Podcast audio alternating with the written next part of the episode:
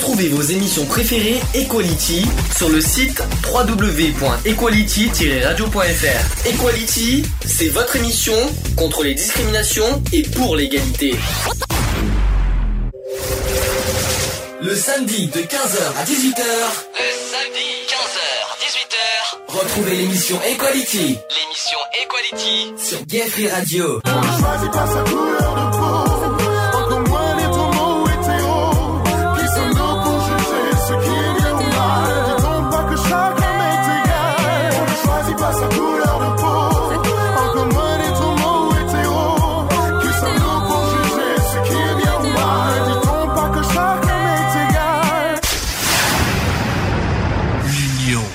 La force. Bonsoir à tous, bienvenue dans l'émission Equality en direct. Alors quand je dis en direct, pas à la radio, évidemment. Nous sommes en direct entre nous, sur Skype notamment, hein, pour ceux qui veulent nous joindre, on sait jamais s'il y en a qui veulent nous joindre sur Skype, c'est parfait. Euh, il est 20h37. Dois-je punir certaines personnes pour l'heure? Où ça ira? Papa en cucu? Oh oui, faites-nous. Oh, papa en cucu, oui, Eve. Bon, comme j'ai dit, comme on a dit en off, de toute façon, comme, tant qu'on n'a pas d'imposition du live, on s'en fout pour les heures d'enregistrement. Hein. Il y a pas, on n'a personne à se reprocher quoi que ce soit. C'est juste que quand on, on dit une heure, soyez un minimum ponctuel, les amis, sinon on va avoir du mal à faire quelque chose de bien. Bref. Allez. Ah ben, bonsoir Eve. Bon. Charlie. Bonsoir Angélique. Angélique. Angélique. Bonsoir. Il faut dire bonsoir. Essaye encore. Bonsoir. Bonsoir. Voilà, c'est bien. Répète après moi. Bonsoir. Avec le sourire.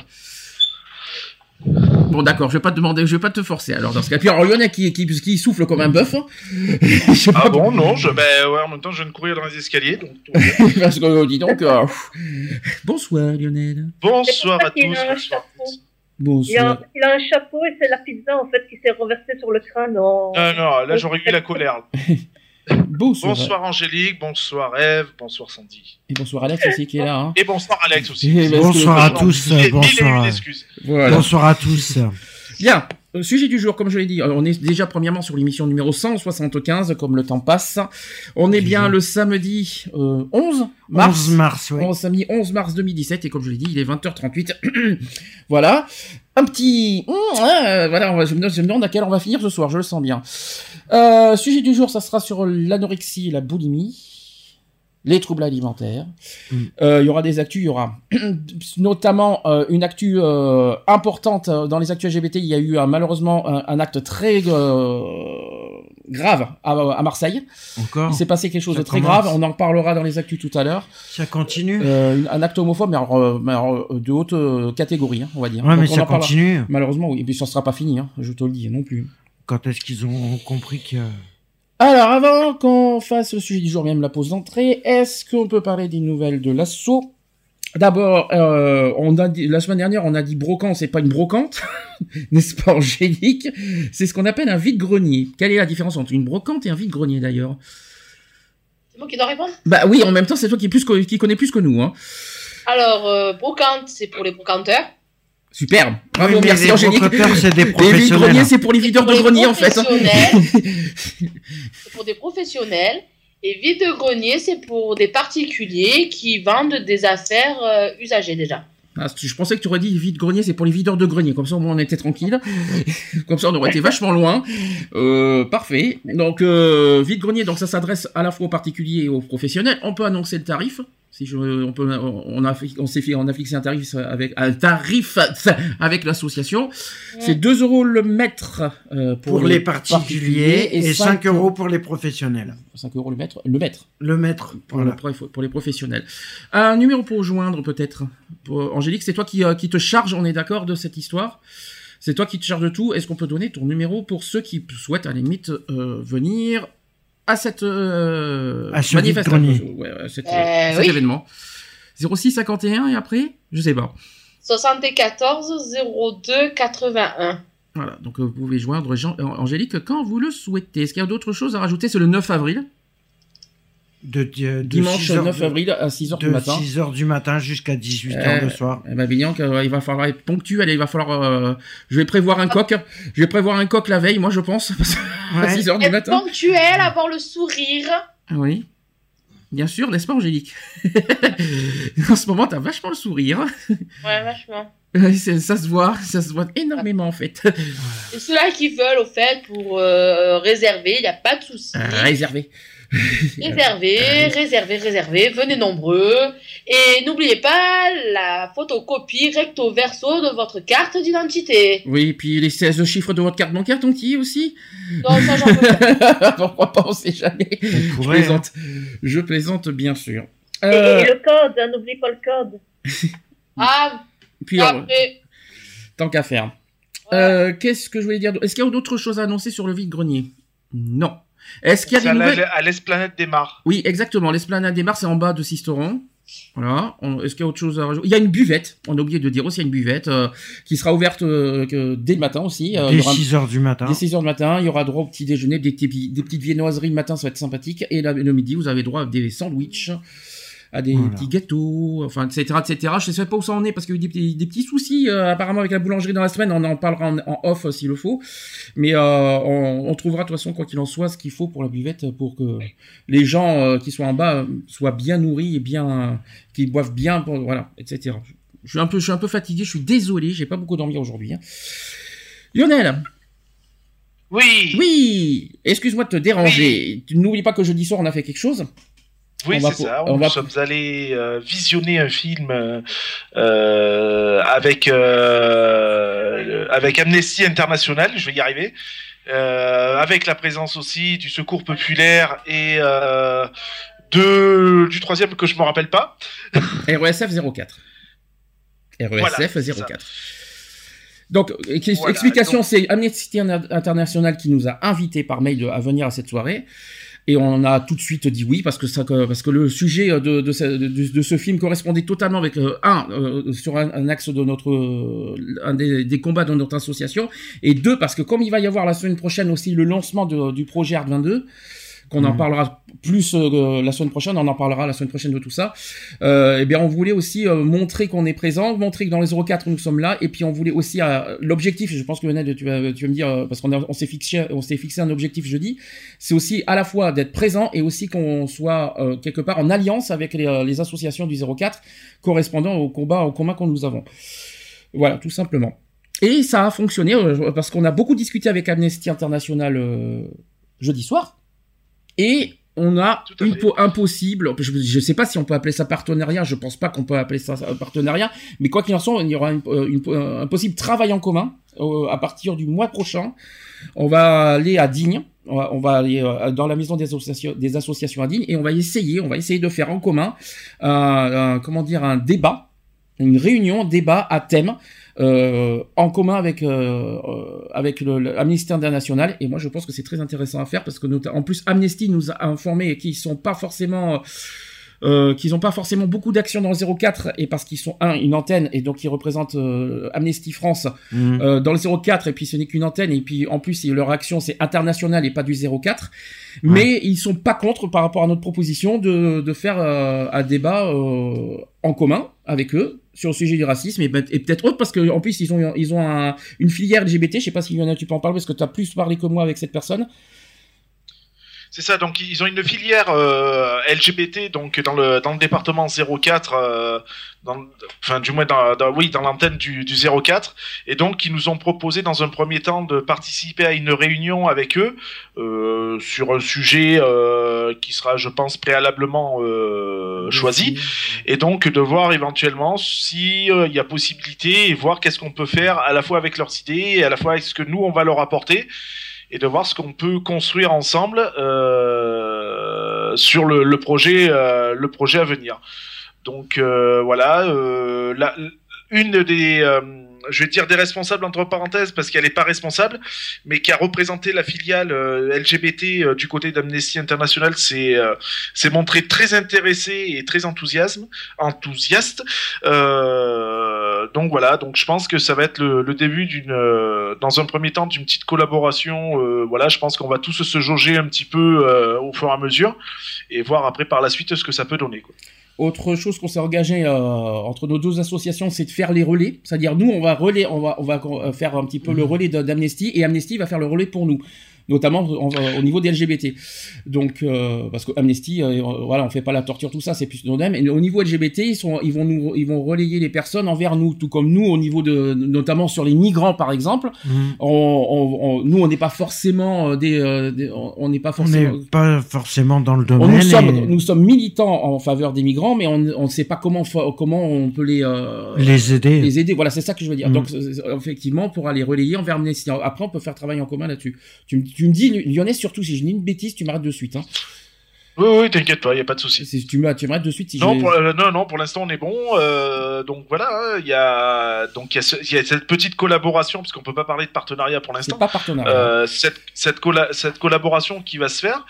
Et donc on a on a vu la projection hein, qui, qui était très Très bien, très émouvante aussi. Euh, bon, comme on en a parlé nous entre nous, hein, euh, il manquait toujours, il manquait quelque chose. Euh, c'est quand même à voir parce qu'il y a, une, comme je, je l'ai dit, il y a une sacrée prise de conscience en fait. Attends, il y en a avant qu'on dise le, notre notre notre avis. Il faudrait peut-être raconter un petit peu l'histoire du film. Vite, sans, sans donner sans donner la fin, tout ça, parce que ça, on voudrait que les gens. En fait, c'est un une personne. Alors, c'est en ça se passe en Norvège, si vous préférez. Et c'est une personne qui a perdu son hôtel. Mhm. Voilà, qui a perdu son hôtel et à la, place, euh, la place de son hôtel, il a, créé un centre, euh, enfin, il a transformé son hôtel en un centre pour réfugiés. Et le problème, c'est que cette personne est totalement raciste alors complètement raciste. Donc il a fait. Donc vous allez me dire c'est complètement fou. En fait le but aussi. Complètement... Ben, en fait le but il est complètement fauché et le but d'avoir fait ce centre de réfugiés c'est pour avoir des subventions pour qu'il puisse avoir des sous pour, pour, pour, en fait pour se sortir de la merde en fait en quelque sorte. Ouais. Et petit à petit et euh, petit à petit j'ai pas envie de dire la fin du film parce que c'est j'ai pas il faut pas le dire mais euh, la seule chose qu'on peut vous dire c'est que euh, on peut c'est que progressivement cette cette personne va être de moins en moins raciste. Ça, on peut le dire. C'est ça, il y a, y, a, y a, la prise de conscience. Mhm. Il y a la prise de conscience, il y a le l'apprentissage de l'un envers l'autre et vice versa, et qui fait que ben, cette personne-là, ben ouais, euh, il y a un autre visage qui, y a, ça devient une autre personne. C'est ça à la, à la fin, hein. mais, on, mais on dit pas ouais, à la fin. Et, euh, et puis voilà, et puis elle passe par des, euh, par des, comment dire, par des, euh, des moyens, euh, enfin, totalement abracadabrantes hein, pour arriver à ses fins, quoi. Et euh, c'est, non, c'était sympa. Donc on vous raconte pas la totalité. La seule chose qu'on peut vous dire, c'est euh, le film, c'est à la fois sur la misère et à la fois sur le racisme. moi, j'ai toujours dit, c'est 70% sur la misère, 30% sur le racisme. Je sais pas si Lionel, as eu, ce ressenti là aussi. On dit pas les détails. Là, il faut que vous regardiez. Euh, en tout cas, c'est très touchant. ouais, avec un petit clin d'œil sur le. Ah, dis pas plus. Euh, non, ne dis très pas. rapide sur l'homo, sur l'homosexualité. Ouais, non, dis pas pourquoi. Le petit clin d'œil qui a été fait quand même, il était sympa. il ne faut pas dire pourquoi, par contre. Enfin, ça, il faut ah non, on peut pas dire pourquoi, mais il y a un petit clin d'œil qui est fait qui est sympa. Moi, j'ai une, j'ai une question par rapport. Qui est totalement inattendu, mais qui est pas mal. Ah, sauf s'y attendait pas, hein, par contre. Hein. Toi-même, je pense, qu'on a dit, ah ben dis donc, on, s'est, on s'est, on s'est dit, on a été très, très étonnés tous les deux là-dessus, là, d'ailleurs. Moi, j'aurais une question, c'est par rapport au, au, à la collaboration avec Amnesty International. Est-ce qu'ils ont déjà adhéré euh, est-ce qu'il y a une C'est pas une obligation d'adhérer. Oui. comme nous, on n'est pas obligé d'adhérer à Amnesty.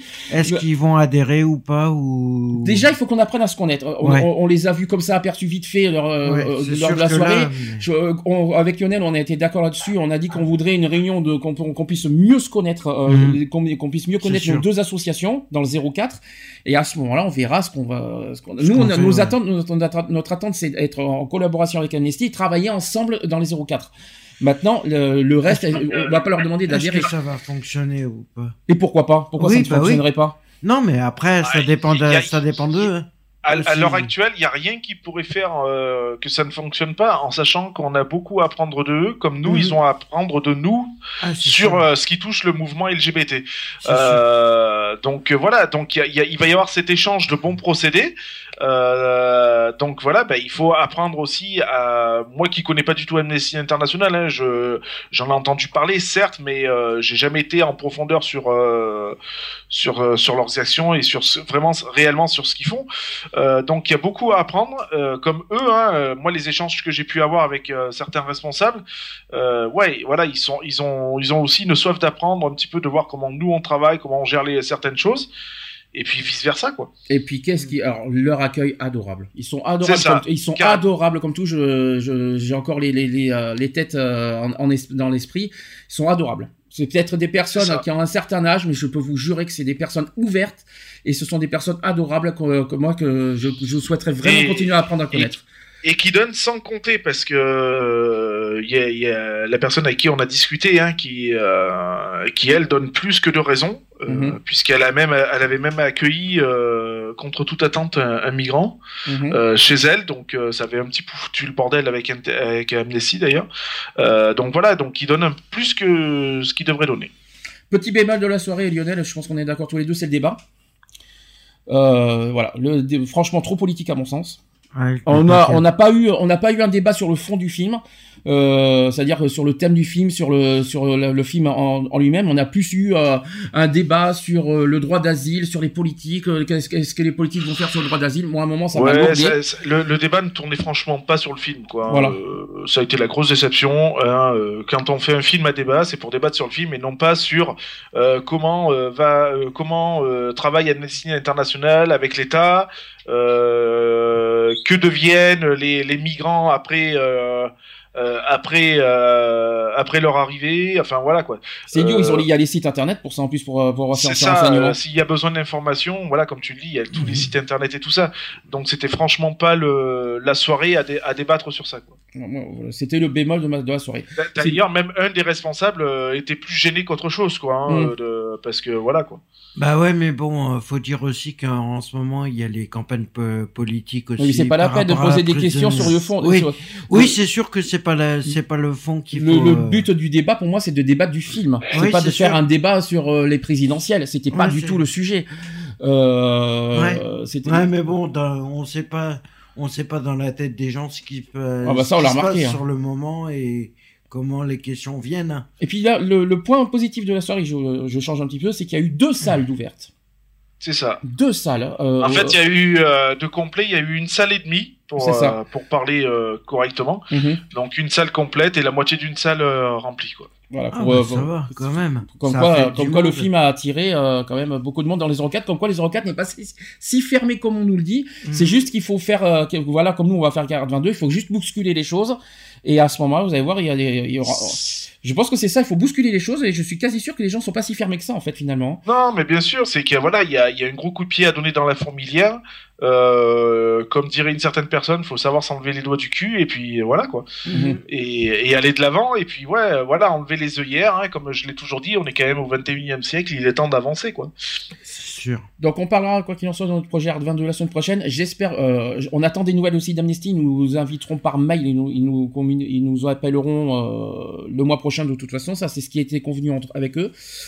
Et en tout cas, on leur remercie encore infiniment pour leur invitation parce que ça nous a permis euh, bah, C'est une ça. nouvelle. Et puis en plus, euh, tous les, bah, toutes les entrées récoltées, hein, de toute façon, euh, rentrées euh, en totalité pour Amnesty et, et une partie pour la, le secours euh, populaire, je crois. Il y a aucun, il y a rien pour le, le cinéma. C'est ça que tu veux dire? Euh, non, je- non, le cinéma a mis à disposition euh, La salle. les salles, mais eux, eux, ils se sont, euh, bah, eux, ils ont eu leur rentrée d'argent sur la vente de boissons et popcorn, quoi, en fait.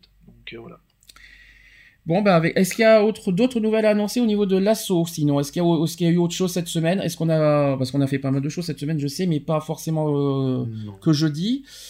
Euh, parce que cette semaine, on a fait pas mal de choses. Les, les affiches sont publiées sur Internet au niveau de, au niveau du vide-grenier. Je sais plus si on a fait, on a rien fait d'autre, Lionel. C'est ça au niveau dans la semaine. Hein, il y a, Non. il y a rien d'autre. Euh, Il y a rien d'autre. Non, les, non, au niveau du vide-grenier, euh, euh, les informations ont été prises par euh, Angélique normalement. Ouais. Euh, les affiches ont été faites. euh, tout a été renvoyé par Angélique au niveau des documents administratifs. Mhm. Euh, donc là-dessus, normalement, on est à jour. Euh, après, autrement, euh, non, je crois qu'il y a, rien de, de plus. Très bien. Bah écoutez, on va faire la pause d'entrée. Je vais mettre Amir. Ouh, je sais que ça, je sais que ça, y en a un qui adore Amir, n'est-ce pas Lionel? Amir avec au cœur de moi. Et on se dit à tout de suite Pour la suite. pour la suite. Un jour je suis prédateur, un jour je suis la proie, un jour j'ai chaud au cœur, un jour j'ai tellement froid. Parfois je ne vois plus clair, le miroir me déforme, je me lève sans lumière et mes rêves s'endorment.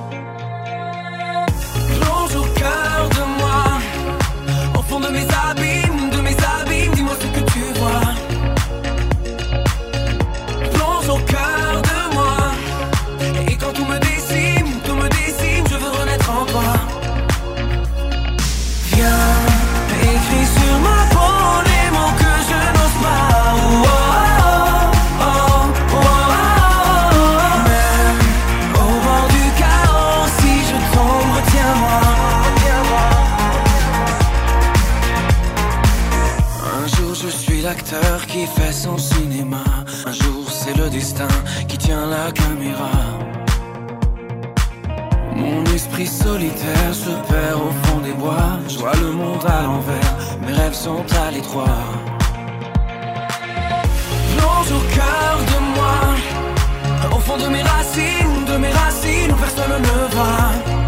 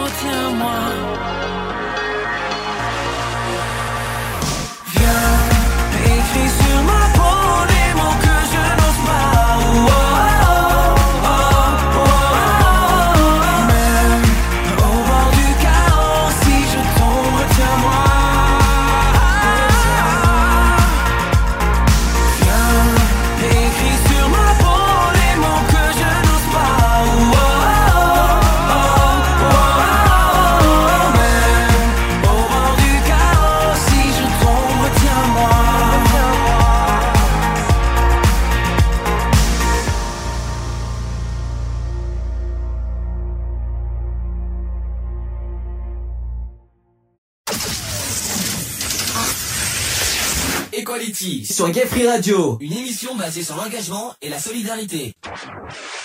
De retour dans l'émission Equality, toujours en direct, enfin en direct sur Skype. Il est 21h02. Tout le monde va bien. Enfin, c'est une question, c'est une façon de dire, mais est-ce que ça va? Vous tenez le choc pour ce soir?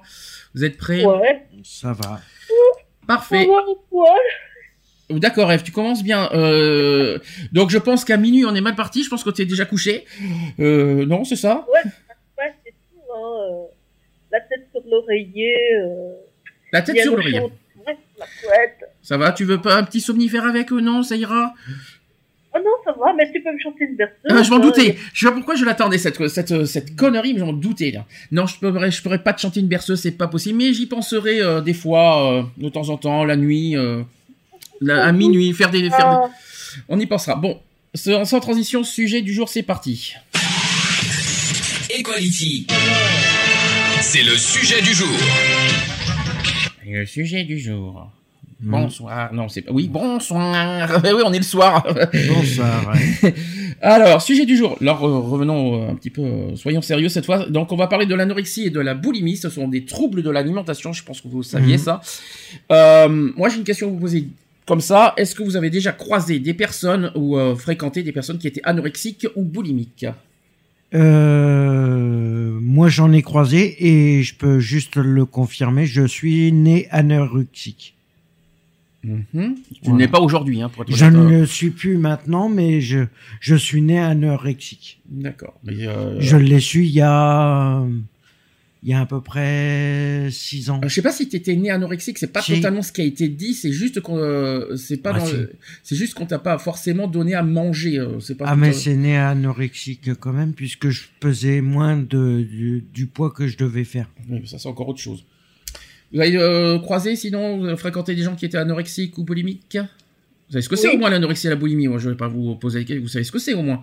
Je- de toute façon je vais vous donner des des définitions et puis des explications. Est-ce que oui euh, Eve tu as dit je crois Oui, Alors vas-y explique-moi. euh, moi, Ah toi aussi Donc quoi, anorexique ou boulimique? Euh, un peu les deux. Alors tu, tu sais quelle est la différence? Oui, alors euh, vers 14 ans, c'était l'anorexie et après, c'était un peu la boulimie. Boulimie, c'est quand tu es, manges trop Quand et tu manges tu trop, Voilà, oui, quand tu as- pour euh, remplir un vide, euh, voilà, Voilà, c'est ça. Qu'on a l'impression que, voilà, qu'on a un vide et qu'on essaie de combler avec euh, de la nourriture Mhm. Et et que, l'anorexie. voilà, qui ne remplit forcément pas puisque voilà, euh, le mal-être euh, euh, n'est pas comblé. Alors pourquoi je parle de cette, euh, de cette, euh, de ce sujet? Rappelons que c'est quand même une double discrimination. Mhm. Vous savez lesquelles? Déjà un, c'est simple. Bah, le surpoids. Par Alors- rapport au surpoids, par rapport Alors à l'anorexie, c'est d'abord un trouble de l'alimentation. Donc qui dit trouble de l'alimentation, c'est la santé. la santé. Donc Voilà. ça, ça fait une discrimination. Ensuite, c'est aussi, il y a aussi une deuxième discrimination, laquelle? Le- L'apparence. C'est l'apparence physique, exactement. Quand, euh, donc, euh, d'où d'où pourquoi j'ai décidé de parler de ce sujet. Alors, j'ai expliqué euh, au niveau de, de- des explications, la, la privation ou l'excès de nourriture n'ont toujours pas été considérés comme des pathologies mentales, et en effet, au Moyen Âge et durant la Renaissance, la privation volontaire de nourriture s'inscrit comme un mode de vie ascétique ou l'art du jeûne. J'ai bien dit du jeûne. hein. Mhm. L'anorexie mentale vient du terme anorexia nervosa, ou littéralement manque d'appétit d'origine nerveuse. Mhm. Voilà. Et c'est une maladie grave qui n'a rien à voir avec le caprice alimentaire. Ah, ça n'a rien à voir. Ça n'a du tout. strictement rien à voir. Alors, elle se traduit en fait par un régime alimentaire strict, menant à une perte de poids importante avec l'obsession de maintenir ce poids faible à tout prix. Ce comportement alimentaire s'accompagne souvent d'exercices physiques excessifs et la personne malade se fait vomir pour éviter de grossir ou encore utilise le coupe-faim, des laxatifs aussi et des diurétiques. Euh, L'anorexique est obsédé par la peur de grossir et la peur d'avoir un corps flasque et ne reconnaît généralement pas la gravité de sa maigreur. Ce trouble du comportement alimentaire peut amener à une dénutrition extrême et à une dégradation de l'état général pouvant conduire jusqu'à la mort. Et là, je ne plaisante pas. hein. Ouais, non, mais. On parle de la triade des trois A. Est-ce que vous savez lesquels Donc A comme anorexie déjà. Ensuite, Euh, je sais plus. A comme. Je sais plus. Alors après, il y a peut-être un mot qui va pas vous dire quelque chose, mais l'amaigrissement déjà. L'amaigrissement, ouais. Forcément. Et, on parle. Alors je sais pas ce que c'est que cette, euh, ce mot, je ne connais pas. C'est l'aménorrhée. Tu sais ce que c'est, toi, euh, Eve, ce mot? Les aménorrhées, euh, On appelle ça aussi des absences de règles. Ben oui, c'est ça, j'allais dire c'est des règles normalement. D'hy- Des règles d'hygiène de vie, ouais. Mhm. Non, règles, règles pour les femmes, hein, je oui, crois. les femmes, les règles. Voilà, les- les euh, règles. que, euh, tous les 28 jours qu'on a, euh, Voilà, c'est ça. C'est ce qui me semble. Alors, on distingue deux types d'anorexie. Il y a d'abord l'anorexie uniquement restrictive. Et ensuite, vous avez l'anorexie boulimie, qu'on en parlera tout à Mhm. l'heure, la boulimie. Euh, avec alternance de phase de perte de poids et de prise de poids. Je vais quand même rapidement, vite fait, vous parler de la boulimie. C'est que la boulimie est un trouble du comportement alimentaire proche de l'anorexie. Elle comporte certaines caractéristiques semblables à celles de l'anorexie mentale, à savoir une obsession du contrôle de son poids et aussi se faire vomir, prendre des laxatifs pour ne pas grossir et aussi multiplier les exercices physiques. Cependant, contrairement à l'anorexie, vous savez quelle est la différence entre les deux? Bah, c'est que tu manges plus, euh, tu vas combler le vide par en, en faisant que de manger. En fait, euh, contrairement à l'anorexie, en fait, le- le- la boulimie, ce, ce sont des épisodes boulimiques qui consistent à engloutir de la nourriture de façon incontrôlée Mhm. sur, des, sur des périodes très courtes et en particulier tout ce qui est hypercalorique et fait grossir. Ouais, tout ce qui est. Contrairement à l'anorexie qui est plus euh, qui est plus des trucs euh, pour maigrir en fait. Tout ce qui est hamburger, tout ce qui Voilà, est. c'est ça. Donc la, voilà, la en fait, on va faire plus simple. C'est que euh, quand, quand on est anorexique, et ben, on fait attention à, un régime. En fait, si vous Ouais. préférez, on mange tout ce qui est maigre et tout ça, tandis que la boulimie, c'est vas-y euh, hamburger frites à à donf et après on se fait vomir. mhm. C'est ça. euh, je me co- je ne dis pas de bêtises, euh, Miss Non, c'est Eve. tout à fait ça. Non, non, ouais, tu as raison. Très bien. Alors après la crise boulimique, la personne malade ressent un profond malaise physique et psychique avec nausées, vomissements, douleurs abdominales, bon appétit tout le monde bien sûr, et aussi dégoût de soi-même. S'ensuit une restriction alimentaire qui entraînera de nouvelles crises de boulimie. Alors c'est un cercle vicieux. Il est fréquent qu'une personne atteinte de boulimie ait des antécédents d'anorexie mentale. Alors, anorexie et boulimie peuvent avoir des conséquences graves pour la santé avec certains effets irréversibles. Tous les organes peuvent être touchés. Les Ouais. organes vitaux, bien sûr. Ah, ouais. La personne anorexique ou boulimique peut développer des troubles cardiaques Ouais. et aussi une perte de densité osseuse, ainsi que des problèmes rénaux, donc les reins, Mm. et aussi des troubles Oui. digestifs. Ça, par contre, c'est logique. Oui, l'estomac. Avec euh, risque d'hémorragie. Hémorragie. L'intestin aussi. Explication, Eva, c'est-à-dire Et à force de te, te faire vomir, si tu veux, tu peux il- euh, t'ouvrir, euh, faire une ouverture à l'intérieur, euh, soit euh, surtout à l'es- à l'estomac, et te provoquer euh, une hémorragie et en mourir en fait. Tu voulais dire Non, c'est c'est un rétrécissement. En fait, quand tu peux te faire un, un éclatement carrément de l'estomac. D'accord. Carrément. Et Ah. des intestins. Alors, je vais vous faire des chiffres. Est-ce que vous savez qui est concerné par l'anorexie? Les Euh, jeunes, les ados, Les ados, ouais. Exactement, c'est souvent ça. Les 14-25. Alors déjà, déjà l'anorexie mentale est un trouble du comportement alimentaire qui touche 1 à 2% des, d'après vous? Des, 4, euh, des 16-25. Non. De 13 à 15 ans, je dirais. C'est surtout des femmes. Ah, Voilà, c'est surtout, euh, un- euh, je par- on parle de la population mondiale quand même. hein. ouais. Euh, cette maladie concerne essentiellement les jeunes filles de 12 à 20 ans, mais peut apparaître dès l'âge de 9 ou 10 ans. Oh putain, ouais. Ah, après, ça dépend comment le. Alors sachez que dans ces chiffres, les garçons sont moins touchés par l'anorexie parce que 9 an- anorexiques sur 10 sont des filles.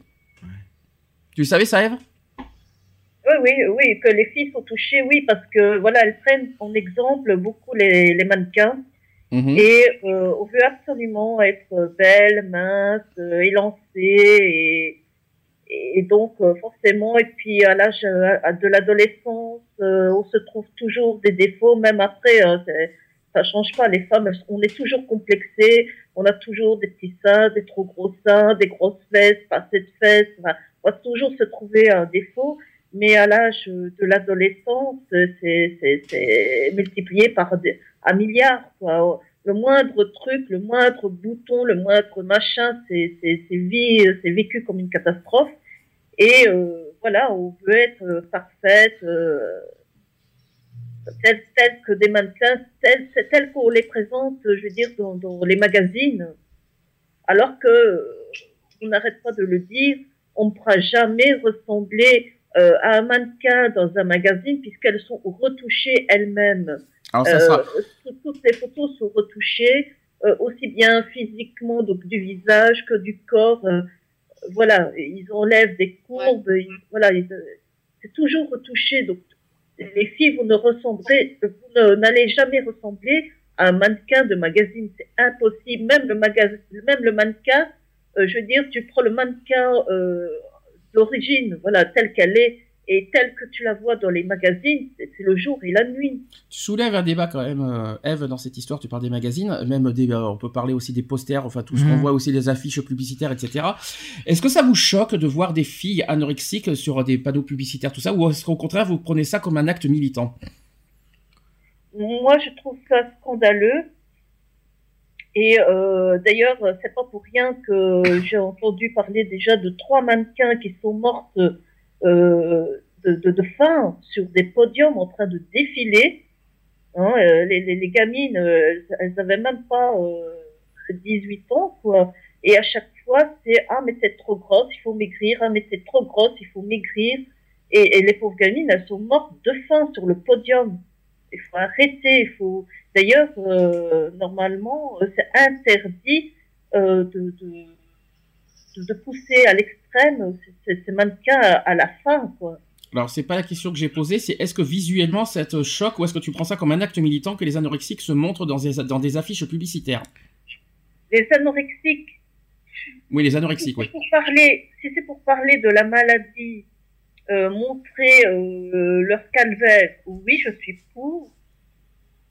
Parce que voilà, c'est pour euh, quand même faire comprendre aux personnes que c'est une maladie à part entière, qu'ils font euh, prendre ça très au sérieux, que ça peut toucher n'importe qui de sa famille, aussi bien une fille qu'une nièce, qu'une filleule. euh, voilà, personne euh, n'est à l'abri, donc euh, voilà, de, et éventuellement donner des liens vers des associations qui pourraient, je veux dire, donner des conseils à la famille qui est face à cette difficulté. Alors si c'est un acte militant pour la maladie, tu es pour, mais si c'est un acte euh, pour, euh, pour des magazines pour la mode, tu dis non.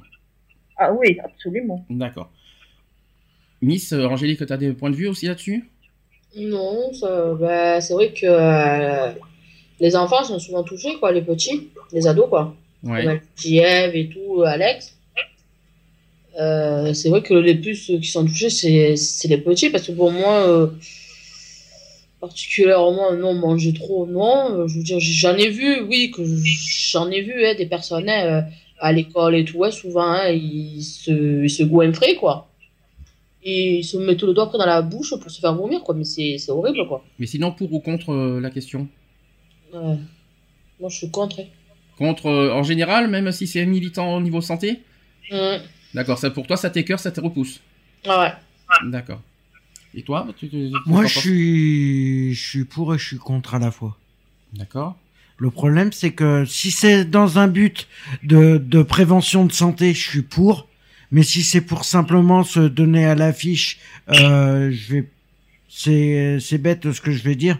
Mais si c'est pas dans un but euh, thérapeutique ou dans un but euh, de faire prendre conscience aux gens que c'est des maladies qui existent, voilà. Ok. Ça, ça a aucun intérêt. Pas trop proche du micro parce que je crois que tu as dû un peu cracher le micro, je crois, sur ce coup-là. Donc fais attention. Donc euh, unanime, presque, presque contre au niveau visuel, quoi. Ouais. Au niveau visuel, ouais.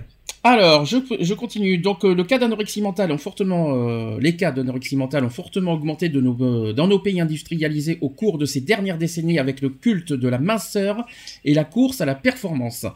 Aux États-Unis, sachez que l'anorexie mentale est la troisième maladie chronique de l'adolescente. C'est la troisième. Et vous savez après quoi? Quels sont les Non. Par contre, Eve, je, je m'entends à nouveau en, En retour. En retour, c'est pas On très a fa- les retours, C'est pas, euh. évi- c'est pas évident. euh, et c'est- fais attention, qu'on- euh, fais attention à ça, Eve, surtout. Donc, euh, aux États-Unis, l'anorexie mentale, vous savez que euh, troisième, chronique- troisième maladie chronique après quoi, d'après vous? Bah, Il y a un. déjà certainement l'obésité, Ça fait un, oui, et le deuxième? Euh, Je sais pas du tout. Le deuxième, c'est- l'alcool. Non, le C'est deuxième. la drogue Non, le deuxième, c'est l'asthme. Ah, l'asthme. Voilà, tout simplement. Le- L'asthme était en deuxième position quand même. Il faut quand même le, faut quand même le rappeler. hein. Ouais, mais faut dire les États-Unis. euh, Aux. États-Unis. Hein. Aux Après- États-Unis, euh, je crois même- ils respectent aucune règle. Alors, euh, Alors, l'origine des troubles du comportement alimentaire est multifactorielle avec des facteurs biologiques, culturels, sociaux et familiaux. Certains traits de personnalité répondraient aussi plus favorable à- favorablement à ce type de troubles tels que- qu'une faible estime de soi ou la tendance aussi au perfectionnisme dans le cas de l'anorexie. Ce sont des troubles psychiques pour lesquels les risques de rechute sont importants, ça c'est logique, lors d'un événement de vie euh, comme une grossesse par exemple ou aussi un divorce, un décès ou même la perte d'un emploi. Tout simplement. Alors, il y a quatre critères associés aux symptômes d'anorexie. Alors, je vais vous donner, vous allez me dire ce que vous en pensez. Alors, premier, premier critère, c'est le refus de maintenir un poids corporel normal. Alors, si cela Mhm. vous arriverait, est-ce que vous arrivez, est-ce que, supposons que vous voulez plus grossir, vous en avez marre et que vous avez euh, à tout prix besoin de maigrir, est-ce que vous en arriverez jusqu'à l'anorexie? Non. Pour moi, non. Alors, qu'est-ce qu'on appelle poids corporel? Qu'est-ce qu'on appelle poids euh, Eve, s'il te plaît? Ah, ton Et retour, il est. Le Eve, le- le- le- le- masse corporelle. Oui. Le retour est puissant, par Euh. contre. Ton- le retour des micros est un peu puissant chez toi, par contre. Fais attention. Euh, qu'est-ce que vous appelez, euh, qu'est-ce qu'on peut appeler poids corporel, no- corporel normal? Est-ce qu'on doit se fier à l'IMC, par exemple? Euh, oui, oui. Oui, aussi. Oui, d'accord. Vous savez euh, quel est, euh, qu'est-ce qu'on, peut correspondre? Allez, on va, on va faire un, un exemple. Une personne qui mesure 1m70. Pour vous, quel est le poids idéal pour quelqu'un qui mesure, qui mesure 1m70 80, 90 kilos. Ouh, ouh, toi tu vas où, toi Ah non, c'est. 90 c'est le kilos pour 1m70 poids- Ouais, c'est le poids Moi, je dirais idéal. 70 kilos à peu C'est c'est près. plutôt 70 kilos, c'est pas, mais c'est pas 90 Ah kilos, non. un poids normal. Ah, Ça mais va. non, là, c'est. Pour 1m70, c'est 90 kilos. non, c'est pas verras. 90 kilos, tu oublies de suite. Ah bon. Ah bah encore, non, non, c'est 70 kilos. Entre 70 et 75, je dirais même. Ça, c'est sûr. Mais pas 90 kilos, bien sûr que non. Ah bon Bah, je sais pas, moi, je suis pas médecin, en vrai, et tout. Bah, je vais te faire, je vais te faire à ta taille. Alors, 1m60 pour, il faudrait combien de kilos? Il faudrait que, là, je, je fais 65 kilos, il faudrait que je perde 5 kilos. Ouais, donc voilà, 1m60 pour 60. Donc pourquoi 1m70 pour 90 Ouais. Euh, C'est pas logique. Ouais, Donc Ouais, s'il faut à 60 kilos pour 1m60, c'est pas 70 kilos, c'est pas 90 kilos pour 1m70. ouais, non, c'est. Là, t'es pas qui- logique. Ouais, non. En fait, c'est- simple. Hein. En fait, vous vous fiez euh, à la taille, aux 70 cm, et vous, enfin, 1m70, ça, ça- bah, ça fait 70 En kilos. gros, euh, Laurent, il fait 1m90, pratiquement 2 mètres. Donc il faut qu'il fasse 90 kilos, 90 kilos. Ok, ça va. par exemple. Pour Oui. être bien, Oui, ouais. ouais, bah, lui, il a les médicaments et tout, d'accord. Alors, le poids corporel euh, normal se calcule en fonction de l'âge, premièrement, et Mhm. aussi des courbes de croissance, ainsi que la taille. Donc la mesure la plus courante, c'est l'indice de masse corporelle, que l'on obtient en divisant le poids en kilos par le carré de la taille en mètres. Ça va, ça fait un peu de maths. voilà, ça c'est l'IMC. hein. Avec calculatrice, c'est vite fait. hein. Alors IMC, vous voulez faire, vous voulez faire en direct? Eve, s'il te plaît, fais quelque chose pour, pour, euh, pour- si t'as un, Pour si- le retour. si t'as un casque, ça m'arrangerait, s'il te plaît. Non, j'ai pas de casque, malheureusement. Alors, on va faire, on va faire ça. Le poids en kilos. Ça va? Ouais. En fait, vous- après, vous faites le carré de la taille en mètres. En mètres. Donc, par exemple, si vous faites 1m70, ça fait 170 au carré. Voilà. Ça va? Vous suivez? Ouais. Donc, le poids divisé par la taille au carré. Et là, on n'est pas dans la merde. Donc, si l'IMC est inférieur à 18,5, ça se traduit déjà par une maigreur. Mhm. Si l'IMC Oui, est inférieur... En fait, si tu es en dessous de 18, c'est des- on peut considérer ça comme de l'anorexie. Exactement. Et si l'IMC est inférieur à 17,5, c'est inquiétant et peut, ça peut se traduire par une anorexie. Ouais. 17,5 en fait, euh, Eve. Pour l'anorexie. Alors une autre référence possible, c'est le maintien du poids à moins de 85% du poids attendu euh, en fonction de la taille selon les tables statistiques. Ça fait un peu de maths, hein, ça fait pas de mal ce soir. hein. Alors, sache, euh, une note importante aussi, c'est que l'anorexique estime toujours que son poids est trop élevé, même quand elle atteint des niveaux de maigre extrêmes, et refuse absolument de reprendre le moindre kilo. Mhm. Ah ça, quand vous regardez par exemple des, des émissions comme Confessions intimes, Ouais, Euh, ils en ouais. parlent souvent là-bas. euh, Ouais, ils en ont parlé. Il y en a une. rien que est 1 passée- kilo c'est un drame hein, Ouais. chez les anorexiques. Rien que de Même prendre 100 un kilo- grammes. hein. Même 100 100 grammes, je ne grammes. sais pas, je sais pas 100 grammes, mais je sais que rien que 1 kilo c'est un- c'est dramatique pour les anorexiques. hein. Ah, mais 100 grammes. Même 100 grammes. hein. Je connais des anorexiques, tu... ils prennent 100 grammes, c'est fichu. Mhm. C'est fichu, ils se dépriment totalement. Alors voilà, donc euh, comme ça, je vous ai un petit peu expliqué ce que c'est que l'IMC parce qu'on en, entend- on en entend beaucoup parler sur les euh, quand on fait des bilans sanguins, des bilans sanguins, des bilans de santé. Mhm. Et ben comme ça, vous savez comment ça fonctionne. Maintenant, deuxième critère sur l'anorexie, c'est la peur de prendre du poids. Ouais. Qui a peur du prendre du poids? Bon. Miss Angélique a levé, la- a levé le stylo.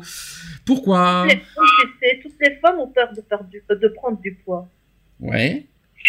Moi, je m'en fous, personne. voilà, on, euh, je veux dire, euh, on est dans, comme tu dis, on est dans une société où dès que tu as un peu de rondeur, euh, ben, euh, c'est pas forcément bien accepté. Hein. Pourquoi, euh, Angélique? Ben, moi, c'est vrai que euh, prendre du poids, après, t'as as du mal à t'habiller. Euh, tu as envie de t'habiller à peu près comme les jeunes, mais tu peux pas. Euh, après, les gens, ils te regardent euh, d'un œil euh, étrange, comme si tu sortais en gros d'une autre planète, quoi. Et, et moi, c'est vrai que j'ai tendance à prendre du poids par rapport au nerf. Oui, comme moi, oui, tout à fait. Voilà. Et après, on a du mal à le reperdre, tout ça. Parce que tu vas, de, tu vas dire, tu vas prendre du poids, ça va t'énerver, tu vas en perdre, tu sais pas comment tu vas réagir après. Voilà, c'est vrai que moi, je me sens. Moi, c'est vrai que j'ai j'ai du mal à perdre du poids et j'ai très peur d'en reprendre surtout. Alors, je voudrais parler technique. Euh, Excuse-moi, excusez, j'excuse les personnes Ah, qui nous écouteront parce que franchement, on entend trop les, euh, les échos. Les retours. On a les retours et les échos, donc excusez-nous, c'est euh, Miss Eve, je te prie la prochaine fois d'avoir des casques. ça nous, ça nous, ça tu nous, ça nous, oh punaise, tu vas pas me dire qu'un casque c'est cher. Franchement. tu vas pas je me faire. ça le mois prochain. D'accord. Le mois prochain, bah, on n'est pas, dans- on n'est pas sorti de l'auberge alors. Voilà. fais juste, asso- fais juste attention à ça. Peut-être à la limite de baisser un petit peu le son de ton, de l'audio de ton, mi- de ton ordinateur dans ce cas. Essaye Voilà. au moins de faire un petit peu ça. peu. juste un petit peu ça. Alors, le- en fait, sur la peur de prendre du poids, alors non seulement l'anorexique refuse de prendre du poids, mais elle en a, elle en a aussi une peur intense de prendre du poids, ce qui l'a conduit à se peser pratiquement après chaque repas pour vérifier qu'elle ne dépasse pas l'objectif qu'elle s'est arbitrairement fixé. Toute prise de poids déclenche de multiples réactions d'anxiété et aussi de colère. Ouais, c'est sûr. Tout à fait. Donc euh, ça, c'est ton cas apparemment, ou alors c'est du vécu. C'est du vécu, oui. D'accord. C'est vrai que chez les femmes, c'est plus. euh, Bon, moi, tu vas dire, moi, c'est plus nerveux. Donc, euh, mais après, la peur de prendre du poids, euh, bah, disons que quand tu, déjà que tu prends beaucoup de poids, t'as plus, t'as peur de. je- tu- à un moment, tu te dis, mais jusqu'où ça va aller quelque part? Ouais, bah. Ouais, c'est ce que je me dis. Moi, personnellement, c'est ce que je me suis dit aussi quand j'ai pris du poids à cause des nerfs, comme a dit Angélique. Parce que c'est ce qui lui arrive aussi. Mais moi, je, je me suis- j'ai eu peur. Je me dis, mais jusqu'où ça va aller? Cette, ce, port- ce- le- le- le- les- parce que surtout que c'est nerveux, c'est même pas alimentaire. Ouais. Euh, ça aurait été euh, alimentaire encore, ça aurait été... euh, Ah Bah là, ça aurait été de ma faute. Mais quand c'est nerveux, Tu peux rien, ouais. mais tu t'as peur quoi ça t'as une peur et en plus une fois que tu prends du poids ben t'as peur t'as peur de l'excès t'as peur de L'excès, ouais. de l'excès oui mais d'abord jusqu'où le chiffre va tomber et après le pire et, et après, après c'est pas la peur de prendre du poids c'est aussi le, la, ch- la chute c'est aussi pour inverser tout ça c'est vraiment pas évident non plus hein. Non, c'est clair. et après le problème c'est que moi j'ai peur aussi dans ce cas-là parce que moi qui ai vécu euh, pendant des années euh, l'obésité c'est-à-dire que si moi je commence à faire le, le- comment dire le le, le- comme on m'impose là depuis lundi parce que Le lundi- régime. parce que là, depuis lundi, vous savez que j'ai fait, je fais un suivi euh, au niveau de l'obésité. Moi, j'ai peur que si je commence ça, même au niveau alimentaire, bah, je- je risque de faire l'anorexie. Ça veut dire que tellement que, une fois que je suis parti, je risque d'aller dedans et, à- et au profond, quoi, en fait. Et, je, et je ne m'arrêterai pas. Tellement que j'ai vécu, euh, la- voilà, tellement que j'ai vécu une souffrance atroce au niveau de, de, de, de l'obésité. Eh bien, euh, déjà, Ouais, per- psychologiquement, tu Voilà. peux perdre du poids, déjà, déjà que perdre du poids, c'est- c'est c'est gagné. Tu te dis ouais chouette, hurrah, mais euh, tu te dis tellement que t'as- tellement que la souffrance a pris le dessus avec le, le- le- le- le- tellement que tu te poids, dégoûtes ouais. parce que t'as un dégoût aussi d'être obèse. T'as un dégoût. Alors le fait d'être anorexique, tu as tu euh, pas d'être bah, le fait d'anorexie, mais le fait de maigrir, ben tu, euh, tu, tu, tu peux en arriver à l'extrême inverse. Ah oui, non, mais oui, c'est tout à fait Je sais pas si tu as eu cette pensée des fois, Angélique, euh, sur ce terrain-là. Mm. Tu te dis une, une fois que t'es dedans et qu'après euh, ça peut faire l'effet inverse euh, si on fait le, le- le régime et tout et après que tu t'arrêtes plus et puis tu peux aller à l'extrême Ah bah oui. tellement que la souffrance ça prend le dessus. C'est à double tranchant. Moi, hein. c'est c'est clair, quoi. Moi, c'est, je me demandais quand c'est j'allais prendre. euh, avoir un système pas stable, quoi. D'accord. C'est à double tranchant. Alors troisième critère c'est l'altération des perceptions de soi. Alors l'anorexique a une perception très déformée de son propre corps, c'est un petit peu ce que je ce que je suis en train de raconter et elle se voit encore grosse quand elle est déjà très maigre. Ah oui, ça ça oui, ça c'est confessions intimes encore une fois. Donc le moindre îlot de graisse sous-cutanée peut- qu'elle peut repérer au niveau des cuisses et des hanches, le plus souvent, lui, lui est intolérable car il lui apparaît monstrueux. L'anorexique euh, nie totalement une maigreur qui effraie son entourage et cette différence aggrave peu à peu l'incompréhension entre l'anorexique et ses proches. C'est vrai que dès qu'il y a un, menu, un petit truc, ça y est, faut que tout de suite euh, Mhm. ça ouais. Faut- Là, c'est psychologique par contre. Ouais, ça devient psychologique. C'est pas que ça devient, c'est que ça l'est. Ouais, c'est psychologique. Ça l'est totalement. C'est mental. ouais. Et enfin, quatrième critère, c'est l'arrêt des règles pendant trois cycles au moins. Donc, on va revenir là-dessus. Donc, le dernier critère de l'anorexie est l'arrêt des règles, donc la fameuse aménorrhée, pendant au moins trois cycles consécutifs. Et en l'absence aussi de traitement ou de grossesse chez l'adolescente ou aussi de la jeune femme pubère. Donc cet arrêt des règles serait lié à la fonte majeure de la masse euh, grasse et à l'effondrement de sécrétion de l'homme du tissu euh, adipeux. Il y a aussi la leptine qui participe à la régulation sans, euh, menstruelle. Mhm. Moi, j'ai eu ça pendant six mois. Ah, tu l'as vécu, ça, Eve. Donc ça, c'est du vécu. Ouais. Ouais. Explication? Mais euh, pendant six mois, euh, j'ai pas eu mes règles. Oui. Voilà. Et euh, le médecin, lui, il n'avait pas capté que je faisais de l'anorexie. Euh, et il disait, bah, c'est euh, parce que voilà, c'est une jeune fille, donc il faut que les règles s'installent. voilà, que, que l'organisme comprenne qu'il doit faire ça tous les mois. D'accord. Alors maintenant, on va parler un petit peu de comment ça se passe, euh, comment il fonctionne l'anorexie. euh, Donc on parle de l'anorexie restrictive. Donc on parle pas de l'anorexie mentale.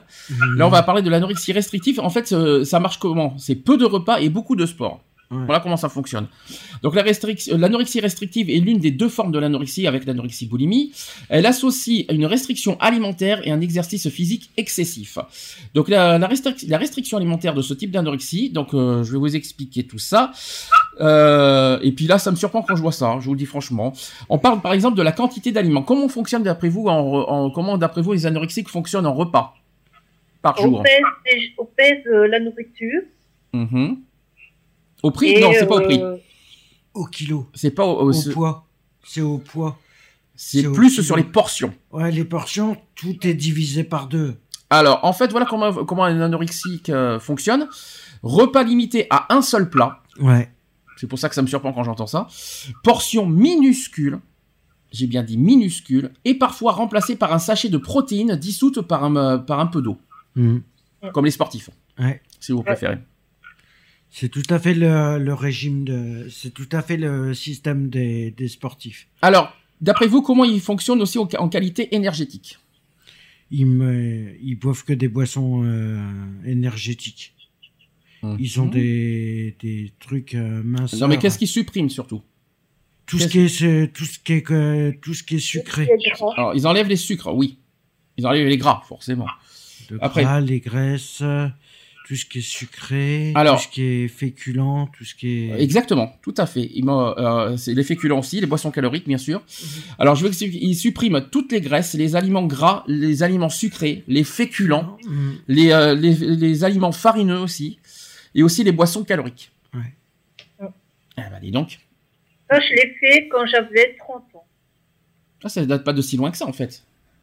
Ouais. Et euh, je faisais euh, 4 à 6 heures de sport par jour. Et pourquoi c'est psychologique?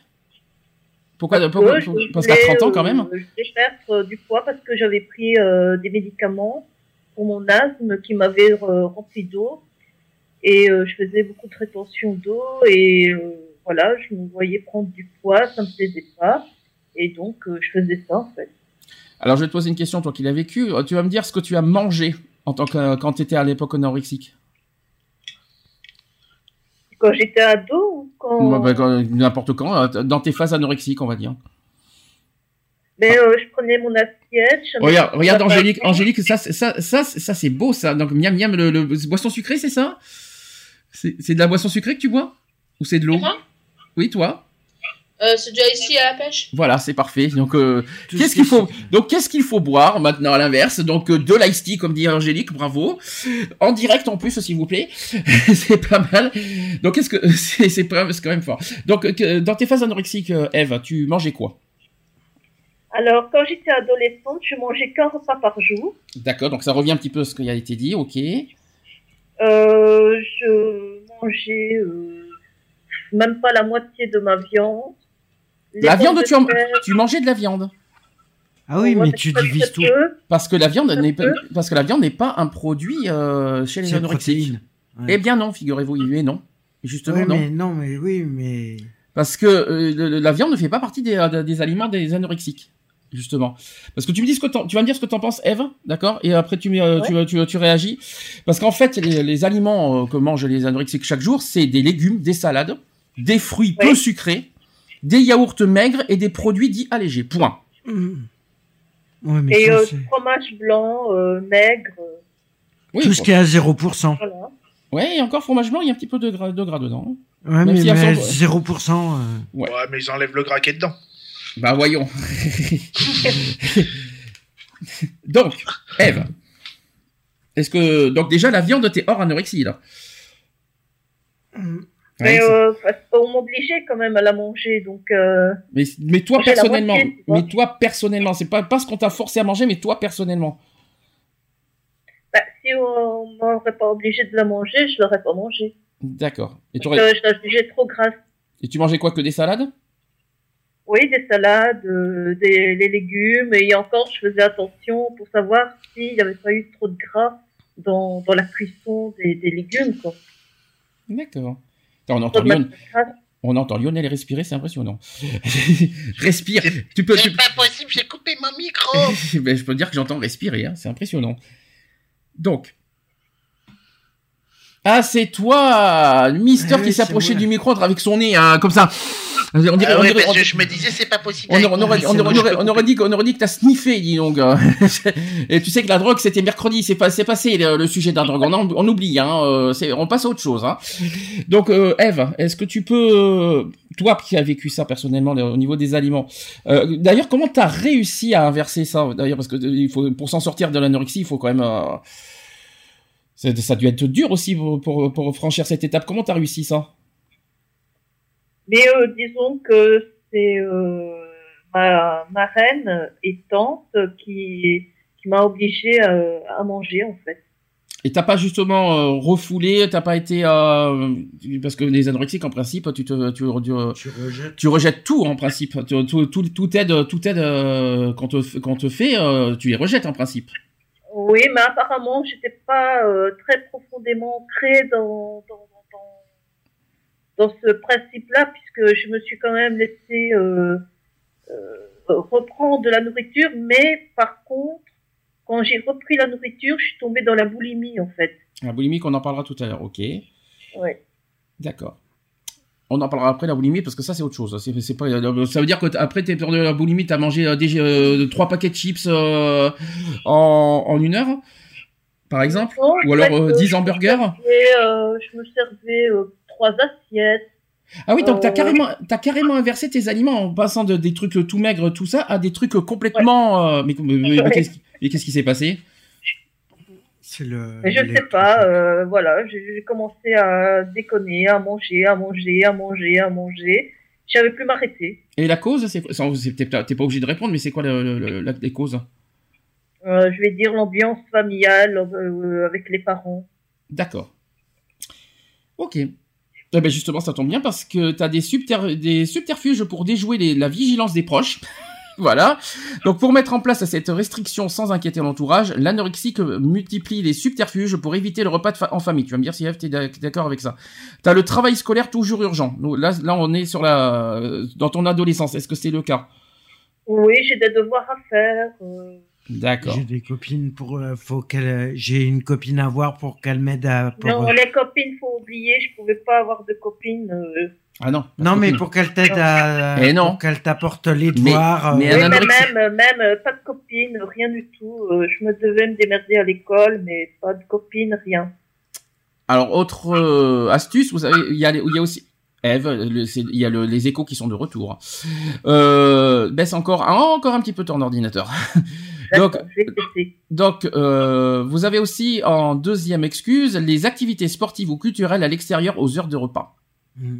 Tu n'as pas, Ouais. fait, t'as pas fait quand même 20 heures de sport par jour quand même, Eve Non, le plus que j'ai fait, c'est 8 heures. Ah, quand même De quoi De gymnastique? Parce que c'est souvent ça les anorexiques. Hein. Les gymnastiques, euh, plus des- dans, dans ces genres-là peut-être? Euh, patinage alors, artistique Il y avait beaucoup de vélos d'appartement, de tape, euh, tu vois. D'accord. Et en fait, en troisième excuse, vous avez, vous avez les mensonges sur l'abondance des repas pris au restaurant scolaire, par exemple. Mm. Donc, t'as triché à la cantine T'as t'as dit que t'as mangé à la cantine En fait, c'est faux, c'est ça? Voilà, ouais. Bah, voyons. Pas bien. Alors après, on parle d'activités physiques importantes ou intenses. Donc, toi, t'as dit 8 heures par jour. L'activité physique est largement supérieure à la moyenne, voire intense.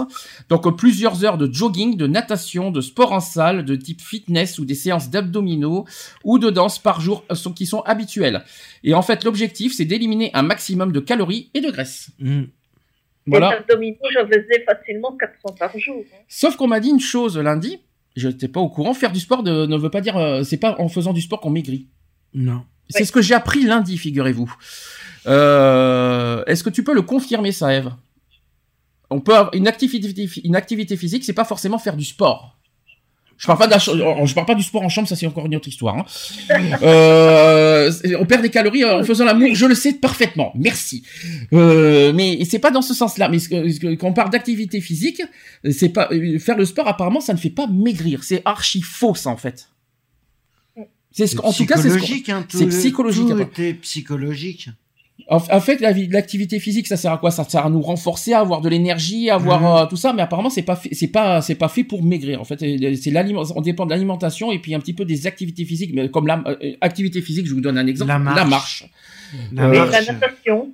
La natation. La natation, mais bon, la natation et moi, ça fait deux. Euh, voilà, donc euh, c'est un exemple. Le vélo d'appartement, n'est-ce pas? On dira rien non plus là-dessus. mais euh, bon, ce sont des activités physiques, quoi. Mais voilà. Mais toi, Eve, tu faisais quoi? Pour, euh, mais, Est-ce que, est que faire du sport, ça t'a permis de maigrir? Tiens, Je vais te poser une question, ça ira plus vite. Oui. Mais en, parce que tu ne mangeais pas. Euh, je, je mangeais euh, des petites quantités et Voilà. voilà. Vraiment, comme je te dis, je pesais tout. euh, Mais t'as maigri parce que, parce que tu mangeais pas. ouais. Pas parce que tu faisais du sport. Hum, Je crois que ça a contribué. Oui. Ça a contribué, je veux dire, à m'ai- à m'aider à évacuer l'eau que j'avais. Mhm. parce que ça, ça, ça a réactivé, je veux dire, euh, euh, la circulation. Donc, ça a dû m'aider à évacuer toute cette eau que j'avais accumulée dans mon organisme. Donc, euh, c'est ça que j'ai perdu surtout. D'accord. Il y en a qui, qui arrivaient en cours de d'émission. Je, je ne sais pas s'il est toujours là. Oui. Bonsoir. Bonsoir.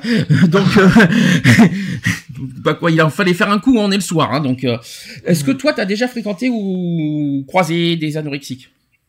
Alors, fréquenter, croiser, euh, bon, j'en ai toujours entendu parler. Hein, euh, euh, fut un temps, il y avait pas mal de sensibilisation là-dessus, à l'époque où j'étais au collège, tout ça.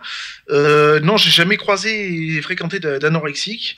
Euh, bon, j'ai vu beaucoup de reportages, tout ça, hein, notamment des, personnes qui mangeaient, ne serait-ce que pour dire, pour, juste pour dire, hein, l'équivalent de, de, de deux petits, de deux petits pois, ils disaient, putain, j'ai plus faim, quoi. Tu te dis, attends, t'as rien bouffé, quoi. Je veux dire. euh, moi, il me faut, il me faut quatre, quatre boîtes de conserve pour me caler, quoi. Donc euh, voilà, quoi. Euh, non, j'ai vu des reportages qui, est- c'est assez choquant d'ailleurs. Euh, voilà, quoi. Moi, ça m'a, ça m'a toujours euh, interpellé, on va dire, ces, ces personnes qui, euh, ben voilà, quoi, qui sont atteintes de cette maladie et qui, euh, et que t'as beau leur dire, mais putain, mais euh, t'as pas l'impression que t'es en train de te tuer à petit feu, quoi. Et, euh, et puis les gens, ben non, pour eux, c'est, c'est normal. Il y a- tu poses, ça fait poser une question. Euh, au niveau des besoins de l'estomac, notamment au niveau alimentaire, parce que quand on mange très peu, forcément, le- l'estomac rétrécit. Jusque-là, Oui. vous me Mhm. suivez là. Donc, quand on reprend une alimentation normale, comment ça se passe? Oh, c'est compliqué. Du genre Compliqué parce que c'est, c'est, c'est, euh, ça, ça fait, ça fait mal à ton organisme. Bah, dans un premier temps, tu dois avoir des rejets euh, importants parce que vu que ton, ton, ton corps n'est plus à- à habitué à, à assimiler autant d'aliments, Mhm. donc euh, le surplus qu'il n'a pas l'habitude, je pense, dans un premier temps de, de prendre, je pense que tu le dégages comme tu l'as rentré, quoi. Mhm. Et puis après, bah, l'estomac, il va reprendre une fonction. euh, Au bout de combien de temps Euh, ah bah ça je sais pas. Après, ça euh, durer- je pense que ça se fait sur la durée. Je pense que quand c'est comme ça, il faut manger, tu vois, un peu progressivement un peu plus quoi, tu vois, et non pas euh, euh, faire comme beaucoup, y- enfin beaucoup au fond, je je sais pas. Mais moi j'avais vu un reportage où il y avait une personne justement qui était anorexique et elle a basculé du jour au lendemain à, qu'on en parlera tout à l'heure à la boulimie, mais elle s'est mise à, manger en quantité énorme, mais d'un coup. Et elle avait eu de, de gros problèmes au niveau des, de l'estomac, quoi. Et d'après vous, pour vous, pour quelqu'un, euh, pour, pour- je, je sais pas si c'est guérissable l'anorexie, je pense que c'est. D'après vous, il faut commencer en premier euh, guérir la partie psychologique ou alimentaire? Euh, psychologique, je C'est psychologique. En premier, faut, je- faut, faut cibler la psychologique. Ouais. Moi, je pense que l'un ne va pas sans l'autre. Les Mhm. deux, les deux sont attaquables Donc, en même temps. Tel que je connais Lionel, il va me parler de la volonté, je sais pas pourquoi. Ah, a- Non, pas, pas forcément. Après, euh, mais bien sûr qu'on peut parler de volonté, mais euh, euh, c'est plus, comme on dit, c'est toujours plus facile à dire qu'à faire. Euh, et puis il faut, il faut avoir le- l'entourage qui va avec. Euh, si tu as toujours des personnes qui, euh, qui sont là pour te mettre des bâtons dans les roues, alors qu'ils te disent mais si, mais t'as pas vu comme t'es trop grosse, alors que l'autre c'est un fil de fer. Tu sais que psychologiquement, c'est pas bon d'entendre ça. hein. Voilà, donc euh, voilà, donc je pense qu'il faut, il faut déjà être bien encadré. Et, euh, et je pense que euh, si d'un côté, si le psychologique va bien, de l'autre côté, ça peut aller et vice versa. Je pense que les, les deux fonctionnent en même temps. Je pense qu'il faut pas euh, prendre au cas par cas en fait. Faut rappeler un détail, et Eve, tu me le confirmes, un anorexique, non, en principe, n'écoute pas du tout les conseils des proches. Non. Mais comme Non. un boulimique, hein, c'est pareil. hein. Donc, est-ce que, est-ce que ça, donc ça revient plus dans le domaine médical, un médecin finalement Ah bah il y a oui, que un il médecin qui peut aider finalement, parce que les- même les, les proches, on les écoute pas. Donc, comment, comment, comment on peut C'est médical. Alors, je vais poser la question, Eve, c'est peut-être, c'est peut-être un petit peu euh, trop personnel. Tu le dis, t'es pas obligé de répondre, Eve, je te l'ai déjà dit. Mais comment Ouais. tu t'en es sorti de l'anorexie?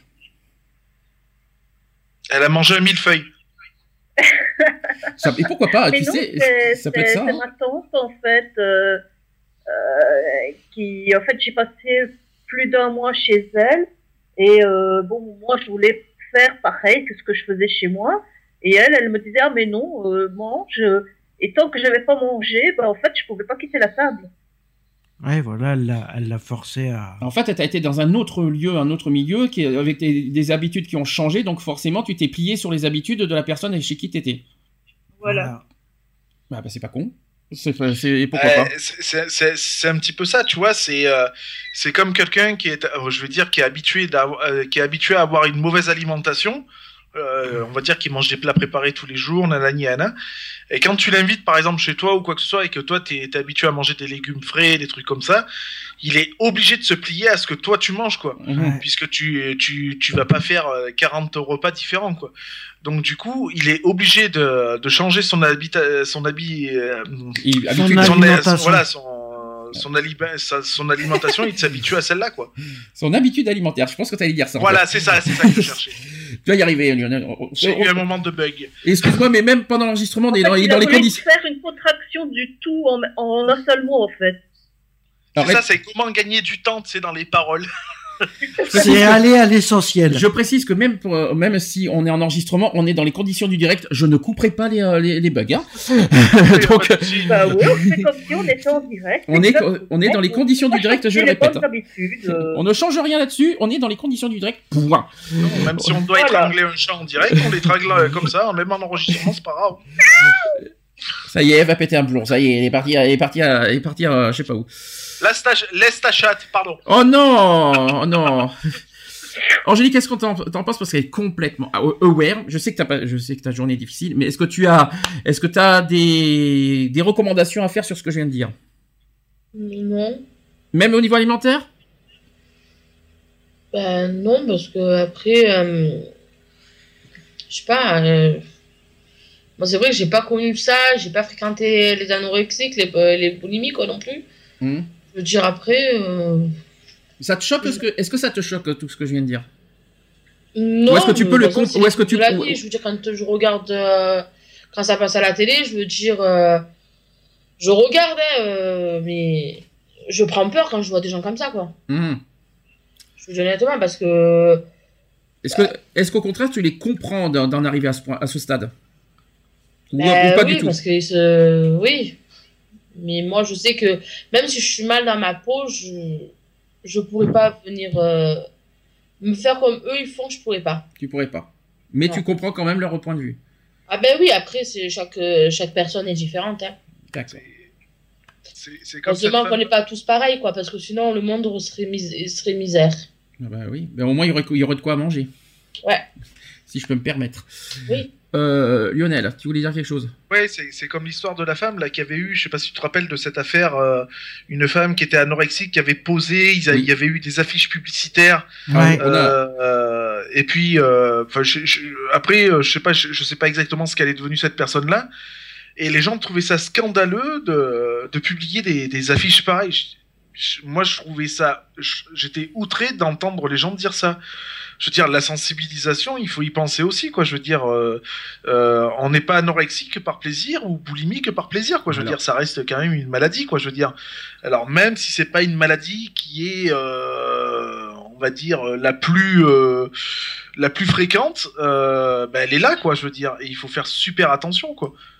Euh, on peut pas se permettre de, jouer avec euh, avec son organisme, quoi. Je veux dire, même pour une personne qui est anorexique ou boulimique, euh, ben, elle joue avec la mort, quoi. hein. C'est défier un petit peu la mort aussi, parce que euh, ton corps, il a besoin de certains éléments, et quand tu le prives de tout ça, ben, il y a un moment donné, ben, où tu tiens plus, quoi. hein, je veux dire. Mm. Alors on va en arriver aussi sur l'anorexie boulimie. Alors, ça, c'est encore autre chose. Donc, c'est une crise, puis un vomissement volontaire. Ça, c'est l'anorexie boulimie. Sachez que près de la moitié des anorexiques présentent des crises incontrôlables de boulimie. Pendant ces crises, elles, euh, elles ingurgitent en, en un temps limité, généralement moins de deux heures, tout ce qu'elles trouvent à avaler. Dès qu'on, euh, ça veut dire que euh, dès qu'elles trouvent quelque chose, allez hop, on mange, on mange, sans, sans, sans se poser des questions. Hein, c'est dès qu'ils trouvent quelque chose, on mange. Sachez Ah, que, hein. sachez que chaque crise déclenche un puissant sentiment de culpabilité et de faiblesse devant l'appétit. Alors l'anorexie que tente de compenser par trois choses, soit par des vomissements provoqués, soit par la prise de laxatifs et de diurétiques, soit par des efforts physiques encore plus intenses que d'habitude. Et attention, sachez que l'anorexie mentale n'est pas une perte d'appétit, mais un refus obsédant de manger par peur incontrôlée de prendre du poids. Et à noter aussi que chacune des deux formes d'anorexie présente une infinité de nuances en fonction de la personnalité et du milieu socio-culturel de l'anorexique. Ça, c'était une chose à vous dire. Euh... Ça vous choque ou pas ça aussi? De, de quelqu'un qui, qui C'est choquant, c'est encore plus choquant que l'anorexie pour moi, je vous dis franchement. L'anorexie encore c'est difficile parce que mais la boulimie je, je comprends plus euh, je comprends moins la boulimie que l'anorexie pour être honnête avec vous. Mhm. Parce que la boulimie dès qu'on de toute façon, c'est psychologique. Hein. Dans tous les cas, dans tous les cas, c'est psychologique que ça soit euh, l'anorexie ou la boulimie. Ouais.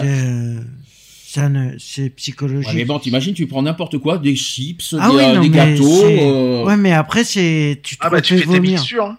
Enfin, moi, j'avoue que j'avoue que ça, je ne comprends pas. En plus, surtout pour le cracher, bah, disons que comment gâcher la nourriture.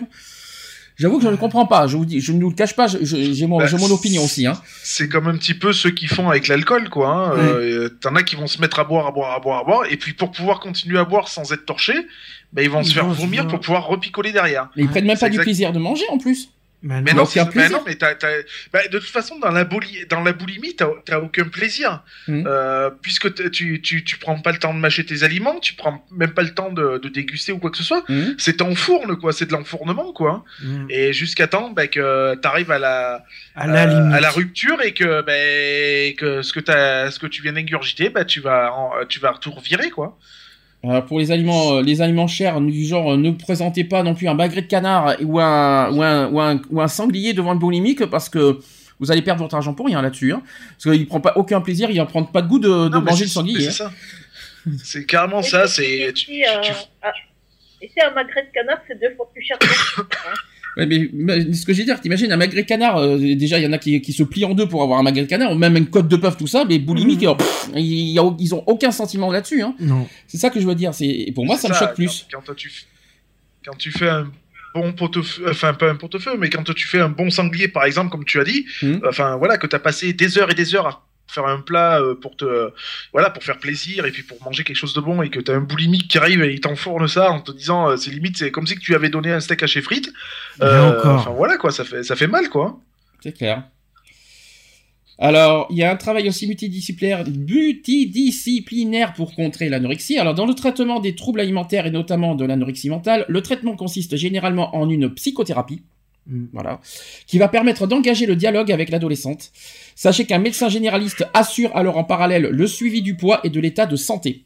Parfois aussi, il y a le, le thérapeute qui travaille en collaboration avec une diététicienne chargée de réapprendre à la jeune fille à retrouver un apport sain avec la nourriture. Et dans les cas les plus graves, quand la vie de la jeune fille est menacée, sachez qu'une hospitalisation devient nécessaire et même obligatoire. Ouais. Quand il y a, euh, là, il faut Ah éviter bah, la non-assistance à personne en danger, je vous le dis clairement. Euh, dès que vous voyez quelque chose, euh, déjà, déjà, je pense que là, on va parler Protex cette fois un petit peu. Euh, dès qu'on- qu'est-ce que- quelle serait ta première réaction quand, si tu croisais un, un, un anorexique, Lionel Tu, tu t'appelles de suite le SAMU ou tu laisses faire? Ah non, non, bah déjà, euh, une per- euh, devant une personne boulimique, euh, déjà cache, je vire tout ce qui est bouffe, tout ça, Mhm. à, prox- à, à portée de main. Euh, je, je, je, je vais dire, limite, je coince la personne dans un coin euh, où je peux la, la, la garder à l'œil et la bloquer en cas de, de besoin. Et puis oui, je fais appel directement au, au service concerné, parce que de toute manière, il n'y a rien d'autre à faire, quoi. hein. Mhm. donc, euh, on n'est pas habilité à, à faire quoi que ce soit à part euh, justement retirer la bouffe et euh, la coincer dans un coin et, euh, Et faire, euh, et faire l'appel au SAMU quoi. Est-ce que la première chose à faire, c'est vraiment, est-ce qu'il faut appeler SAMU si elle, si elle refuse catégoriquement d'en- d'entendre le, bah, les, les- les conseils du genre mange, mange, mange, et à Ah, de, non, non, de, toute- de toute façon, quoi qu'il en soit, c'est si euh, si l'appel n'est pas fait, euh, tu l'as tu l'as très bien dit tout à l'heure, c'est non assistance à personne en danger. Donc quoi qu'il en soit, euh, tu te mets dedans quoi. hein. Donc euh, que tu le fasses se- ou que tu le fasses pas, même si la personne elle te dit non, t'inquiète, ça va et tout, ouais ouais ça va, ben moi aussi ça va. Je vais pas me mettre dedans pour te faire plaisir. Ce qu'il faut savoir, c'est que c'est euh, la non-assistance à personne en danger, elle est quand même punissable. hein. mais Euh, ça, ça fait réfléchir quand même. euh, ça fait quand même réfléchir. hein. ça me laisse poser une question, Eve. Toi, qui- toi, t- parce que tu es en sortie grâce à une, grâce à une amie que tu as, que va. fréquentée, et tu l'aurais pas, tu l'aurais pas rencontré, tu serais, tu en serais où aujourd'hui? Euh, eh ben, si tu veux, j'ai eu, euh, euh, suite à tout ça, j'ai eu un début de perforation de l'estomac. Ouais, Donc peut-être je serais morte euh, d'accord. de d'éventration de l'estomac. Donc, tu n'aurais pas rencontré cette personne, tu serais plus, tu serais pas parmi nous, parmi nous en fait. Peut-être, ouais. Et et, comment on fait C'est pas évident parce que non- non-assistance à personne en danger, c'est pas évident. Euh, parce que est-ce que est-ce que le fait de te dire de manger suffit pour euh, pour sortir de quelqu'un d'anorexique de l'anorexie? Est-ce qu'il faut pousser Tant pis, il faut euh, faut taper la porte, il faut aller plus loin en disant tiens, je vais appeler les urgences. Point. À force de pas écouter. C'est ça en fait la question que je me prends, que je me pose. Là, je parle des proches, notamment des, des amis, des meilleurs amis, tout ce que vous voulez. Ouais, mais bon. Euh, euh, euh, et au bout d'un certain temps, il devrait se dire bon ben écoute, euh, bon il m'écoute. euh, au lieu de dire il m'écoute pas, je laisse tomber. Est-ce que ça, ça va faire ça? Ah non.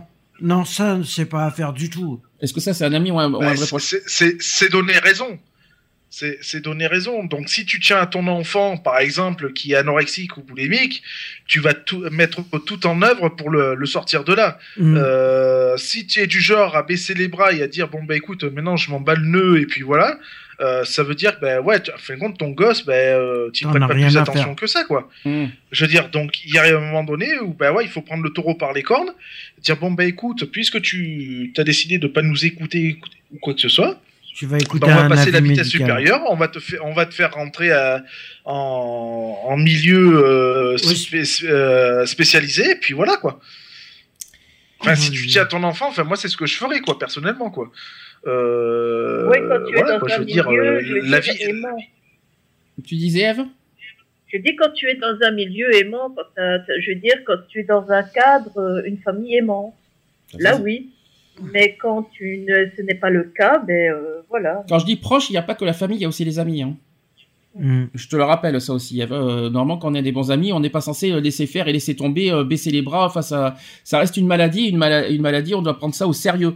Euh, c'est pour ça que je dis euh, l'anorexie, c'est pas, c'est pas, c'est pas que psychologique. Ça reste une maladie grave et que et qu'en tant qu'ami, on doit pas le laisser euh, tomber, euh, bah, bah, le laisser mourir en quelque sorte. Parce que je- si je peux me permettre, ça, ça reste mortel si on continue l'anorexie. hein, si on continue, Ouais, si, on- si, si je peux me permettre. Hein.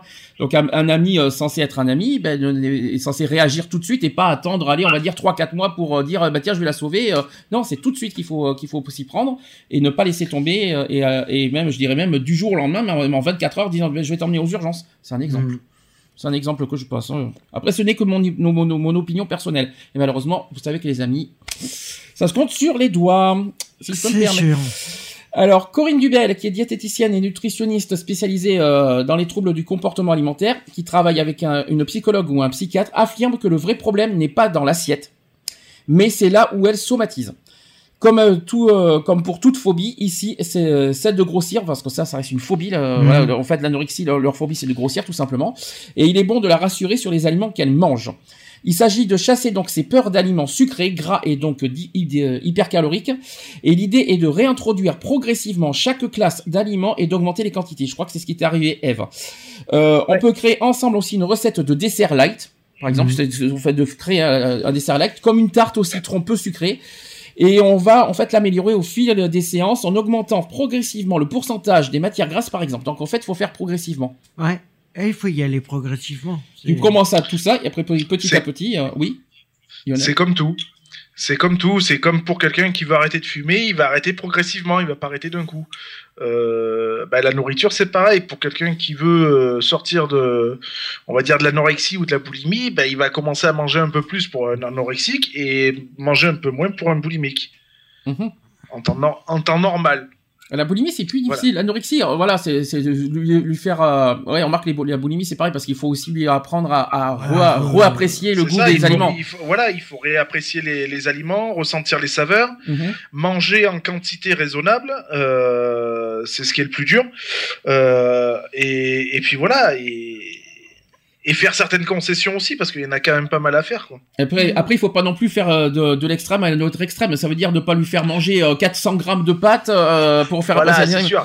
C'est Euh. sûr qu'un boulimique, tu vas pas lui faire manger euh, 20 kilos de légumes euh, d'un coup, quoi. Je veux dire, faut que ce soit progressif. Mmh. Euh, Miam miam, 20 kilos de brocoli. Mmh, miam miam. peu après, je te dis pas le slip. Hein. Bon, bref. Non, mais bon, voilà. Puis en plus, si la personne elle aime pas les légumes, alors je vais t'expliquer, c'est encore plus compliqué. Euh, donc voilà, quoi. Je veux dire, euh, c'est c'est comme moi. Moi, euh, j'ai aimé le chocolat. Maintenant, ça m'écœure. bah, maintenant, on va te faire réapprécier le goût du chocolat. Mais par contre, tu me donnes un bon chocolat noir, ouais, je vais le manger. Donc tu peux. Ah, mais je peux. Mais euh, j'en mangerai plus comme j'en mangeais avant. Ah, t'auras des Kinder, alors, rien que pour Noël, t'auras des Kinder Surprise, des tablettes au chocolat, des, euh, t'auras plein plein de choses, t'inquiète pas, t'auras même des mon chéri, tout ce que tu veux, euh, etc. Hein? Comme non, c'est la première chose qui me vient. C'est pas pour ça, ça n'a rien à voir. Non, mais Eve, ne te mets pas de, ne te mets pas tout de suite de, de mauvaises idées en tête. Il y a rien de, de, de, de suspect là dans ce que je viens de dire. Il y a pas Ah aucun non, c'est problème. que de chocolat. C'est que du chocolat. connais, ouais. hein, ça, fait, ça fait deux siècles que j'en ai pas mangé, mais je connais. Hein. Alors, au niveau, il faut aussi également travailler sur le goût et le dégoût. J'explique. Dans le meilleur des cas, la- l'anorexique absorbe 1000 calories par jour. Mm. Et elle a dressé une liste d'aliments qu'elle refuse et qu'elle dit ne pas aimer. Oui. Bah oui, c'est un petit peu ce qu'on m'a fait lundi d'ailleurs comme travail. Qu'est-ce que j'aime, qu'est-ce que j'aime pas. Mmh. Voilà. C'est- Et aussi, ils sont quasiment toujours énergé- énergétiques. Et le travail de la diététicienne consiste également à réintroduire les aliments supprimés progressivement en travaillant sur le goût. Ouais. C'est pas évident ça. On décide ensemble d'un aliment dit interdit comme une lichette de fromage, une cuillère de pâte, un carré de chocolat, n'est-ce pas Lionel, ou un yaourt. Le travail s'effectue par, par étapes progressives. On goûte ensemble et si c'est et si possible en groupe. En fait, pour je je vais expliquer aussi mon, mon astuce après. Chaque euh, chacune évoque son ressenti gustatif afin d'être progressivement dans le plaisir. C'est la réputation de l'expérience qui place la jeune fille en confiance et ce travail s'effectue en parallèle avec la psychothérapie axée sur les causes de la maladie avec pour objectif d'aider la jeune fille à retrouver du plaisir et à déculpabiliser. Mmh. Moi j'ai une autre astuce, c'est qu'en fait, pour, euh, pour- parce qu'en fait il y a le visuel qui compte aussi. Aussi, ouais. Dès que tu vois une carré de chocolat, ça te repousse. Donc si on veut aussi faire apprécier le goût, il faudrait qu'on qu'on ait un cache non œil si vous préférez là, des cache non œil et puis qu'on apprécie au goût comme ça, qu'on- euh, doucement, pas pas pas gros, vas-y, mange mange deux carrés de chocolat d'un coup. fasse trouver- euh, The Voice, mais à l'alimentaire. Pourquoi The Voice? Bah, ils sont à l'aveugle. Les, euh, les auditions, ils sont à l'aveugle. Ouais, mais, mais, par euh, rapport à l'alimentaire, tu ouais. le ferais à l'aveugle Ouais, mais aussi. sauf que The Voice c'est à l'oreille, c'est pas c'est pas à la vue. Non, mais, À non, mais pour l'alimentaire. Oui. Pour l'alimentaire. Pour Oui, euh, mais je pas Ouais. Je crois pas que ça marcherait parce que la personne aurait trop peur que tu lui donnes un truc hyper calorique. euh. Ah ouais, aussi, ouais. Bah justement, tu, tu Ah, rassures. pour, ça- pour Sandy, ça marcherait bien. Il faudrait lui donner des petits pois carottes. Il aime ça. Oh l'enfoiré. mais tu voir le chocolat derrière. mais mais euh, non mais c'est pas non mais moi je le moi c'est au goût que j'aime pas, c'est pas le c'est pas le visuel hein. Tandis que les anorexiques ils sont ils sont ils sont Ouais, il il y a visuel, il y a- il y en a qui sont il y en a qui repoussent au visuel. Je- ça me fait penser à- à- au truc de c'est mon choix hier avec le fruit. Ah oui. Oh mon dieu, j'ai la phobie de la banane, mon dieu. À l'aide. Oh, j'ai la phobie du beurre. Oh, Ouais. Et pourtant ça et pourtant voilà, ça existe, hein. Donc euh, ce genre de choses, il faut le vaincre bah, euh, autrement en fait. En fait, il faut apprécier le goût avant avant de, de parce qu'il y en a qui sont De voir le qui- visuel. euh, euh, voilà, en, en dépassant le visuel en fait. Et en Mm. fait, faut Tu vois, par exemple, c'est comme moi qui n'aime pas les endives cuites. oui, Euh, avant de dire je n'aime pas, j'ai déjà goûté. c'est ça. Euh, donc, c'est en ayant goûté que je peux te dire que ouais, j'aime pas du tout. Quoi. Mais toi, c'est à la, Euh, mais oui, mais toi, t'as la vue. Même si toutes les façons ont été faites, hein, enlever l'amertume, etc., etc., ça passe pas. Mais toi, c'est visuel ou c'est au goût hein? Parce que toi, tu m'as dit- c'est au visuel ou c'est au goût que t'aimes pas les endives? Alors, en fait- alors, d- déjà, dans un premier temps, c'est le visuel. Il y a l'odeur. Et dans un deuxième temps, c'est le goût, parce que j'ai goûté aussi, donc, euh, et ça, ça me convient pas. Par Et contre, si on tu te- me les fais en salade, je vais te, je vais te tout te bouffer, quoi. Et si on te cache les noneuils et qu'on te fait un bon petit, une bonne petite endive au jambon? Non, c'est même pas la peine. Parce qu'il va y avoir l'odeur, et l'odeur, je la connais. L'odeur, je la connais trop bien, quoi. Donc en fait, Lionel a, a la phobie des endives. En fait, il peut aller assez mon choix aussi, il y a pas de souci, je crois. Je, Il je- la phobie de l'endive. C'est bon, Lionel, tu euh, t'es t'es bon, pour aller à- t'es bon pour aller assez mon choix aussi, je pense. Il y a C'est ça, je Nathalie suis, anti- qui, je suis antivophobe. Bien voyons. il y a Nathalie qui détestait les endives aussi, donc euh, elle a dit oui, euh, les, les donc les endives euh, avec du jambon là, Mhm. aussi, euh, qu'elle qu'elle qu'elle supportait pas, et je lui ai fait à ma façon, elle a tout mangé. Ouais, ça dépend comment tu les prépares aussi. Alors justement, je reviens à ce que Eve a dit parce que j'ai aussi une explication. La plupart du temps, la jeune craint qu'on ne l'oblige à manger des aliments qu'elle considère comme interdits. Jusque-là, vous suivez. Car même si elle aimerait manger comme tout le monde, elle n'en est pas capable des fois. Et cette ambivalence crée des situations d'évitement. Elle joue d'astuces et de prétextes pour imposer son diktat. Et elle est douée pour manipuler aussi son entourage, malheureusement. Donc elle peut ainsi affirmer ne pas avoir faim car elle aurait pris un gros goûter, chose qui est complètement faux. Elle risque aussi une alimentation monotone et l'idée de- est de fixer en fait des petits objectifs comme un petit repas par semaine pris en famille, c'est un exemple, et parvenir à passer du yaourt allégé à celui aux fruits. Les mixés là par exemple, Ouais. les petits euh, mixés avec des petits fruits dedans, qui est déjà un grand pas de réaliser. Malheureusement, l'anorexie reste toujours une maladie qui se soigne difficilement, et dans un tiers des cas, les adolescentes retrouvent une vie normale. Un tiers des cas. C'est faible. hein. Pour un autre tiers, sachez que les jeunes filles gardent un poids faible et des troubles psychologiques ainsi que des risques de rechute. Et enfin, pour le, dernier tiers, le problème d'anorexie persiste et nécessite des soins continuels. Et enfin, il faut savoir aussi qu'environ 10% des anorexiques meurent des suites de leur maladie, soit par dénutrition, soit par suicide. Bah oui. Faut quand même le dire et le souligner, ça aussi. Automatiquement, ça fait, ça fait réfléchir quand même. Hein. Donc ça, c'est dit, ça c'est fait. Je vais revenir sur la boulimie maintenant. Je- je re- on, a, on a parlé de l'anorexie boulimie, maintenant la boulimie toute seule. La boulimie, c'est un trouble de conduite alimentaire. C'est pas un Mm. trouble, euh, euh, c'est un trouble de conduite. C'est pas la même chose. Caractérisé par un, rapport pathologique à la nourriture, se manifestant par des ingestions excessives d'aliments de façon répétitive et durable. Ces ingestions appelées crises de boulimie peuvent durer entre quelques minutes et, plusieurs heures. Cette maladie est souvent apparentée à une forme d'addiction, dans la mesure où l'individu entre- entretiendra avec la nourriture un rapport similaire à celui que certaines personnes peuvent entretenir avec la drogue. La boulimie est une des formes les plus sévères de troubles alimentaires avec l'anorexie, on, a- ça on le sait très bien. La crise de boulimie se caractérise par une augmentation pathologique du besoin de nourriture sans nécessairement ressentir la faim. Mhm. Voilà la différence. Elle est la plupart du temps suivie par un sentiment très fort de colère ou de dégoût de soi, notamment dans le cas d'une boulimie vomitive. L'individu boulimique peut avoir recours à certains actes en vue de stabiliser son poids, tels que la provocation du vomissement, l'utilisation inappropriée de laxatifs ou de diuré- diurétiques, ainsi que la pratique excessive de sport et une restriction alimentaire très sévère. On associe souvent la boulimie au vomissement, bien qu'il ne soit pas systématique. Ces actes ont pour principal objectif de réduire au maximum la quantité de calories ingérées lors de la crise de boulimie, bien que la personne boulimique croit réussir à éliminer toutes ces calories, et ce n'est bien souvent pas le cas, et sachez qu'en général, les crises s'accompagnent d'une prise de poids plus ou moins important- importante. Ça, on ne l'a pas dit, ça, par contre. La boulimie se compose de deux problématiques qui se nourrissent l'une de l'autre. D'abord, il y a le problème de fond. Le problème de fond qui est de l'ordre émotionnel, qui est lui très ancien puisqu'il peut dater de la petite enfance, même si les premiers signes de TCA apparaissent à l'adolescence ou à l'âge adulte. Et deuxième problématique, c'est les anarchies alimentaires que ce problème de fond a favorisé au fil des années, où elles généraient des dérèglements biologiques et hormonaux. Ce sont des marqueurs corporels qui, par leur dérèglement, entretiennent maintenant le processus de crise, et chaque crise créant à leur tour des conditions biologiques et hormonales de la crise suivante.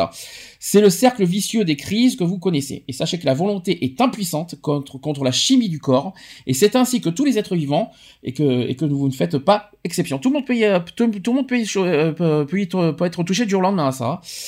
Alors, certes, la boulimie et l'anorexie ont des symptômes ter- terriblement handicapants et douloureux au point de faire euh, de leur vie un enfer. Mais aussi fortes que puissent être les manifestations de ces désordres, nous ne les considérons pas comme des maladies mentales, mais comme de violentes réactions naturelles de survie. En fait, elles s'assimilent à des réactions de l'instinct de conservation assumant son rôle naturel de, protecteur face à un ou plusieurs traumatismes et ne sont donc pas de l'ordre de l'anormalité. Mm. Jusque-là, vous suivez ça, ça vous surprend Pas du tout ce que je vous dis? Non. Il y en a que. Est-ce que. Est-ce que tu- on peut dire au niveau des sources, parce que c'est vrai que euh, où est-ce que ça peut venir euh, la, la- la source d'anorexie, boulimie? Est-ce que ça peut être une qu'une histoire de poids? Moi, personnellement, ça a commencé avec ma mère. Mhm. Parce que ma mère, euh, si tu veux, elle, a, elle avait toujours surpoids. Et euh, comme euh, ma tante, euh, elles ont, elles ont un surpoids. Et euh, dès qu'il a une méthode miracle qui sort pour maigrir, euh, elle essaie. Et Mhm. ma mère, à certains j'ai à prendre le même mode de régime que elle, en fait. Alors, en Euh. fait, alors en fait, on parle de crise boulimique, on parle d'angoisse. Tu vas me dire si tu es, si dans ce cas, Eve, que cette angoisse Ouais. provient entre autres de sentiments de vacuité, c'est-à-dire de vide existentiel. C'est un petit peu ça ou pas? Oui. Mais oui, c'est ça que je t'ai dit. On essaie de combler un vide. On a un vide en nous. On Mhm. essaie le- de le combler avec de la nourriture, mais c'est pas la nourriture qui va combler le manque affectif. C'est pas le, le vide. Voilà, ce, ce vide-là n'est va être euh, comblé que voilà par, euh, euh, je veux dire, de l'amour, de la famille et autres. Euh, si tu as un manque affectif, c'est pas parce que tu vas te taper, euh, je sais pas moi, 10 parts de tarte que ça va le combler. Autre chose, on dit que l'angoisse vient aussi d'un manque d'ancrage. Donc quand, on dit ancrage, ça signifie ce qui permet de tenir au sol, c'est-à-dire aux réalités et aux valeurs solides et sûres sur lesquelles nous pouvons nous appuyer pour bâtir notre vie sans qu'elle s'effondre.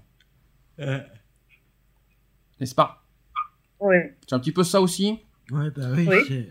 Alors, l'ancrage est une notion fondamentale en médecine tradi- traditionnelle parce qu'il est difficile de l'expliquer complètement ici en quelques mots.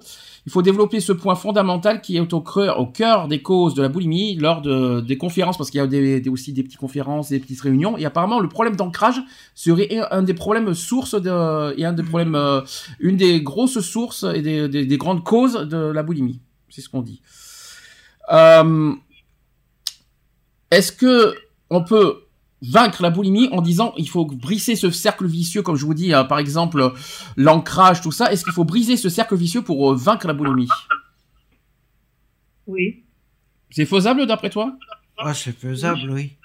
Et on, peut- on nous dit par exemple que stopper les crises est tout à fait possible et cela peut être très rapide. Ouais, ça peut être, euh, ça peut être très rapide. Est-ce que c'est faisable? Est-ce- ou est-ce que c'est mission impossible?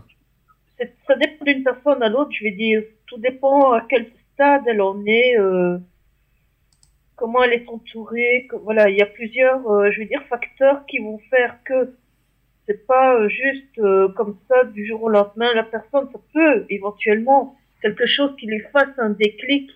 Mm. Mais je, comme je te dis encore une fois, c'est d'une personne à l'autre.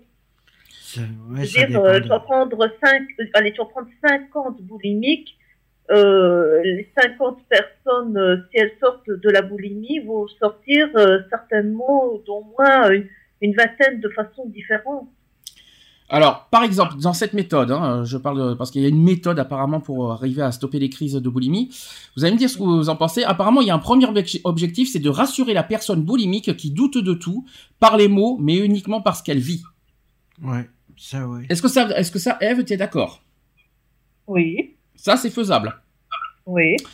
Dans cette méthode, supprimer les crises ne consiste plus pour vous, en fait, à, à essayer d'être encore plus forte contre les pulsions, mais bien de normaliser certaines courbes biologiques et hormonales pour que les crises ne viennent plus. Mm. Tout simplement. Cette démarche de commencer par faire disparaître les crises peut paraître pour certains à l'inverse des thérapies euh, courantes comme, comme les, ana- les analytiques, les séries de, de psychodrames ou comportementales, mais cette stratégie est une des clés de la réussite et c'est notre choix car la rapidité des premiers résultats est à notre sens essentiel.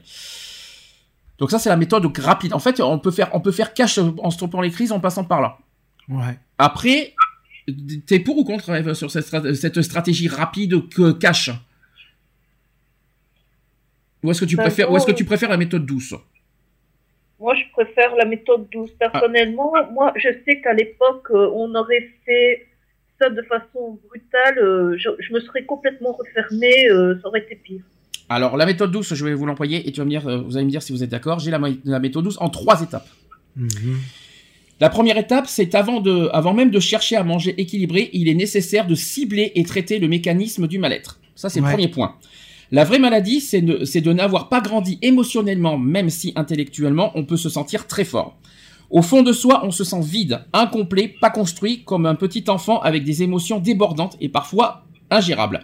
Donc on a des sensations de vide et d'ennui intense, le sentiment d'être seul parmi les autres, même avec ceux qu'on aime. Donc il faut plaire à tout prix pour que l'autre ne nous abandonne pas. Et si l'autre donne l'impression de s'éloigner, ne serait-ce que pour un moment, ne serait-ce que parce qu'il n'est pas d'accord, soit on panique, donc soit on le hait au point de chercher à lui faire du mal, soit on le jette. Donc la méthode douce, tout simplement, c'est de, l'équilibre et aussi de bah, la- l'approche, c'est-à-dire ne pas ne pas rejeter Mhm. psychologiquement, bah c'est que- là c'est un petit peu ce que j'ai parlé tout à l'heure côté amical et le côté Ouais. proche.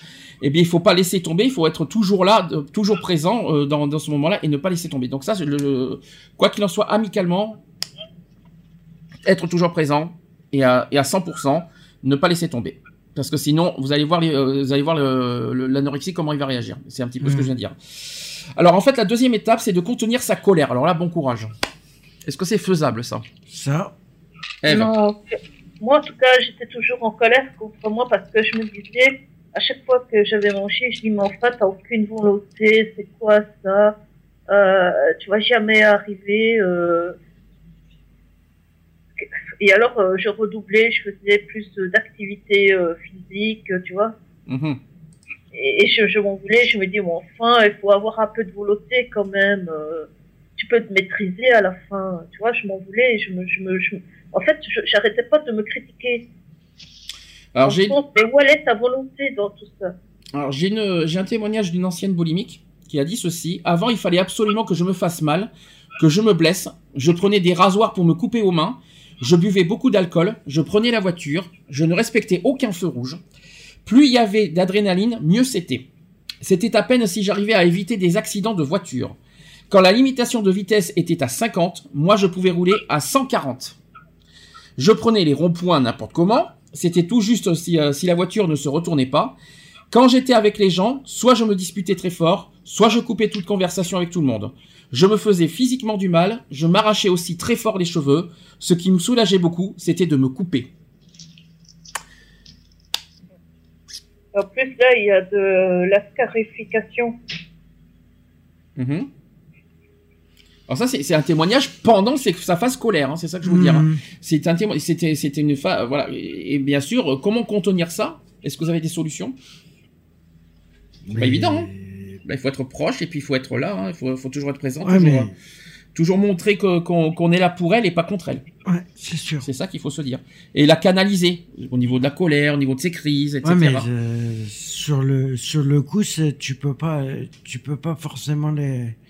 Tu vas essayer, mais ça ça, ça peut fonctionner comme ça peut pas fonctionner. Hein. Tout à fait. Tu sais pas comment Oui. elle va- tu sais pas comment euh, ce que ce que tu vas lui dire, euh, tu euh, tu sais pas comment elle va réagir. Alors automatiquement, toi ça va t'énerver d'un sens et et tu vas commencer à t'énerver aussi. Et... Ça reste une maladie. Ouais. Donc, euh, ouais, faut- mais ouais, faut mais se bon. la- il faut se mettre bien en tête que c'est une personne malade que nous avons. Il faut pas Ouais. se mettre en tête que, que bah, en plus, on ne sommes pas responsables de son truc, de son. Non, mais bah euh, si on est des vrais amis, ben il faut pas laisser tomber jusqu'au bout et puis continuer, Ouais, non, et puis mais- continuer à trouver des petites solutions progressives pour l'aider à s'en sortir. Et mais pas de cash. euh, C'est pas évident. Et troisième étape justement, il faut se forcer à écouter les autres. Est-ce que ça c'est faisable ça? Ça c'est faisable. C'est difficile. Difficile. Alors ça c'est sûr, mais est-ce que c'est possible? Oh, c'est faisable. C'est possible, mais euh, faut euh, commencer quel déjà à commencer à s'en sortir. Il y a quelqu'un qui a parlé, c'est ça? Ouais, c'est Lionel. Lionel. Lionel a parlé, il est pas loin? Ouais. Oui. Ah, J'essaye j'essaye de suivre parce que j'ai j'ai des gros bugs. j'ai- Vous avez des voix de robots, c'est horrible. Et, et, et, moi, Robocop. Donc, euh, euh, j'ai- ouais, comme je dis, oui. Alors, est-ce que c'est c'est possible de- de- d'entendre, enfin, les, les proches, par exemple?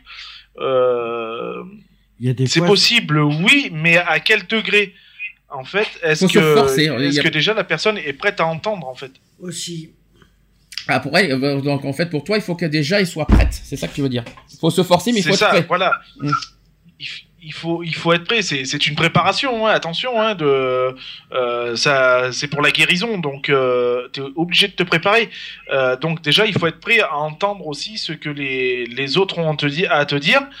Et, euh, et que les autres aussi soient prêts à, à entendre ce que toi tu as à dire. Parce que le, le mal qui est le mal le mal le mal c'est toi qui l'as c'est pas eux donc euh, faut aussi que toi tu puisses aussi exprimer euh, ton mal-être et pour pouvoir l'exprimer il faut que les gens aussi soient euh, aptes à entendre ça quoi Alors j'ai un témoignage. Un témoignage d'une ancienne boulimique qui a dit ceci. Aujourd'hui, je me rends compte que l'évolution euh, de l'évolution qui s'est accomplie. J'écoute les gens et je me rends compte que ce qu'ils font n'est pas contre moi ni pour me faire chier. J'ai changé énormément de choses au travers de la thérapie. Maintenant, quand je ne comprends pas, je demande à la personne de m'expliquer ce qu'elle dit ou ce qu'elle fait. Je suis consciente que j'ai tendance à interpréter et je m'efforce de vérifier. Je m'aperçois également qu'avant, il fallait absolument qu'on me remarque, qu'on me trouve belle. Maintenant, je suis devenue plus calme, plus discrète. Mon ego est moins surdimensionné et je vois et j'accepte les gens qui viennent vers moi. Avant, je ne, voyais, je ne voyais que moi. Mhm. Donc voilà. Il faut, en fait, il faut forcer les choses quelque part pour y arriver à, à, ce- à ce qu'elle écoute en quelque sorte. Mais c'est pas évident ça. hein. C'est pas évident, Mais il faut que ça soit écouté des deux côtés Mm. aussi. Donc voilà, j'ai fait le sujet. Est-ce que quelqu'un veut faire Alors, je vais quand même laisser à Eve qui, a- qui, voilà, qui elle a vécu l'anorexie, donc je pense que Eve pourra nous faire une petite conclusion, puis nous on fera notre petite euh, notre avis euh, pour conclure. Eve, je te laisse la parole parce que toi, qui as vécu ça, peut-être que tu as des conseils à donner. Ah, des conseils, euh, oui et non. Je dirais surtout aux parents de, voilà, de garder quand même l'œil ouvert par rapport à, à leur fille, même leur fils, hein, puisqu'il y a quand même des garçons qui sont touchés par l'anorexie. Moi, j'ai connu un garçon qui, a eu ce problème d'anorexie.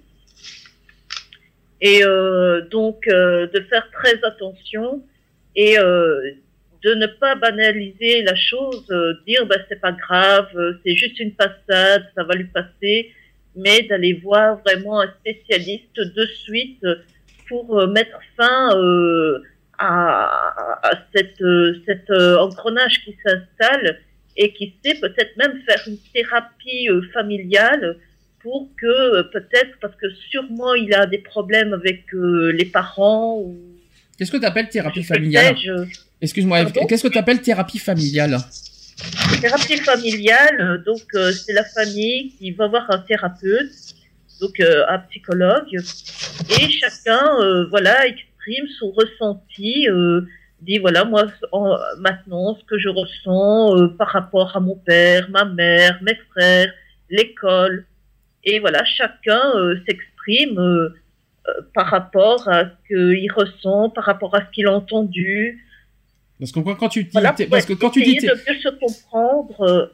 Euh, Excuse-moi, Parce que, excuse-moi, parce que quand tu dis thérapie familiale, moi je pensais que tu parlais de, tu sais, des conseils de famille en quelque sorte qu'on fasse, euh, tu sais, le dimanche, euh, qu'on soit en famille, qu'on fasse une discussion Ah non, ensemble et que, ça, ça n'a rien j'étais parti là-dessus, moi, en fait, quand tu dis thérapie familiale. Pourtant- mais pourtant, ça aurait pas été con, ça aussi. Hein, Comme, euh. De faire, euh, de faire ce genre, voilà, de faire une réunion de famille, de parler, de s'écouter, de forcer. euh, Non, ce, ce aurait pas été possible, ça aussi? Oui, mais à condition, bien sûr, que la famille, je veux dire que les parents soient quand même un petit peu, euh, je vais dire, aimants. Tu vois que parce qu'il y a des parents, je suis désolée, mais euh, voilà, euh, ils sont tous sauf aimants, sauf présents. Euh, ils, ils- on- Tu peux pas dire que toutes les familles sont pas aimants. Non, mais si la personne, la jeune fille, a des problèmes quand même de, de ce style, ça vient quand même de quelque part. On ne vient pas, comme tu l'as dit, comme ça, anorexique, comme ça, du jour au lendemain. Donc, c'est quand même, il a quand même une cause. Et en général, c'est la famille, en premier, je vais dire, qui est la cause. Et pour les, ça peut venir de l'école, ça peut venir, euh, je veux dire, de camarades de classe, mais c'est pas automatiquement, euh, je veux dire, la plus grosse partie, le, gros, le plus gros pourcentage vient quand même de la famille. et concernant les amis, t'as quelque chose à dire? Eh ben, je vais dire aux amis, si jamais vous avez euh, une camarade de classe ou un camarade de classe qui souffre de cette maladie, de ne pas hésiter de, de, de, de, de voir euh, l'assistante sociale de, de l'école, voir euh, le, milieu médical de l'école, l'infirmerie. Oui, mais tu Euh, parles d'école parce que tu, tu- tu- tu- tu- quand tu dis école, parce que là, tu es en train de, tu, parles que des, des adolescentes, ne- sachant que l'anorexie n'est pas que à l'adolescence. Oui, elle peut Ah être oui, euh, Maintenant, adulte. si c'est à, à l'âge adulte, si on a une, une collègue euh, au travail, euh, essayer de voir avec elle euh, qu'est-ce qui, qu'est-ce qui se passe dans sa vie. Peut-être elle a des problèmes, euh, je vais dire, euh, avec son conjoint ou voilà, peut-être des problèmes relationnels au travail et essayer de voir avec elle euh, qu'est-ce que voilà qu'est-ce qui peut être mis au point pour euh, justement euh, briser ce cercle vicieux qui s'installe. Tout à fait. Et puis euh, rappelons que, que c'est une discrimination, puni- euh, la, la discrimination en raison de la santé, en raison de l'apparence physique est punissable par la loi. Mm. Donc euh, quelqu'un qui est anorexique a aussi le droit de travailler et ne pas se faire jeter pour son apparence. Carrément. Je tiens à le dire aussi cette histoire parce que ça là-dessus, il y en a beaucoup qui, qui l'oublient, si je peux me permettre. Oui, carrément, t'as dit Lionel, j'ai entendu. Oui, oui, c'est ça. Parce que double, discri- discrimination. j'ai hein. affreusement du mal à suivre. hein. Je le C'est cache pas- pas. C'est pas grave, tu fais de ton mieux, mais euh, double discrimination quand même, il faut quand même me rappeler ça aussi. C'est ça. Euh, Quelqu'un veut rajouter quelque chose pour finir? Non. Non, Lionel, quelque chose?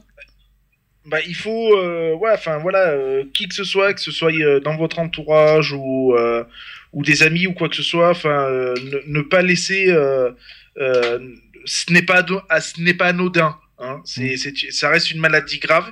Euh, ça reste une maladie grave et quoi qu'il en soit, il faut, il faut du soutien derrière. Et euh, enfin voilà quoi, ne pas et ne pas se dire que ça n'arrive qu'aux autres.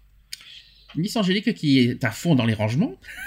Je te vois, hein, Angélique, tu sais, avec les papiers, les cahiers, etc. Si tu crois que on te voit pas, on, on entend même des fois les papiers, on, on les entend même poser. Est-ce que tu as quelque chose à rajouter, à finir? Non, Miss Angélique? Merci Angélique, je, je te remercie pour ton, ton- ta, ta volonté. des lunettes en plus, c'est la première fois que je vois Angélique avec des lunettes quand même. Euh, bon bah écoutez, on va dans ce cas faire une pause, on va passer après aux actus tranquillement mais sûrement. Je vais passer, hein, euh, je vais passer Igit, Igit avec joie et Gauvin Cers avec pourvu. C'est que des nouveautés, donc. Et on va se dire à tout de suite pour, la, suite. Oui.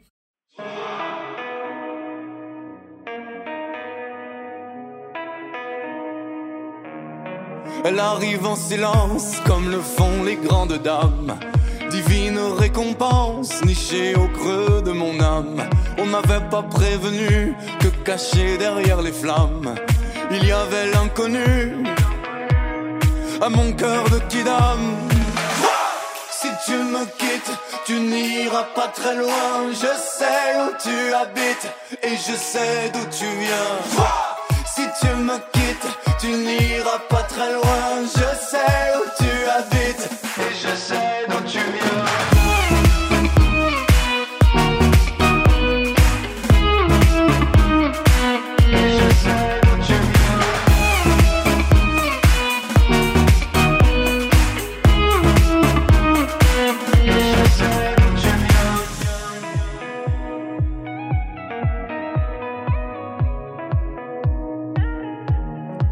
Elle vient sans tambour, sans trompette ni violon. Elle glisse sur le jour, comme font les rayons d'un soleil de novembre qui dévoile ses contours à travers le gris cendre d'un nuage d'amour. Si tu me quittes, tu n'iras pas très loin. Je sais où tu habites et je sais d'où tu viens. Si tu me quittes, tu n'iras pas très loin. Je sais où tu habites et je sais d'où tu viens.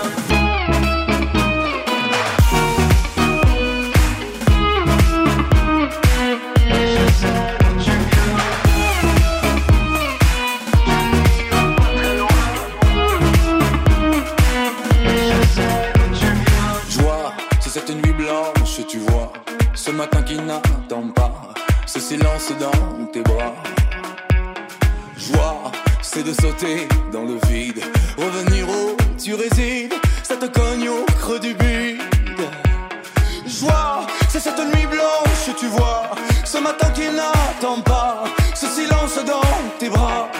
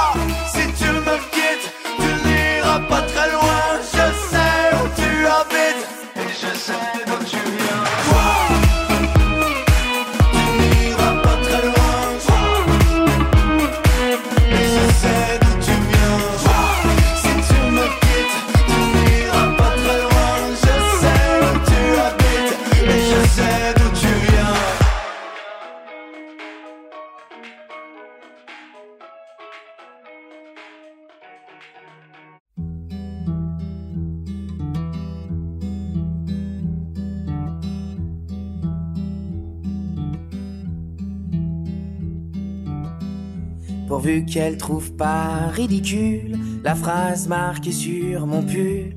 Pourvu que je lise pas dans ses yeux que ma casquette c'est pour les vieux. Pourvu qu'il n'y ait pas un énorme blanc dès que je prononce intermittent. Pourvu qu'elle prenne pas le premier train quand je vais lui dire je m'appelle Gauvin.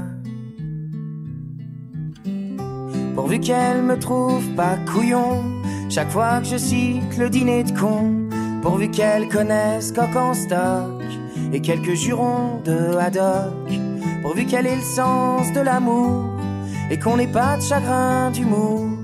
Pourvu qu'elle digère bien les huîtres. Pourvu qu'elle gueule contre l'arbitre. Pourvu qu'elle gueule contre l'arbitre.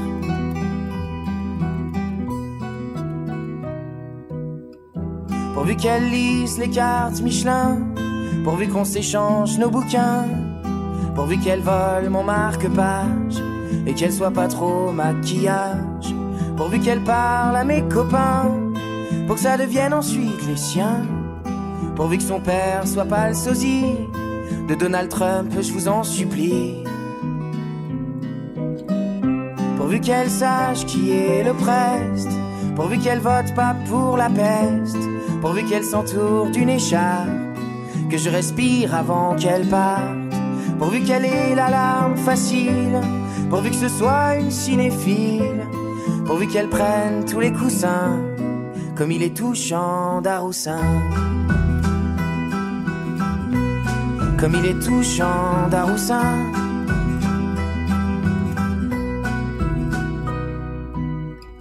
Pourvu qu'elle soit le genre de compagne qui part sur les routes de campagne où deux voitures peuvent pas se croiser, les bottes de foin, les bottes aux pieds.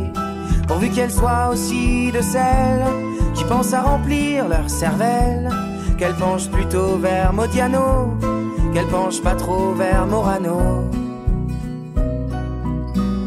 Pourvu qu'elle veuille beaucoup de gamins, c'est dingue d'avoir des si petites mains.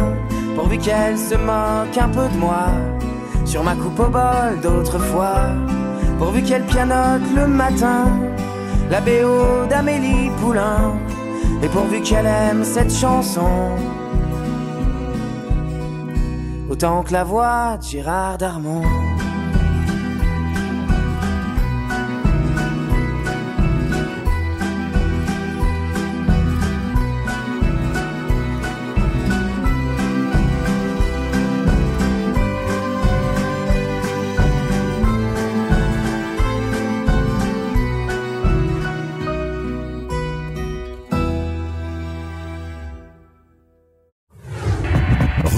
L'émission Equality tous les samedis à 15h sur Gay Free Radio.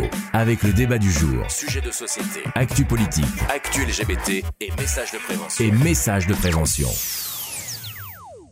De retour dans l'émission Equality, 22h33 toujours en direct entre nous, en privé. Hein. J'aime bien, on est en direct en privé, mais euh, mais pas à la radio malheureusement. J'espère que ça va revenir euh, au plus vite cette histoire. Merci Radionomie au passage de leur euh, de leur de nous de- depuis deux semaines. que- ça va faire deux semaines mardi qu'on n'a pas de live. Euh, mais heureusement, merci, on a les moyens techniques de faire les podcasts. Ça au moins, c'est déjà pas mal. C'est déjà ça. Allez, C'est sûr. euh, sans transition, actu politique, c'est parti. Equality, Les actus. Politique. Politique. Politique. Politique. Ah, ça te plaît, ça, je sais que t'adores. Politique. Je sais que c'est ton, c'est ton moment préféré, Ah t'adores non, ce ça, moment. c'est bien un truc que je supporte pas. Mais non, c'est rien. Surtout aujourd'hui, je suis gentil encore. Parce que les présidentielles, ça va arriver bientôt. 1er Oui, avril. bah alors euh, vous m'oubliez. 1er avril. euh, Tiens, en parlant de présidentiel, il y en a qui faisaient les aujourd'hui au marché, il y en a qui distribuaient les programmes de Mélenchon. C'est bien. Ah, je suis content pour eux. c'est, c'est, c'est- c'est leur problème en même temps.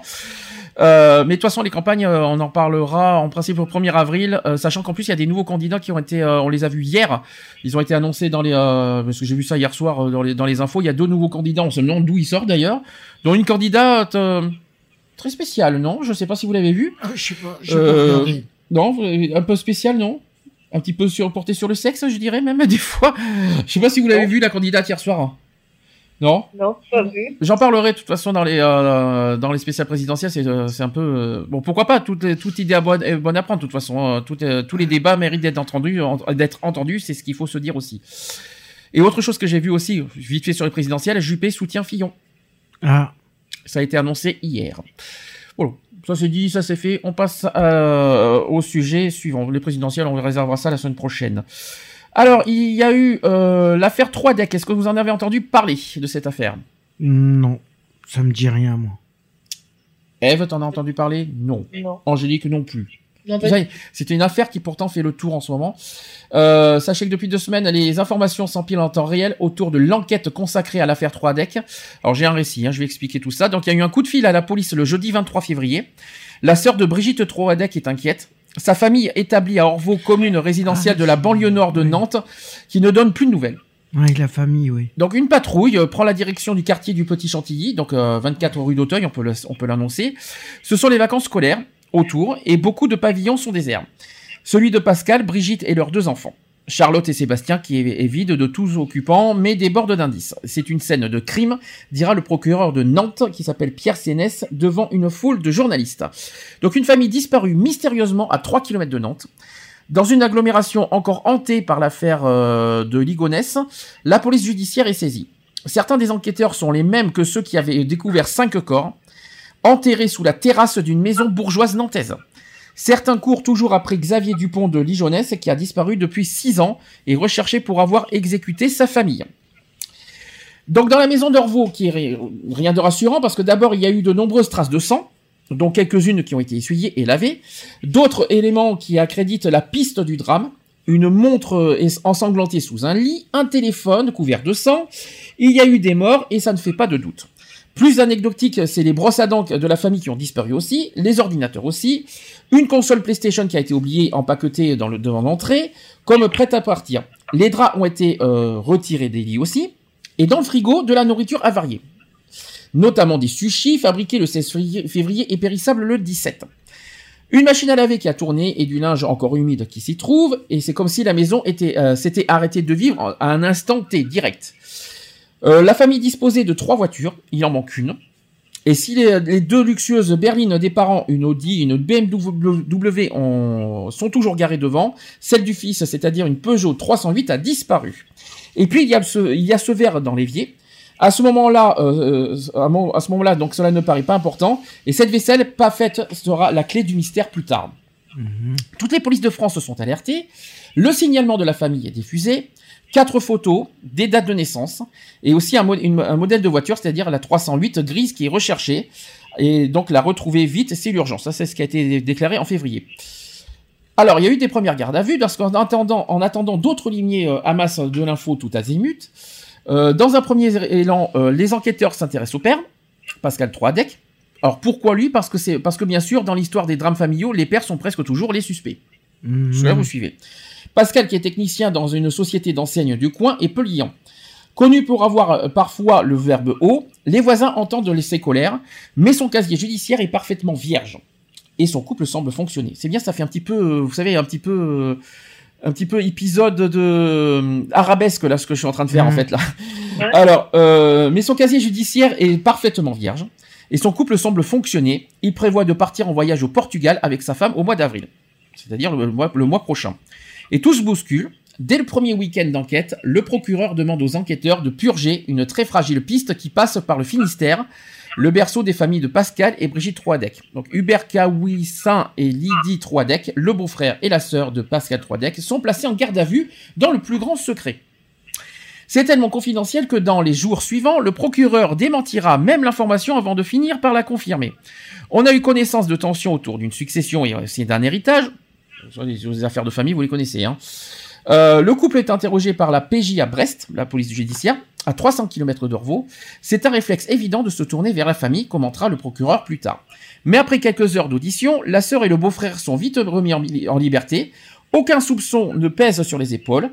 Hubert Kawissin, qui est le beau-frère, a expliqué qu'il n'avait plus de relation avec la famille d'Orvaux depuis des années.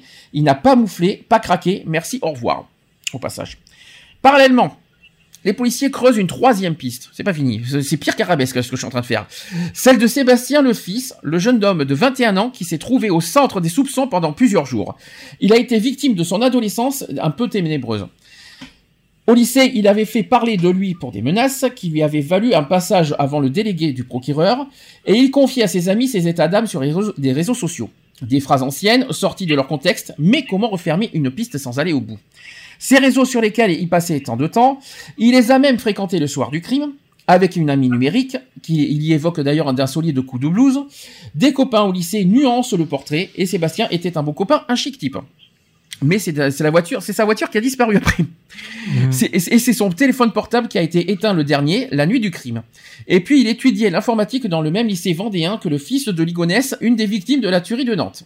Bien sûr, avec le recul, on sait, on sait dire aujourd'hui qu'il ne s'agit que de que d'insignifiants détails, mais pour des enquêteurs à la, à la recherche de la clé du mystère, chaque indice, chaque coïncidence peut avoir de la valeur.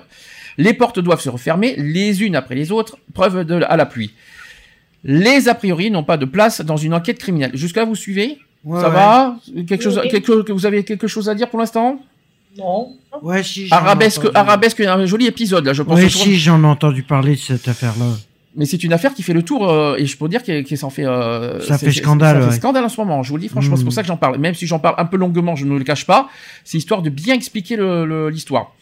Donc à Ouais, propos des... T'inquiète pas, Fletcher va trouver le criminel. Ouais, je pense, mais je me demande si à la fin elle elle va le trouver quand même, parce que là c'est un peu compliqué, tu vois. Même Colombo, je me demande s'il va, y- s'il va y arriver. Ben, Alors à la limite, on va appeler les, les experts Miami, Manhattan ensemble, peut-être, parce que là c'est, parce que là c'est très compliqué. Donc à propos de preuves, voilà les premières qui tombent. D'abord, une information incontestable arrive d'un laboratoire d'analyse. Le sang de trois membres de la famille est identifié dans la maison du crime.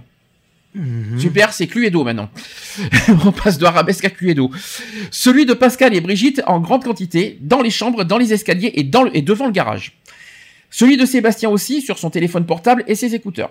Manque celui de Charlotte. Charlotte, que c'est pas la nôtre, hein, je vous rassure. hein, Qui est la fille, ouais. qui, est, qui est la fille. Donc une interrogation de plus euh, pour les enquêteurs. Ça ne signifie rien, tempère alors le, un connaisseur. Il peut s'agir d'un défaut de prélèvement. Et personne n'imagine qu'elle ait pu jouer un rôle actif dans cette affaire. Deux fois aussi, des experts vont revenir fouiller la maison pour tenter d'y trouver d'autres échantillés, peut-être du sien. Des morpho-analystes euh, spécialisés dans l'étude des traces de sang sont sur le coup. L'utilisation d'une arme à feu contre arme du crime est exclue. Ensuite, il y a eu des doutes. On est maintenant le mardi 28 février au soir. Déjà cinq jours d'enquête, tambour battant à examiner chaque embryon de piste. L'étude des comptes bancaires n'a rien démontré. Les comptes des disparus restent inactifs depuis le 16 février. Même avant le drame, aucun mouvement suspect n'est repéré. Rien ne permet euh, d'imaginer qu'un membre de la famille a pu préméditer un crime. Ça veut dire que maintenant, rebasculement de l'enquête, on repart. Le seul ami- anicroche, c'est le matin même de la disparition de la famille, Charlotte qui signale l'utilisation frauduleuse de sa carte bancaire lors de l'achat de jeux vidéo. On apprendra plus tard que cela n'avait rien à voir. Le ou les criminels à plusieurs longueurs d'avance, aucune piste n'est privilégiée et si l'enquête venait à s'enliser. C'est vrai que là on commence à tourner autour du pot là. Cette inquiétude sera vite balayée parce qu'elle tiendra une nuit euh, en tout et pour tout, car dès le mercredi 1er mars, c'est la tempête Force 10. L'enquête rebondit tous les jours et parfois plusieurs fois par jour. C'est d'abord à Dirinon, dans le Finistère, que les projecteurs se braquent. Et en fin de matinée, une joggeuse euh, tombe sur un pantalon dans un chemin creux. Dans, la poche du jean se trouve la carte vitale et la carte bancaire de Charlotte, la fille disparue. Pourquoi déposer là cet élément? Bonne question. C'est insensé. Des recherches grand format sont lancées avec hélicoptères, avec dans les airs, chiens renifleurs au sol, des, des dizaines de gendarmes pour, euh, pour ratisser, et on appelle des plongeurs aussi pour sonder les plans d'eau du coin. Euh, rien d'autre n'est découvert, mais la piste est brûlante. Les enquêteurs ont la conviction que l'affaire se joue dans le Finistère. T'entends, suspense. Qu'est-ce qui se passe maintenant jusqu'à la suite? La piste Qui a familiale. tué la fin Du coup, a- du coup, la, du coup, la piste familiale est de nouveau renforcée. Comme dans les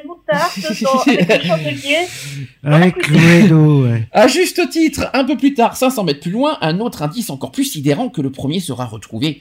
Comme semé là dé- délibérément, il y a un livre d'enfance porte le nom de Pascal Troidec, qui, donc, qui nous balade. Il nous balade et s'agace en, en enquêteur, craignant un jeu de piste macabre, c'est-à-dire le Cluedo, où au moins on cherche à nous égarer, à nous faire perdre du temps. C'est le dossier est d'ailleurs jugé hors norme. C'est ce que pour ça que je le raconte tellement qu'il est impressionnant. Nouveau rebondissement, c'est la voiture maintenant. Nouveau branle-bas de combat le lendemain et retour en urgence en Loire-Atlantique, les gyrophares et sirènes à l'appui pour fendre la circulation, la 308 grise de Sébastien, recherchée par toutes les polices, a été repérée par un riverain. Garée place de l'église de Méan, euh, Pénoué, je sais pas où c'est, c'est à Saint-Nazaire. C'est une nouvelle bizarrerie parce que on ne connaît pas d'attache à la famille Troidec dans la ville, euh, dans la ville de Port. Donc cette voiture, c'était le trésor euh, de guerre attendu, le sésame, la clé de l'enquête. Les experts de la police scientifique comptaient dessus pour donner un nom au criminel qui l'avait conduite. Ce sera finalement le cas. Mais celui qui l'a utilisé a pris le soin, avant de l'abandonner, de leur compliquer la tâche. Il l'a soumise à un grand nettoyage, elle est rutilante, comme prête à la vente dans une concession. Mais des traces inv- invisibles, au premier coup d'œil, permettront des aux analystes de travailler. Vient ensuite les fameux ADN. Mhm. Attention, on va arriver dans les experts Manhattan maintenant. On va arriver dans les, euh, on va arriver maintenant dans les, euh, dans les experts. Donc y a pas à dire, l'ADN c'est quand même bien. Mais bon, voilà quoi. Le résumé bref et efficace d'un enquêteur est incontestable. Les analyses sont formelles. Hubert Kawissin, qui est le beau-frère de, euh, de Pascal Troidec, a laissé ses traces ADN. Les premières sont retrouvées sur, d'après vous, si Le vous suivez- volant. Non, c'est pas sur le volant, c'est pas sur la voiture. D'après vous, il s'est retrouvé où? Parce que là, on revient maintenant sur les débuts. Attention. Parce que quand même, au bout de certains... Sur Le capot du moteur? Non, c'est sur le verre retrouvé dans l'évier de la maison. Ouais, mais qu'est-ce que ça prouve? Ça prouve rien. hein. C'est sûr. Donc les enquêteurs ah, l'apprennent le vendredi 3 mars au soir quand même cette histoire. hein. Et aussitôt ils prennent la décision de le placer en garde à vue dans le week-end.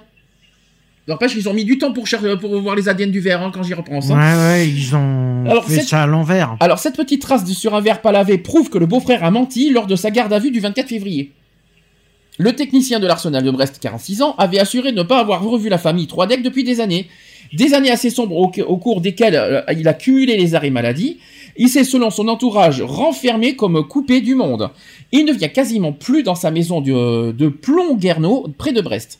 Il vit principalement dans le Sud-Finistère, à Pont-du-Buis, dans une grande ferme plantée au milieu des bois et des vasières. Ses voisins, d'ailleurs les plus proches, ne sauraient pas mettre un visage en son nom. Ensuite, on est le 5 mars. C'est pas fini. Donc, Hubert Kalwessin et sa compagne Lydie Troidec, qui a 47 ans, sont à nouveau placés en garde à vue. Une explication s'impose sur son mensonge, d'autant plus qu'une nouvelle info tombe, c'est que son ADN a aussi, a aussi été révélé, relevé, pardon, et cette fois dans la voiture de Sébastien. Euh, euh, voilà, ça va vous suivez Euh, Ouais. Donc maintenant, l'ADN qui a été aussi relevé dans la voiture, sachant que, que Hubert Kalwessin devient Suspect numéro devient le suspect numéro 1 dans cette Ouais, histoire. bah oui. Pendant plus de 24 heures avec sa compagne, avec sa compagne Lydie Troidec, il est jugé par la PJ. Les interrogatoires sont longs, éprouvants, comme l'histoire, je suis désolé. Autant pour le, petit homme au, au crâne dégarni que pour la sœur de Pascal Troidec, décrite comme une petite dame blonde très fragile. Le couple craque. Hubert Kawissin avoue. Ça y est, on a trouvé le, on a trouvé le, le- on a trouvé le, ça y est. il a tué Pascal, Brigitte, Charlotte et Sébastien. C'est lui le fameux tueur. Et c'était dans la nuit donc du jeudi 16 au vendredi 17 février. Il raconte qu'il s'est rendu la nuit tombante à Orvaux. Il a, il voulait, en fait, en fait, l'histoire, il voulait espionner la famille Troadec pour tenter d'en apprendre un peu plus sur les, des pièces d'or que Pascal Troadec aurait hérité de son père. Donc c'est une histoire d'héritage. Il les aurait gardées pour lui sans partager euh, euh, avec sa sœur Lydie. Donc est-ce que c'est un fantasme ou une réalité? J'en sais rien. Donc il prétend ne pas être venu armé autrement que d'un stéthoscope pour écouter les conversations, tout de même. hein. Super, de mieux en mieux. hein. Il s'est procuré l'objet pour le coller sur les fenêtres de la maison, et ça ressemble d'ailleurs à un grand délire paranoïaque. hein. Euh, donc voilà, et vers 23h le 16 février, poursuit le beau-frère, il finit par pénétrer dans le garage avant de se cacher dans la buanderie. Super, ça c'est Cluedo. Hein. la famille est maintenant couchée, il a repéré une clé sur un meuble et tient à la récupérer. Il emprunte la porte euh, communicante entre la buanderie et le rez-de-chaussée. Hubert est trop bruyant. Euh, Pascal et Brigitte aux trois se réveillent et descendent de leur chambre à l'étage. Les voilà nez à nez avec Hubert Kaw- Kawissin. Double surprise pour le couple, et ce n'est pas un cambrioleur, mais leur beau-frère.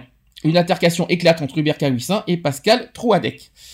Alors, euh, je vais vous expliquer vite fait l'histoire. Comment ça s'est passé le, meurtre. Donc Pascal, Troidec, euh, prétend Hubert Kawissin qui est descendu de sa chambre armée d'un pied de biche. Et surprenant, mais les policiers n'ont pas de preuves du contraire à ce stade de l'enquête. Hubert Kawissin prendrait le dessus et s'empare de la barre de fer pour frapper les époux Troidec. Ensuite, il tue les enfants. Donc Sébastien d'abord, puis Charlotte.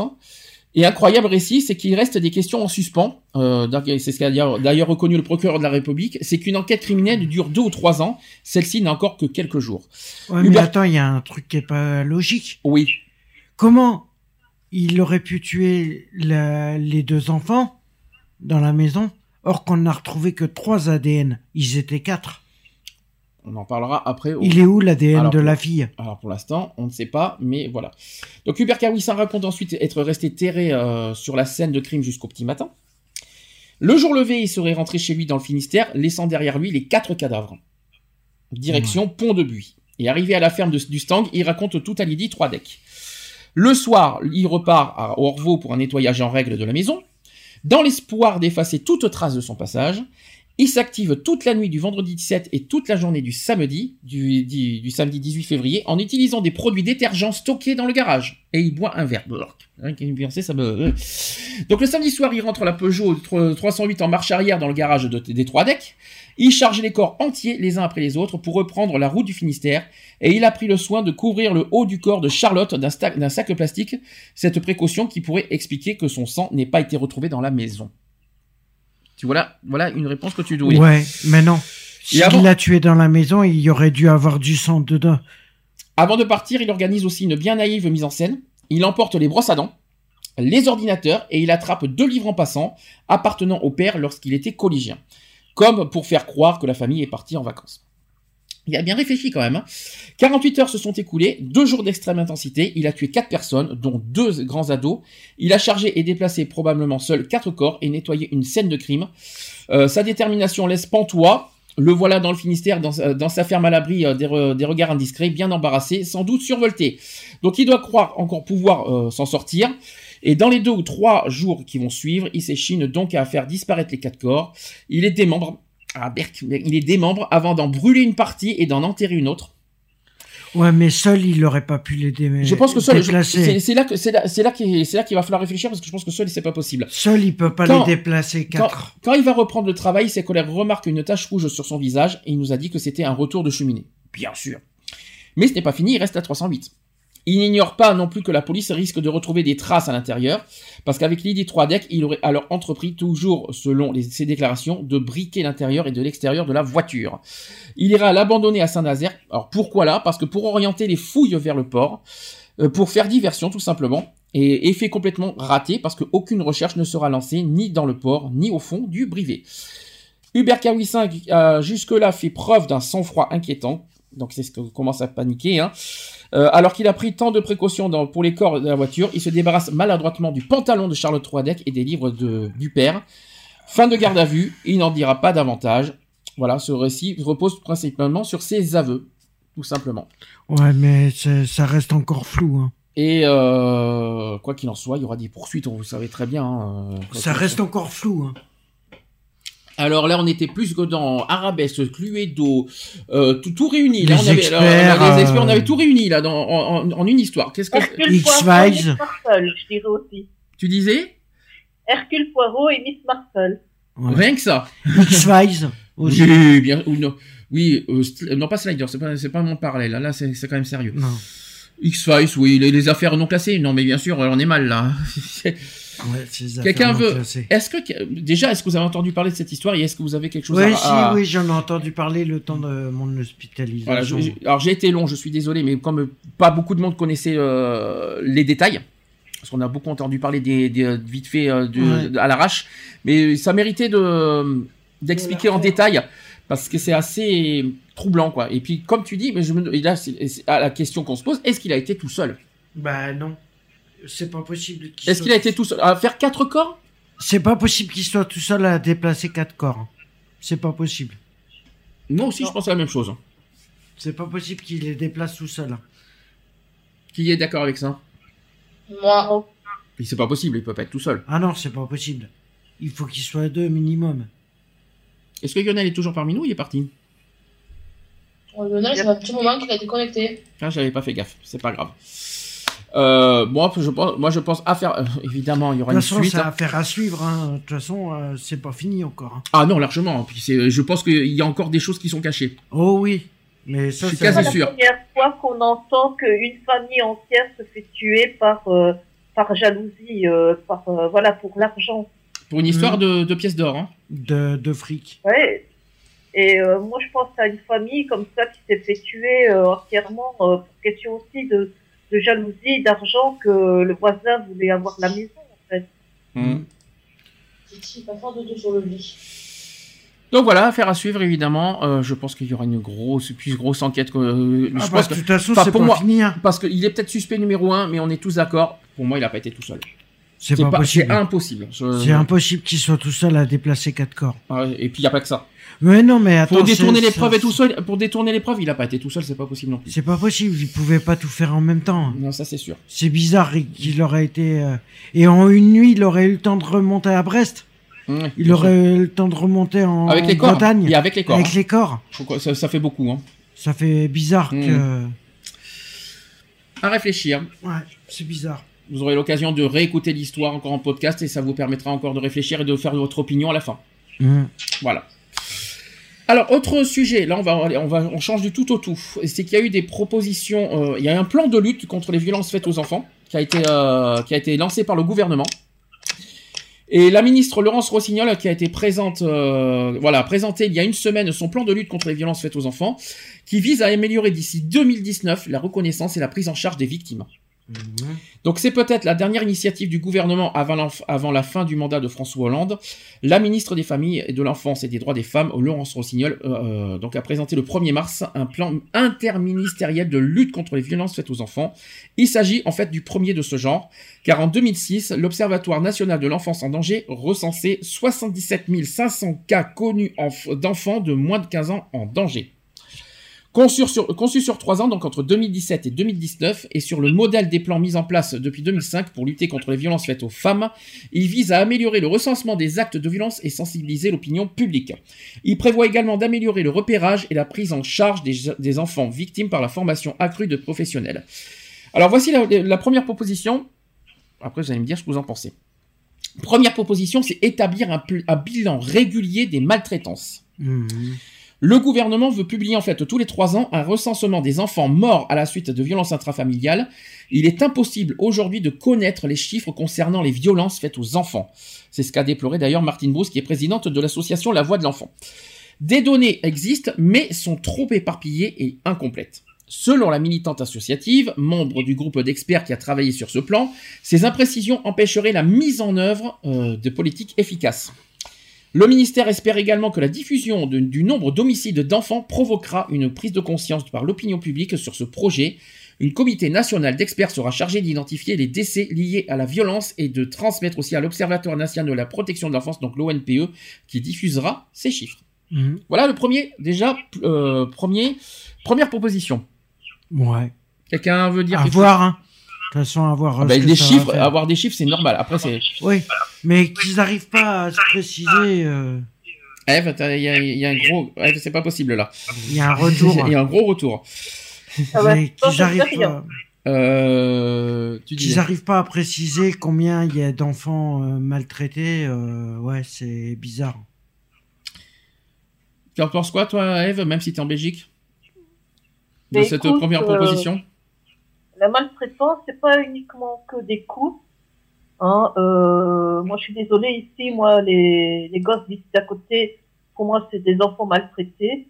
Euh, la mère, euh, elle est incapable de dire un mot d'amour à ses enfants. Je t'aime, des petits mots gentils. C'est toujours ta gueule, dégage, en train d'hurler du matin au soir dessus. Le, le petit, euh, il te, il te crie sur la, sa petite sœur donc le, le gamin, il va avoir quoi? Il a eu quoi quatre ans? La petite, elle va avoir 3 ans.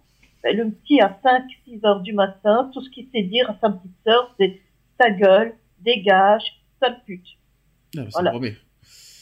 Alors, deuxième proposition. C'est systématiser les autopsies en cas de décès inattendu d'un bébé.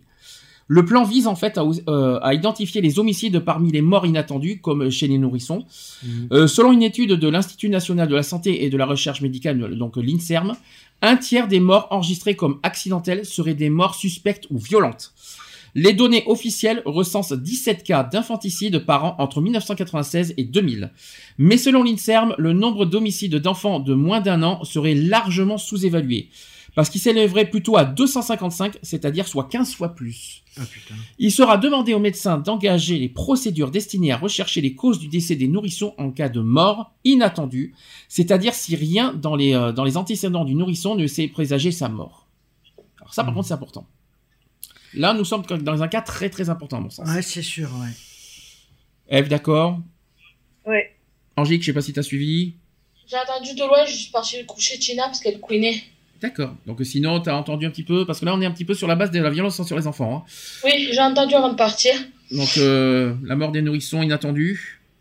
Euh, c'est comme à l'hôpital, hein, excuse-moi, il y, avait, je sais pas si ça a été passé ou pas, il y a, y a eu une faute d'un médecin quand même sur Mhm. un bébé.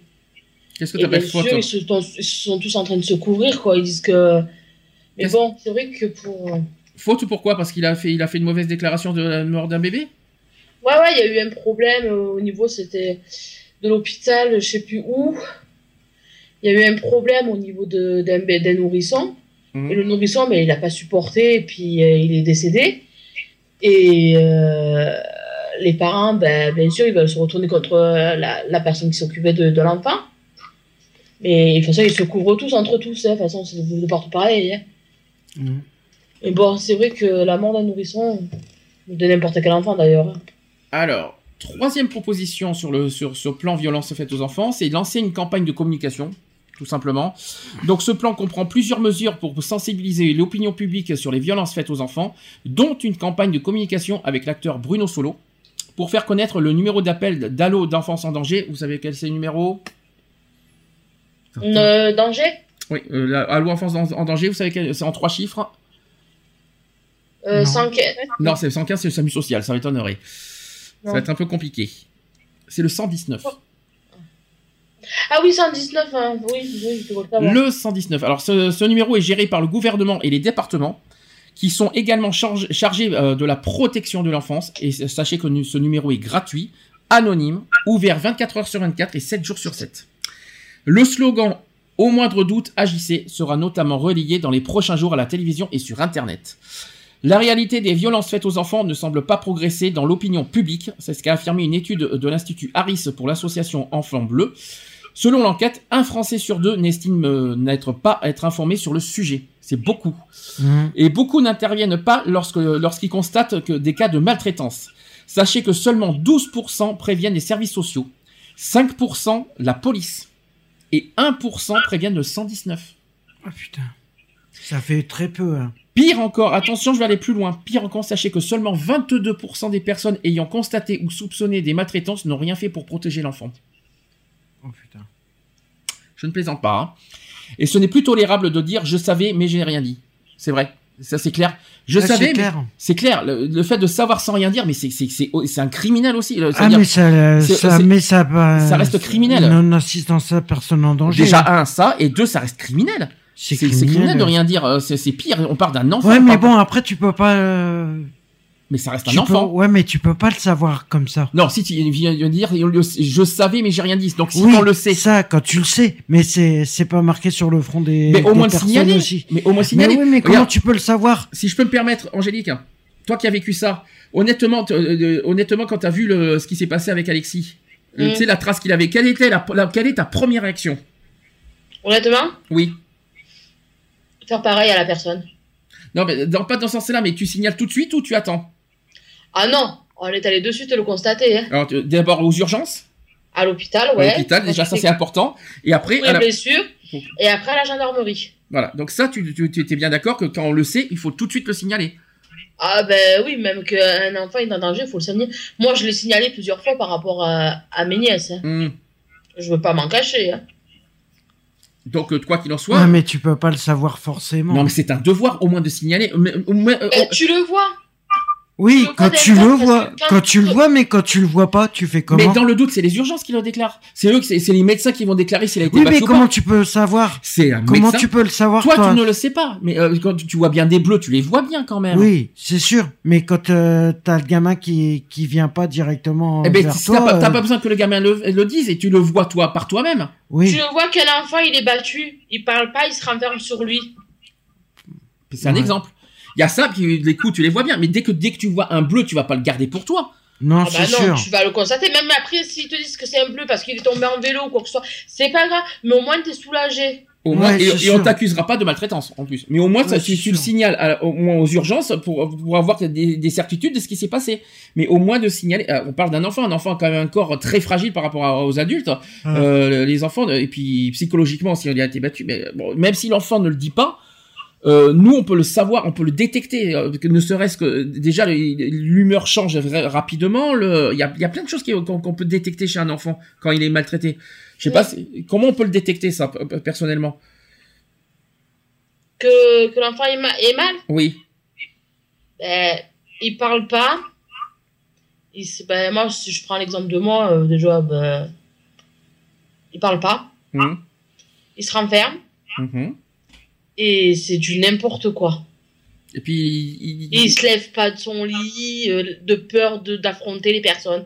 et puis tu, tu vois aussi physiquement, tu vois qu'il est, qu'il est réticent, qu'il est, euh, voilà, qu'il est, qu'il est, qu'il qu'il il est pas comme d'habitude, Ouais. quand on le voyait avant, il était souriant et tout bazar. Mhm. Que là, euh, il n'y a pas de tout ça, ça a été cassé. Mhm. L'enfant, il le vit très mal. Euh, et c'est vrai que l'enfant va prendre plus de temps à reprendre confiance en lui aussi. Tout à fait. Et euh, lui dire, voilà, euh, je suis victime de ça, de ça, de ça. Parce que euh, moi, quand je vois que ce qui s'est passé, euh, c'est vrai qu'il avait du mal. Et, mais encore, on l'a trouvé bien, c'est parce qu'il a osé parler et se confier. Ça, par contre, on l'a approuvé. On l'a, on l'a soutenu, hein. Et on lui a dit que c'était très bien d'avoir parlé et qu'il faut qu'il continue parce qu'on est là pour lui, on est là pour l'aider, pour le, le sortir. On n'est pas là pour l'enfoncer lui. Enfin, quoi qu'il en soit, même si il faut, faut- il faut tout faire pour que l'enfant parle, euh, ça reste quand même de la responsabilité des parents de signaler euh, le moindre doute, Mhm. pas de le garder pour soi. Ça, c'est très important. C'est un petit peu le, le- cette campagne-là vise à ça, c'est-à-dire de ne pas le garder pour soi. Ouais. Au moins déjà, au moins déjà, euh, il y aura ça déjà en moins à se faire culpabiliser et rien que de le dire au moins. Après, il faut pas, il faut pas dire, il faut pas dire plus tard si j'avais su. Ben non, il faut le faire tout de suite. C'est pas dans deux mois, dans quatre mois. C'est tout de suite qu'il faut signaler euh, dès que dès qu'il y a un soupçon de maltraitance chez un enfant. Ça, c'est clair, net et précis. Quatrième proposition sur ce plan, c'est sensibiliser et former les professionnels. Le gouvernement veut mieux former les professionnels en contact avec les enfants à la détection des maltraitances. Des médecins référents seront nommés dès mars 2017, donc ce mois-ci, sur la base du volontariat dans tous les hôpitaux afin de mener des sessions de sensibilisation. Donc le secteur médical n'est à l'origine que de seulement 5% de l'ensemble des signalements, selon l'ordre des médecins. Et en matière de maltraitance, il arrive souvent qu'un médecin généraliste ne fasse rien quand il constate un potentiel cas de maltraitance parce qu'il a peur de signaler ou qu'il ne sache pas à qui s'adresser. Les référents seront également formés aux procédures de signalement lors d'une journée organisée par le ministère des Affaires sociales pendant le premier semestre 2018. Face à ce constat, le gouvernement souhaite plus largement mobiliser les professionnels en contact avec les enfants, sachant que le CAP Petite Enfance a été entièrement re-ingénié et devrait comprendre une compétence relative au repérage de ces situations de danger pour l'enfant. Le nouveau CAP rentrera en vigueur à la rentrée 2017, donc en septembre prochain. Mhm. Donc euh, évidemment, ça, on n'a on pas de débat à faire là-dessus, c'est tout à fait logique. C'est Euh, logique. ouais. Former les professionnels, c'est évidemment la première chose à faire. Ah bah c'est sûr. Et enfin, cinquièmement, et là aussi c'est très important, c'est améliorer le recueil de la parole des victimes, sachant que le plan du ministère souhaite pérenniser et développer les unités d'assistance à l'audition pédiatrique de l'enfance en danger, afin de permettre aux professionnels de se tourner vers elles Il faut qu'on sache où s'adresser, c'est ce qu'a ajouté la présidente de l'association. La fédération La Voix de l'Enfant a par exemple mis en place depuis 98, 1998 des unités d'accueil médico-judiciaire pédiatriques implantées dans les services hospitaliers. 56 sont aujourd'hui ouvertes et fonctionnent. Ça, c'est ce qu'a détaillé le ministère, qui souhaite d'ailleurs développer ce type de choses. Donc, activées sur, réqui- sur réquisition judiciaire, ces unités permettent de recueillir le témoignage d'enfants maltraités sans les effrayer lors de l'enquête. L'objectif est d'éviter à l'enfant de devoir le faire plusieurs fois pour ne pas provoquer de traumatisme. Alors ça aussi, tu l'as vécu, je crois, ça aussi, euh, Angélique, cette histoire. Comment ne pas faire peur à un enfant pour, pour dire euh, ce qui lui est arrivé? Ça, c'est pas évident, ça. Faut le rassurer. mais C'est ce que j'étais en train de c'est penser. c'est pas facile ça, c'est parce qu'on parle d'un enfant et un enfant, Ouais. euh, voilà. euh, comment comment il rassurer peut un pas enfant se confier forcément. Il a peur de se confier pour de pensant qu'on lui qu'on le ment, qu'il ment. de- Oui, mais c'est un enfant, donc on peut pas en vouloir Ouais. un enfant. On Ben, peut pas. Non. Déjà, un enfant, s'il ment beaucoup, c'est parce que déjà autour de lui, il y a plein de gens qui mentent. C'est de la peur bah aussi, oui, mais, il a, logique. mais il a peur en même temps. Et on parle d'un enfant Et Il a peur de prendre des coups aussi. euh, par dessus. Si, admettons, l'enfant a peur de parler, c'est s'il a envie de dire quelque chose et que l'autre a dit méfie-toi si tu dis à ton père ou admettons, ou vice-versa. hein. Euh, tu vas te manger une claque, euh, ou tu prends tes affaires, ou tu te caches chez ton père ou chez ta mère, vice-versa. Et c'est vrai pour un enfant d'un certain âge, c'est dur à comprendre, quoi. Est-ce que tu as une astuce, une méthode pour faire euh, arriver à faire parler un enfant? Ça c'est Un dur enfant, ça. hein. Il faut qu'il ait. Déjà, il faut qu'il y ait bon confiance. lien, un bon contact avec la- la- l'enfant. Mhm.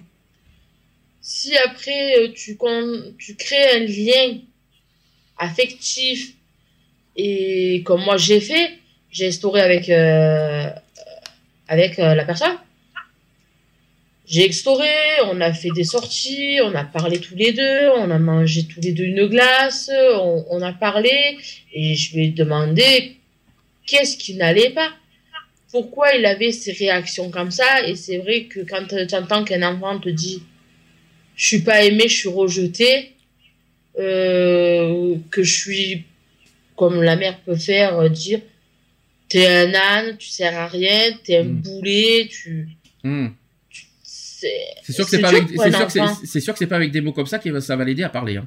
C'est Non. sûr. un enfant, il faut pas déjà un enfant, faut jamais le rabaisser, Déjà un. jamais. Déjà c'est la première première règle d'or. Ensuite. Euh, il faut le soutenir dans les démarches qui qui dit. Mhm. Ça veut dire, quand il vient nous parler, il faut être attentif à son écoute. Euh, on trouve des solutions avec le papa ou avec la maman ou les deux en même, parce que les parents séparés, il y a autant de problèmes avec les gens normaux hein, Mhm. qui sont en couple.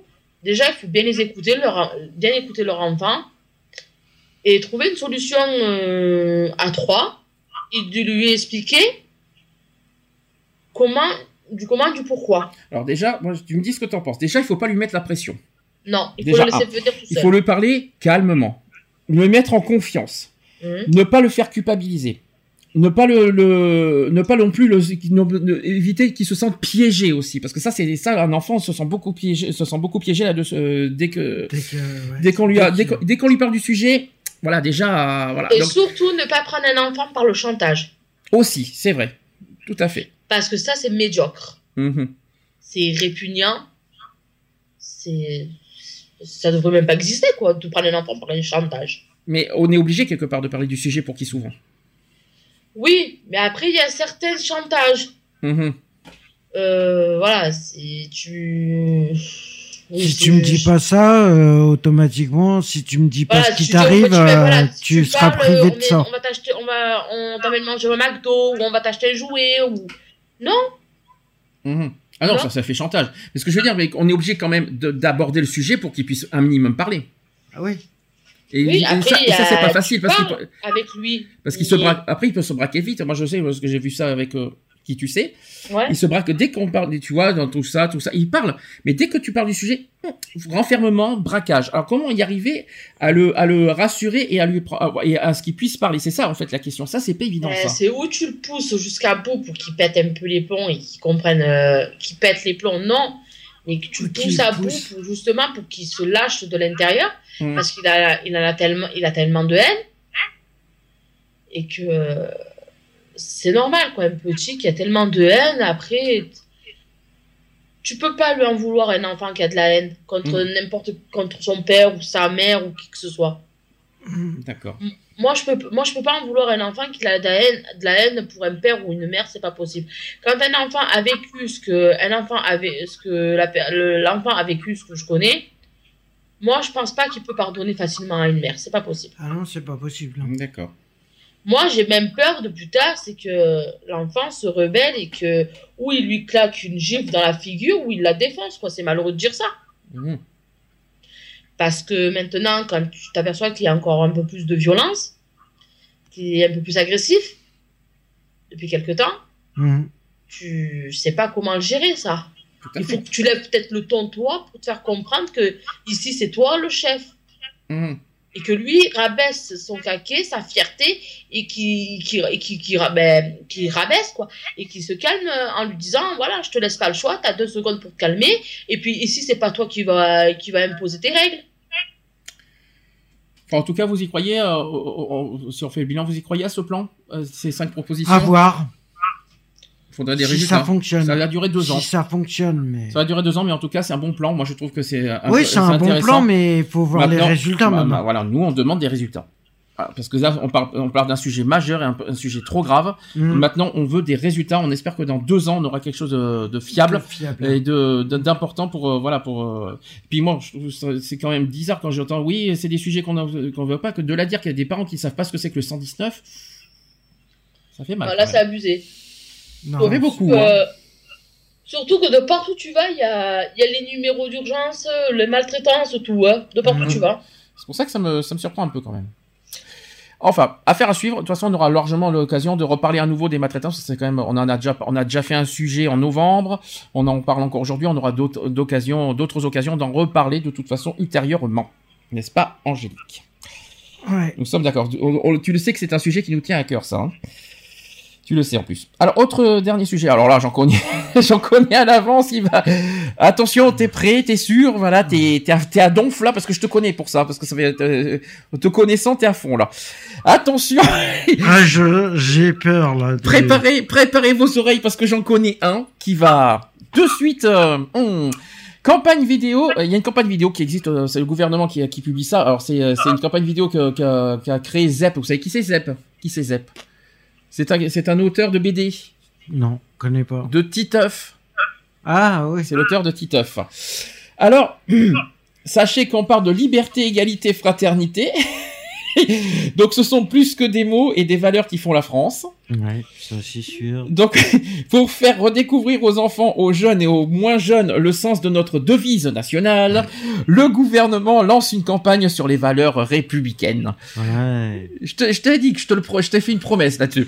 Nos enfants doivent comprendre que ces valeurs ne sont pas des principes abstraits et qu'elles posent au contraire les conditions concrètes de leur vie quotidienne, avec les amis, en famille ou à l'école, etc. Donc trois nouvelles vidéos. Il y a des nouvelles vidéos euh, que vous pouvez voir aussi sur YouTube, etc. Il y en a même et même sur notre site inter, notre site euh, pas de l'assaut mais des podcasts de la radio. Euh, trois nouvelles vidéos sur les valeurs de la République viennent de sortir, dessinées par Zep, qui est le célèbre auteur de Titeuf. Donc, qui sont amusantes, rythmées, avec humour, doigtées, et, et quand je dis doigtées, euh, de pédagogie, tout ce que vous voulez, mais très courtes parce que ça dure 30 secondes. À la fois percutantes aussi, car elles trouveront facilement leur place dans une séance sur la liberté, l'égalité ou la fraternité. Donc pour les voir, je, peux vous citer le site si vous voulez, il y a www.gouvernement.fr slash liberté-égalité-fraternité. Pas d'accent par contre, hein, il y a, aucun accent, il y a pas d'accent nulle part. Donc grâce au trait euh, et à l'humour de Zep, cette campagne veut offrir aux petites comme aux grands, aux petits si vous voulez comme aux grands, l'occasion de partager leurs expériences et de se poser des questions sur ces valeurs qui nous rassemblent. Sur ce même site, on retrouve également un quiz intitulé Les valeurs de la République pour les enfants, qui a été adressé aux 10-15 ans. Complète la, c'est ce que- c'est ce complète euh, cette démonstration. Donc, président et premier ministre de la Ve République, la vie à Matignon ou les bâtiments des institutions, tout est bon pour tester les connaissances de nos citoyens en herbe. Tout simplement. Voilà. Le petit- C'était le petit sujet Ouais. pour sujet. Oh, je sais ce que tu en penses de cette petite devise. Oh, le- c'est dommage que je l'ai pas gardé. Euh, tu sais, euh, tu te souviens de tout ce que tu avais dit là-dessus à l'époque Oh, mais t'inquiète pas, la devise, elle a, elle a pas changé là-dessus. Hein. T'as toujours pas changé d'opi- d'opinion, c'est ça? Alors, sur, ce- sur cette devise, elle n'existe Parce plus pour moi. Elle existe Tu te souviens ce que tu avais dit en 2003 Ouais, liberté, égalité, fraternité. Euh... Oui, tu te Liberté, il y en a pas du tout. Oui. Frater... euh, Égalité, non. Euh, liberté, pas. euh, Si on se souvient pas, ça date de 2003, ne lui en voulez pas. hein. Très peu, ouais, liberté très peu, égalité pas du tout et fraternité encore moins. Un truc dans ce genre-là. Mais tu, disais ça à l'époque. On était à l'époque, on avait vu un, un député. Ouais. Ah oui. Tu te souviens Ouais, le fameux député, ouais. Qu'on avait, on avait rencontré le député et ouais. Euh, ça, date- commence à, ça, Bordeaux, ouais. ça commence à, ça commence à dater maintenant. Oh, qui c'est qui croit cette- à ces valeurs liberté, égalité, fraternité? Est-ce qu'on est, qu'on est, qu'on est dans, une, dans un pays de liberté? Miss Angélique, euh, qui tourne la tête, je le sens pas du tout ça non plus. Miss Angélique, est-ce que nous sommes dans un pays de liberté? Et Eve, elle est Non. partie aussi. Non, mais Eve elle n'est pas en France, hein, donc tu peux pas Non, lui mais demander. de- Eve, elle est. euh, Eve, elle est pas- en pense tu peux pas aussi. demander à Eve de, de, sa- de savoir ce qu'elle pense de la devise française. Elle ne vit pas en France pour le dire, n'est-ce Ouais. pas? T'es d'accord avec moi, Eve? Ah oui, Eve Euh. Oui, oui, tu peux pas dire. euh, euh, il faut que tu vives en France pour, que- pour savoir ce que tu en penses de, la- de, de, de ces valeurs. Donc non, là, tu mais peux pas te poser la elle question. entend quand même parler de, de la devise, euh, même si elle est euh, en Belgique, elle, elle en entend parler Oui. euh, quand même de la devise. Il faut Donc, quand même se rappeler que j'ai quand même un petit peu habité en France. Hein. oui, mais un petit peu. Donc, il faut avoir du grand vécu en France pour le vivre, pour le dire. Donc, euh, donc, euh, tu veux, tu veux répondre Est-ce qu'il y a de la liberté en France? Tout dépend, je vais dire, euh, le milieu abordé. Quand, oui, ben, je vais t'en donner un. La liberté d'expression. Alors, la liberté d'expression, je trouve que la presse la prend un petit peu trop au pied de la lettre. Ah, Là, tu confonds avec la liberté de la presse. Moi, je te parle de la liberté d'expression. C'est pas la même chose. Oui, parce que la liberté, les- les- les- je veux dire, la presse, euh, justement, prône cette euh, euh, liberté d'expression, de dire, voilà, euh, ce qu'ils veulent, euh, machin. Est-ce qu'on a la liberté de sortir La liberté euh, Est-ce qu'on est libre de nos mouvements? Est-ce que nous sommes libres de, de choisir? Est-ce que nous sommes libres? Euh, Excusez-moi, on est on est sans cesse espionné. Alors, est-ce que vous appelez est-ce que vous appelez ça? Li- Non, je parle de la liberté pour l'instant. La liberté, On est espionné, on est espionné de partout? Est-ce que vous vous sentez libre? Non. Non. Maintenant Ah sur sur l'égalité, est-ce qu'il va falloir que je reparle sur certaines choses l'égalité des sexes, des On traitements de salaire? On n'y est pas du tout, euh, notamment sur les salaires, notamment sur l'égalité homme-femme. Je suis désolé, on n'y est pas du tout. L'égalité euh, des sexes, euh, l'égalité aussi euh, entre homosexuels et hétérosexuels, avec tout ce qu'on voit en ce moment sur l'homophobie, excusez-moi du peu, etc., etc., etc. On n'y est pas du tout. Maintenant sur la fraternité, les racistes. Racistes, euh, les racistes fraternels, oui. Euh, est-ce que, est-ce que nous, est-ce que nous vivons, en, est-ce qu'on, est-ce qu'on peut dire que nous sommes dans un pays de vivre ensemble? Non. Non. Ah bah non, pas du tout. Donc la fraternité, Il y en a n'y plus est du pas. tout. Alors où est donc la devise est à revoir Complètement. évidemment.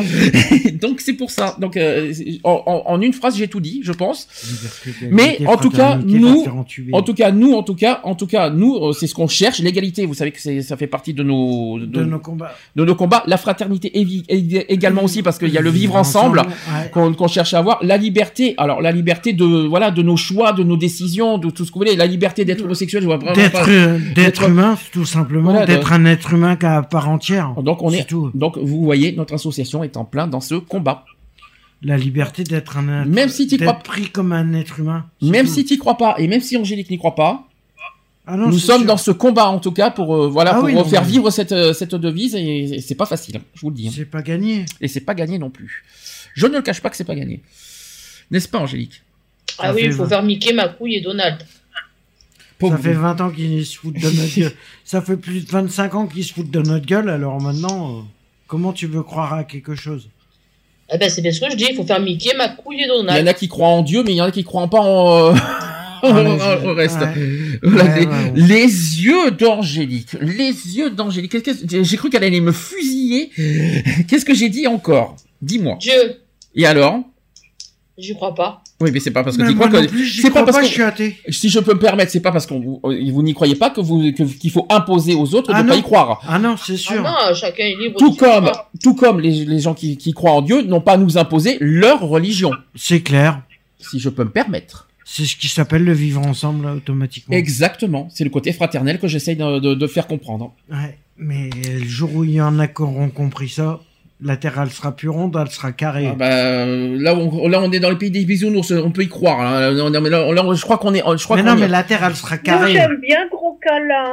Ah, tu veux Kalinours Rien que ça. Voilà. Allez, on va faire la pause. Tranquille, avant les actus LGBT. C'est pas fini. Il nous reste une dernière pause à mettre. Je vais mettre Alma avec Die My Hair. Tout simplement. Ça veut pas dire tuer mes cheveux, hein. c'est Die D-Y-E, c'est pas D-I-E. hein. Ne croyez pas Mhm. qu'on tue les cheveux, hein. Parce qu'il y en a qui, qui euh, s'ils entendent ça en anglais, ça doit faire drôle. Et on se dit à tout de suite. Pour la suite. Pour la suite. I'm not that kind of girl to keep my voice unheard, to carefully pick words. Oh no. I'm not that kind of girl to easily get hurt. No bullets fit my shirt. But there's something in the way I act around you. trying to turn your head, I don't. There is something in the way I act around you, the way I feel about you. I wouldn't do. I will dye my for you. I will dye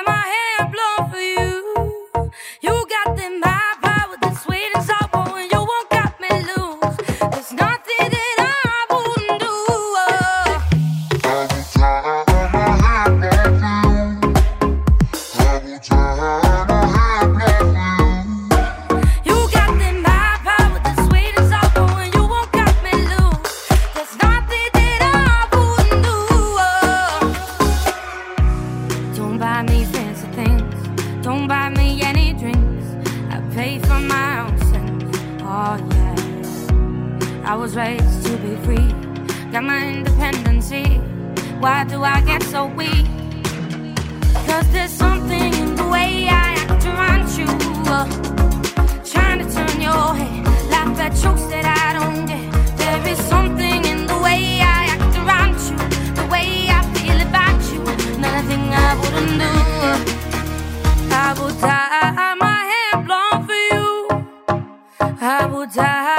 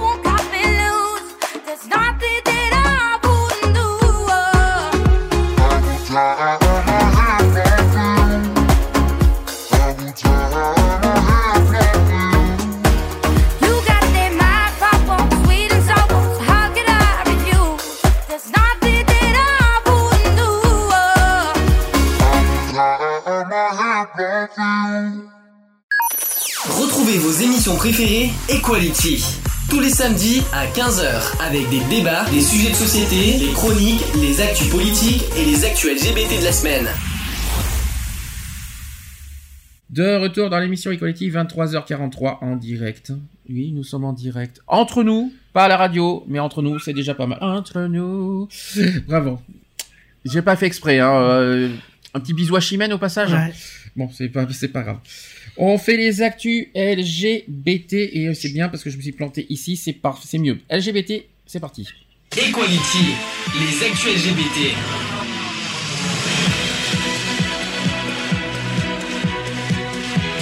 Equality, les actus LGBT.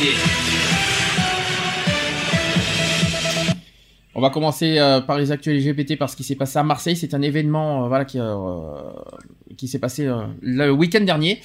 Je vais expliquer, c'est qu'il y a eu deux arrestations après la violente séquestration d'un militant LGBTI de Marseille, et à Marseille. Donc il était 22h30 le vendredi 3 mars, euh, quand Zach Ostman, qui est réfugié en France depuis trois ans, sort boire un verre euh, au Polycarpov au bar dans le premier arrondissement de Marseille. Membre fondateur de l'association Shams, qui vient en aide aux jeunes LGBTI, donc les lesbiennes, gays, bisexuels, trans et intersexes. Euh, donc il vient en aide aux jeunes LGBTI maghrébins. C'est son, son côté militant. Il a pour habitude d'être méfiant lorsqu'il sort de chez lui. Donc il a été déclaré persona non grata en, Algérie pour son engagement en faveur de la dépénalisation de l'homosexualité et il est toujours prudent, même dans le pays de mariage pour tous. Donc une gorgée dans son verre, rester posé sur une table, le fait perdre euh, toute conscience, raconte-t-il à Libération. Donc il soupçonne l'utilisation de drogue. Emmené par deux hommes dans une chambre d'hôtel, le jeune homme de 35 ans ne s'attendait pas à vivre un tel enfer. Après lui avoir proposé de la bière et de la coke, j'ai bien dit de la coke, que Zach refusera, deux, ces deux agresseurs présumés lui euh, assènent de coups sur le visage avant de le violer sur le rebord du lit. Je ne plaisante pas. hein. Donc les coups s'enchaînent. Je, ne comprends pas ce qui m'arrive. Les deux hommes euh, qui ne parlent pas bien français ne me demandent pas d'aller me laver. Et à mon retour, ils recommencent. Donc ils lui disent, euh, ils lui disent être des militaires de la Légion étrangère, ces deux hommes. Euh, L'un qui est anglais et l'autre américain. De minuit à 5 heures euh, du matin, ils le dépouillent, donc carte bleue, iPhone 6 et une chaîne en or. Mais les agresseurs ne s'arrêtent pas là. Ils s'emparent d'un drap blanc il et et il l'attache à une chaise avant de le passer à tabac. Et ce n'est qu'après qu'il sorte d'un couteau, le pointe sous sa gorge avant de l'avertir Si tu ne t'es pas, je te tue. La journée du samedi sera tout aussi longue, mais plus calme pour Zach, qui les suppliera de le laisser partir. Les deux hommes le retiennent dans la chambre d'hôtel, et cette fois-ci sans violence, jusqu'au dimanche matin. Vers midi, il aperçoit une voiture de police, le dimanche, hein. Donc le dimanche, vers midi, il aperçoit une voiture de police municipale à travers la fenêtre. L'un de ses ravisseurs dort encore, et l'autre est parti dans une chambre à côté. À ce moment-là, on se croirait dans un film de psychopathe, mais je me suis dit, euh, soit je reste ici, soit il me tue, ou soit je tente le tout pour le tout. C'est ce qu'a dit euh, Zach. Euh, donc il ouvre la fenêtre, Zach, crie au secours en direction des policiers qui parviennent à le récupérer et à arrêter les suspects. Il passera la journée du dimanche à l'hôpital, entouré des policiers qui prendront sa déposition et sa plainte au soir. Zach Osman, qui est désormais suivi par deux psychiatres, roué de coups et le visage tuméfié, il informe le lundi, donc le lendemain, ses proches sur la plateforme Facebook avant que son association Shams ne condamne les faits jeudi. Donc euh, il y a trois jours, il y a deux jours plutôt. Euh, Zach Osman qui indique avoir porté plainte au commissariat du 2e arrondissement. Le parquet de Marseille confirme l'ouverture d'une information judiciaire pour cinq chefs d'accusation, donc euh, viol, séquestration, vol aggravé, violence aggravée et extorsion. Cinq choses. hein. Les deux suspects ont été mis en examen et placés en, en détention provisoire. Aucune précision n'a été communiquée sur l'identité des ravisseurs, mais selon les informations du Parisien, il s'agirait d'un ancien militaire de la Légion étrangère âgé de 31 ans, ainsi que d'un légionnaire affecté du 2e euh, régime d'infanterie de Nîmes qui avait été signalé comme déserteur depuis le 1er mars. C'est dans ce contexte que SOS, Homophobie a décidé de soutenir Zach Ostman et envisage de se constituer partie civile, civile auprès du jeune homme qui nous indiquait ne pas avoir les moyens de se payer un avocat. Véronique Godet, qui est co-déléguée de l'association de la région PACA, euh, Provence-Alpes-Côte d'Azur, précise par mail que l'agression est homophobe. Cela ne fait pas l'ombre d'un doute. L'homophobie, rappelons-le, est la haine raisonnée contre le LGBT et sa manifestation a pour but la destruction morale ou physique de l'autre. La justice doit prendre le relais et s'exercer rapidement. L'association espère pouvoir inclure des circonstances aggravantes d'homophobie aux cinq chefs d'accusation. Parce que c'est vrai que pour l'instant, le terme homophobie n'est toujours pas euh, pris en compte. On en, on en discutera après si vous voulez. Ensuite, journaliste freelance, euh, mais avant tout militant, donc Zach, je vais expliquer qui il est. Zach Ostman a, a trouvé refuge en France depuis trois ans. Il est arrivé le 9 juillet 2014 après des menaces de mort à son encontre en Algérie. Il est d'origine kabyle et farouche opposant au gouvernement euh, d'Abdelaziz euh, euh, Bouteflika. Il a publié en 2013 un manifeste contre la, contre la pénalisation de l'homosexualité en Algérie, c'est-à-dire les articles 333 et 338 du Code pénal qui condamnent les homosexuels. Vous savez à combien en Algérie? Non. À 2 à 5 ans de prison ferme. Ah ouais. C'est comme au Maroc, si vous préférez. Donc, en guise de statut sur Facebook, le militant tire euh, la sonnette d'alarme. Ce manifeste est un pamphlet en faveur des droits de la communauté LGBT en Algérie, car le silence et la complaisance ont toujours été des facteurs révélateurs de grandes tragédies humaines. Non soutenu par les élites algériennes, il décide de partir vers la France sans pour autant abandonner son combat. Ensuite, en 2016, il a coécrit euh, avec Ludovic Mohamed, euh, Mohamed Zahed un ouvrage pour dénoncer les tortures à l'encontre des homosexuels pendant la guerre des civils en Algérie entre 1992 et 2007. Genre interdit parce que nos alors ça s'appelle ça s'appelle comme ça le livre. Genre interdit nos années noires entre totalitari- totalitarisme et obscurantisme. Mes luttes, ma liberté, mon exil. Un peu long le titre, mais c'est ça. Donc euh, ce, livre raconte l'histoire de celui qui se dit laïque dans un pays où, un- où aucun droit n'est accordé aux personnes LGBTI. Il est le premier homo- homosexuel à avoir, euh, depuis le sol algérien, déclaré publiquement son orientation sexuelle et revendiqué son droit à vivre dignement, dignement dans la différence. Dans la différence. Donc euh, sa situation ne s'améliore pas pour autant parce que selon lui l'histoire se répète alors que des personnes ont ramé euh, pour avoir de tels droits. La montée des extrémismes euh, l'inquiète, surtout pour un homme qui prône le multiculta, le multiculta, je vais arriver à le dire, le multiculturalisme. Ça y est, j'y suis arrivé. Il a dit ceci, Isaac. J'ai peur pour la France, elle mérite mieux. Il a conclu que ceci, il a dit c'est horrible de n'avoir droit qu'au silence. Moi, je ne veux pas avoir que le silence. Ce type d'agression sexuelle rappelle que les LGBTI sont toujours davantage touchés malgré des avancées sociales en termes de, législation. L'association S Homophobie, via son porte-parole Virginie Combe, dénonce avec fermeté la violence et le caractère homophobe d'une telle agression. Selon le dernier rapport de l'organisation en 2015, sachez que 750 témoignages de gayphobie ont été recensés, dont 14% ont donné lieu à des agressions physiques, soit un cas sur 7.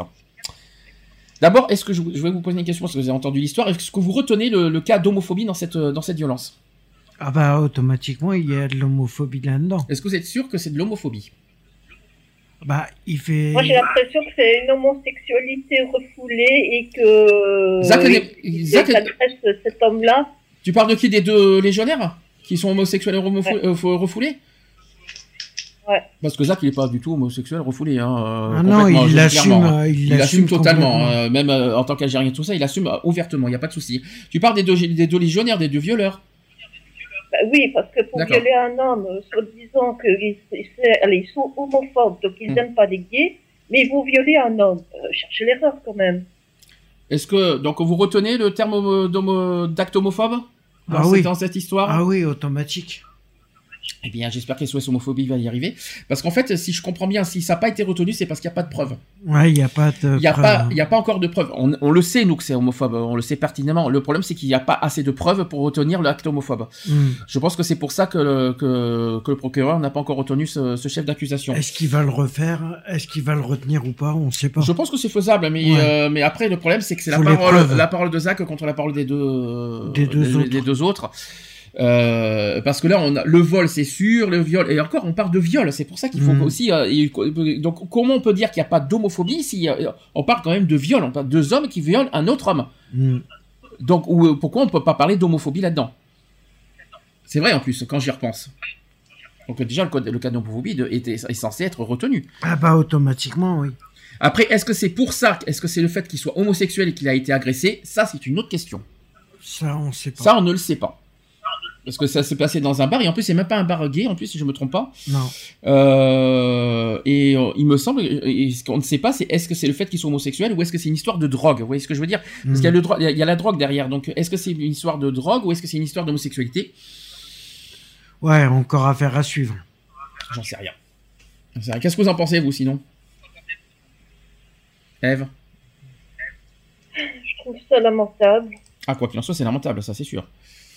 Mais. euh, J'espère que euh, euh, tout, tout sera mis, tout sera éclairé d'ici peu et que voilà, euh, que justice sera faite. Il y a une chose que j'ai dit sur Facebook, je pense que vous l'avez vous l'avez lu. J'ai dit que maintenant, suite à cette affaire à Marseille, parce qu'on parle de Marseille, Hmm. euh, moi, ce que j'ai fait un appel euh, en tant qu'association, euh, en tant que même que ce soit président et en tant qu'association, j'ai fait un appel à tous les dirigeants euh, de des dirigeants LGBT de PACA parce que ça serait bien qu'on se mobilise une fois pour toutes contre l'homophobie, parce que en plus, vous savez que la région PACA est quand même, pour moi et selon moi, des- la première région homophobe de France. Je Mm. l'ai toujours dit et je le répète encore, pour moi c'est la première région homophobe de France, et vous savez pourquoi à Marseille et notamment, et vous savez que le Front National euh, est très concentré en PACA. Euh, donc personnellement, il serait temps un petit peu que les dirigeants du PACA se lèvent un petit peu le cul et qui se, et qui serait bien qu'on se mobilise tous ensemble et j'ai bien dit tous ensemble que ça, y compris dans les 04 et 05 mais partout mais partout qu'on fasse quelque chose commune. Ça serait bien euh, et d'éviter de, de, de, de se rencontrer qu'uniquement uniquement aux marches des fiertés parce que je euh, c'est pas une fois par an qu'il faut se rencontrer.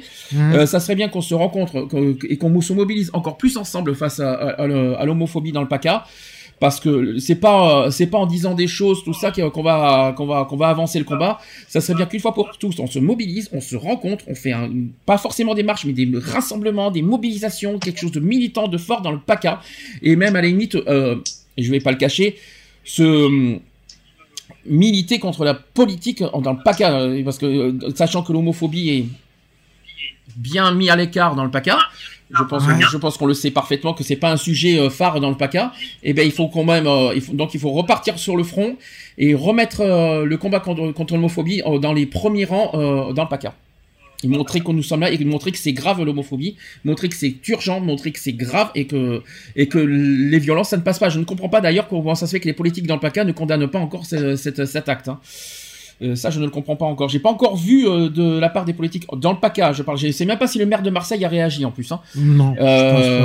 Euh, je sais pas, mais en tout cas, il serait temps que ça se bouscule, qu'on change, qu'on bouscule les choses, qu'on fasse quelque chose change de politique, très surtout. vite et vraiment très très vite. Je parle pas de changer de politique, je, je parle déjà que nous. On Non, mais faire- au niveau de Marseille, au niveau de la région PACA, il y a pas que- que la politique, elle change. Euh, mais pour changer de Qu'ils politique. ouvrent les yeux. Mais il n'y a pas que la politique à changer. Je l'ai déjà dit. Il n'y a pas que la politique à changer. Il y a aussi les personnes à changer. Parce que, Non, excuse-moi, mais- c'est pas la faute de la politique qu'il y a des homophobes. Hein. Oui, non, mais ça, je suis Euh, d'accord avec toi. Non, mais dans le, dans le PACA, faut qu'ils arrêtent de, de se, qu'ils enlèvent leur, de, C'est pas leur doigt du cul moi- et puis qu'ils se mobilisent euh, une fois pour toutes. Pour moi, il c'est pas à cause de la politique qu'il y a des homophobes. En Ah revanche, c'est au rôle de politique de condamner l'homophobie. Ça, oui. c'est une autre chose. C'est clair. Et nous, c'est notre rôle aussi de combat, de continuer le combat et de, de et, et sans nous isoler et encore moins nous cacher parce que franchement, j'en ai ras le bol là de ça au niveau du PACA. Euh, même dans le 04, on, est, on nous l'a encore dit encore avec Amnesty euh, jeudi soir que, Mm. que les gens du 04 sont limite fermés, isolés, Ah, euh, cachés. ils ont euh, peur de. Peur de quoi J'en sais rien, mais euh, nous, ça fait deux ans qu'on est dans le 04 et tout va bien. Alors, euh, faut, euh, faut, faut- tout ça. Donc, euh, faut arrêter de dire des bêtises. euh, Faut un petit peu. euh, c'est pas la peine euh, de se mentir et de se cacher. euh, des homophobes. cas- on en- Oui, oui, Eve. En tout cas, il a un camping 100% homo qui va ouvrir ses portes en 2019 à Saint-Tropez. Oui, mais Dans- c'est euh, Donc euh, à la plaine de Grimaud. Saint-Tropez, c'est dans le Var. Je me trompe pas. hein. Donc, euh, ouais. Et le Var, c'est pas forcément la- la- la- la- le, plus homophobe. hein. C'est c'est plus le Vaucluse et, euh, et Marseille. Donc, euh, qu'il faut vraiment euh, se battre euh, bah, contre. bah, pour que déjà, je comprends pas comment ça se fait qu'à Marseille on laisse faire des choses pareilles. hein. Donc, Non, mais c'est clair. là, je parle quand même de Marseille, c'est quand même la deuxième ville de France, s'il vous plaît, quand même. Ouais. Faut quand même le Ça rappeler. dépend en quoi alors. Hein. Oui, ben, en, en tout cas, en violence et en racisme, ça c'est sûr. ça, c'est le moins qu'on puisse dire. Allez, bon, j'ai dit ce que je pensais. Est-ce que quelqu'un veut rajouter à ce que j'ai dit? Non. Non. Angélique, est-ce que tu as quelque chose à dire en tant qu'assaut? Non. Merci Angélique, t'as été... Tout ça parce que j'ai j'ai parlé de Marseille et tu n'as rien à dire. Ah non, non, non, je trouve ça de- pitoyable. Ah, c'est... Ève Mais il est temps de changer toutes ces mentalités, euh, je veux dire, euh, rétrogrades, de- d'attendre, euh, de- vraiment, c'est même plus que le Moyen Âge, euh, faut arrêter. euh. Voilà, l'amour, comme je dis tout le temps, l'amour c'est de l'amour, peu importe que ce soit euh, deux hommes, deux femmes, hommes, femmes, il n'y a rien de répugnant dans l'amour, euh, tant que c'est fait avec deux personnes consentantes, euh, que l'amour est sincère, et, euh, et voilà, sans arrière-pensée, sans escroquerie, sans essayer d'abuser de l'autre, moi je dis voilà, il n'y a rien de malsain dans ça. Très bien. Affaire à suivre de toute façon. Je pense qu'on Mhm. va, on va, on va voir euh, l'affaire On va en euh, qui va, ouais. on, on aura- on en saura plus quand l'affaire sera prise en compte. euh, et j'espère que l'homophobie sera retenue dans les chefs d'accusation. Ça, c'est très important. clair. Autre sujet, alors là c'est pas mieux, hein. Euh, c'est pas c'est pas une agression homophobe, mais bon, euh, le livre que je lis, j'ai même euh, l'image devant moi, ça, ça, ça me fait bizarre, je vous le dis franchement. C'est un livre qui s'appelle Les homophobes sont-ils des enculés? Déjà, je voudrais juste vous poser une question comme ça. Est-ce que le titre vous choque? Oui. Je- Oui. Attention, on vise les homophobes et pas les homosexuels, hein. on est bien d'accord. Est-ce que Ah ça, ouais. est-ce que pour vous ça vous choque ça? Oui. Moi, oui. Je vous dis Ouais. clairement. Moi, oui. perso, oui, parce que. Parce que honnêtement, si nous, on, euh, si nous, on doit montrer l'exemple, est-ce que franchement, euh, est-ce que franchement, traiter les homophobes d'enculés, donc ça veut dire que c'est une injure, c'est des insultes, est-ce que franchement, c'est donner l'exemple? Non, pas du tout. Oui, on dit ce qu'on pense Du que sont homophobes. au même niveau qu'eux. Hum. Ce sera baissé directement à leur niveau. De- La mentalité, ça veut dire que la mentalité est aussi élevée que la leur, quoi. Alors ça fait débat que déjà, de toute façon, ce titre, euh, l'ouvrage Les homophobes sont-ils des enculés veut se moquer de, veut se moquer, lutter contre l'homophobie via le satire. Oui, mais bon, il y a des limites sur la satire quand même. Hein. Mhm. Euh, mais l'utilisation de l'insulte, même pour lutter contre la discrimination, fait débat. Alors j'ai le truc devant moi. Je pense qu'il faudrait que vous voyez sur euh, Google euh, l'image si vous l'avez pas devant moi, devant vous. Alors vous avez euh, le titre s'appelle Les homophobes font des enculés. Sachez que c'est au bénéfice de SOS homophobie. Par contre, là, pour SOS homophobie, par contre, là, euh, c'est un peu mal foutu. Là, Je réfléchirais à leur place quand même si j'étais Ouais. eux. Là, par contre, ouais. Euh, ensuite, vous avez, alors tout ce que je déteste, tout ce que je déteste, vous avez, ah oui, en bar- ça encore, ça me dérange pas parce que ça, c'est, ça, c'est- ça, c'est un fait réel. Vous avez une personne qui dit pédale tarlouse tata tapette et, et en réponse, il y a de plus en, de plus en plus euh, d'homophobes font leur coming out. Ça, me cho- ça encore, ça me choque pas. Mais le coup, les homophobes sont le titre, moi personnellement, me dérange. Je, ne le cache pas. Alors déjà, question, est-ce qu'on peut employer le mot enculé même pour se moquer des homophobes? Non. Non, parce que c'est une injure automatiquement et ce qu'il faut savoir, c'est que c'est punissable. Ah bah enculé, ça. Que ça soit, que ça soit pour un homophobe ou que ça soit pour un homosexuel. hein. C'est- la loi, elle doit être respectée, elle doit être pour tout le monde. Ou sinon, elle est pour personne. Et vous vous rendez compte qu'on parle, ce sont des homosexuels qui parlent. Hein. Non, mais Moi, à ben- ce compte-là, que, ce- que tu sois homosexuel euh, et que tu es que tu es contre euh, les pratiques euh, les pratiques des homophobes, je suis désolé, c'est pas en les insultant. Déjà, on se fait déjà insulter en tant qu'homosexuel par euh, par ce genre de de personnes. Je suis désolé. Euh, ne va pas réenchérir là-dessus. Si C'est comment réattirer la haine? C'est simple. En fait, il faut pas répondre la violence par la violence. Eh tout ouais. simplement. Ou alors les répondre des injures par des injures. Il faut être plus intelligent que ça euh, sur sur ce qu'on dit. Si eux, ils sont en train de s'enfoncer pour en, ils sont en train de s'enfoncer avec leurs injures, avec leurs préjugés.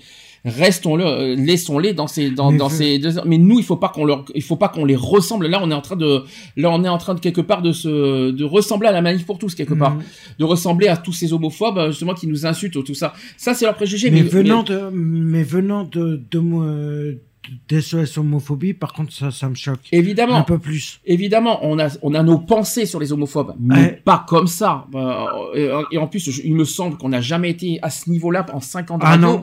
On Ah a, non. Même, on a dit tout ce qu'on, on a dit plein de choses euh, méchantes sur les, euh, sur les manifs pour tous, mais il me semble, à mon souvenir, qu'on les a jamais insultés. ah non on n'a jamais été insultant de ce côté là C'est ça qui, c'est ça la différence. Être, être méchant, euh, être, euh, Juste.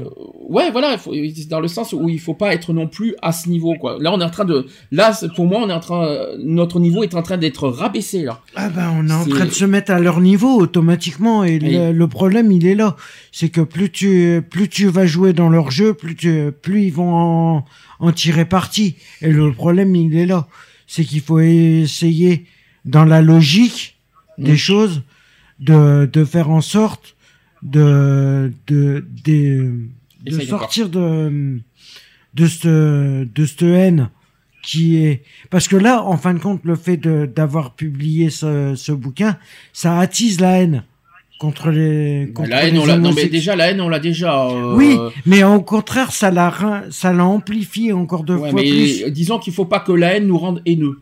ouais voilà mais que ça, ça soit de... mais venant des SOS homophobie un livre comme ça je suis désolé Enfin, moi, le, le euh, mot enculé, ça me dérange. Alors, justement, en parlant de ça, euh, les critiques ont été nombreuses sur les réseaux sociaux. Certains inter- internautes n'acceptent pas en effet l'utilisation du mot enculé, même pour le retourner contre les homophobes. Sur Facebook, l'ancien président de SOS Homophobie, donc Johan Rosevich, a ainsi considéré que répondre oui, les homophobes sont des enculés ou non, ce, ce ne, ils ne- ils n'en sont pas, c'est homophobe. C'est-à-dire qu'on, on- on- ça veut dire qu'on est en train de, de- de créer à notre tour l'homophobie, mais en sens inverse, si vous Eh préférez. ouais. Jointe par téléphone, Virginie Combe et de SOS Homophobie précisent également que quelques membres actifs de l'association avaient également fait part de leur interrogation.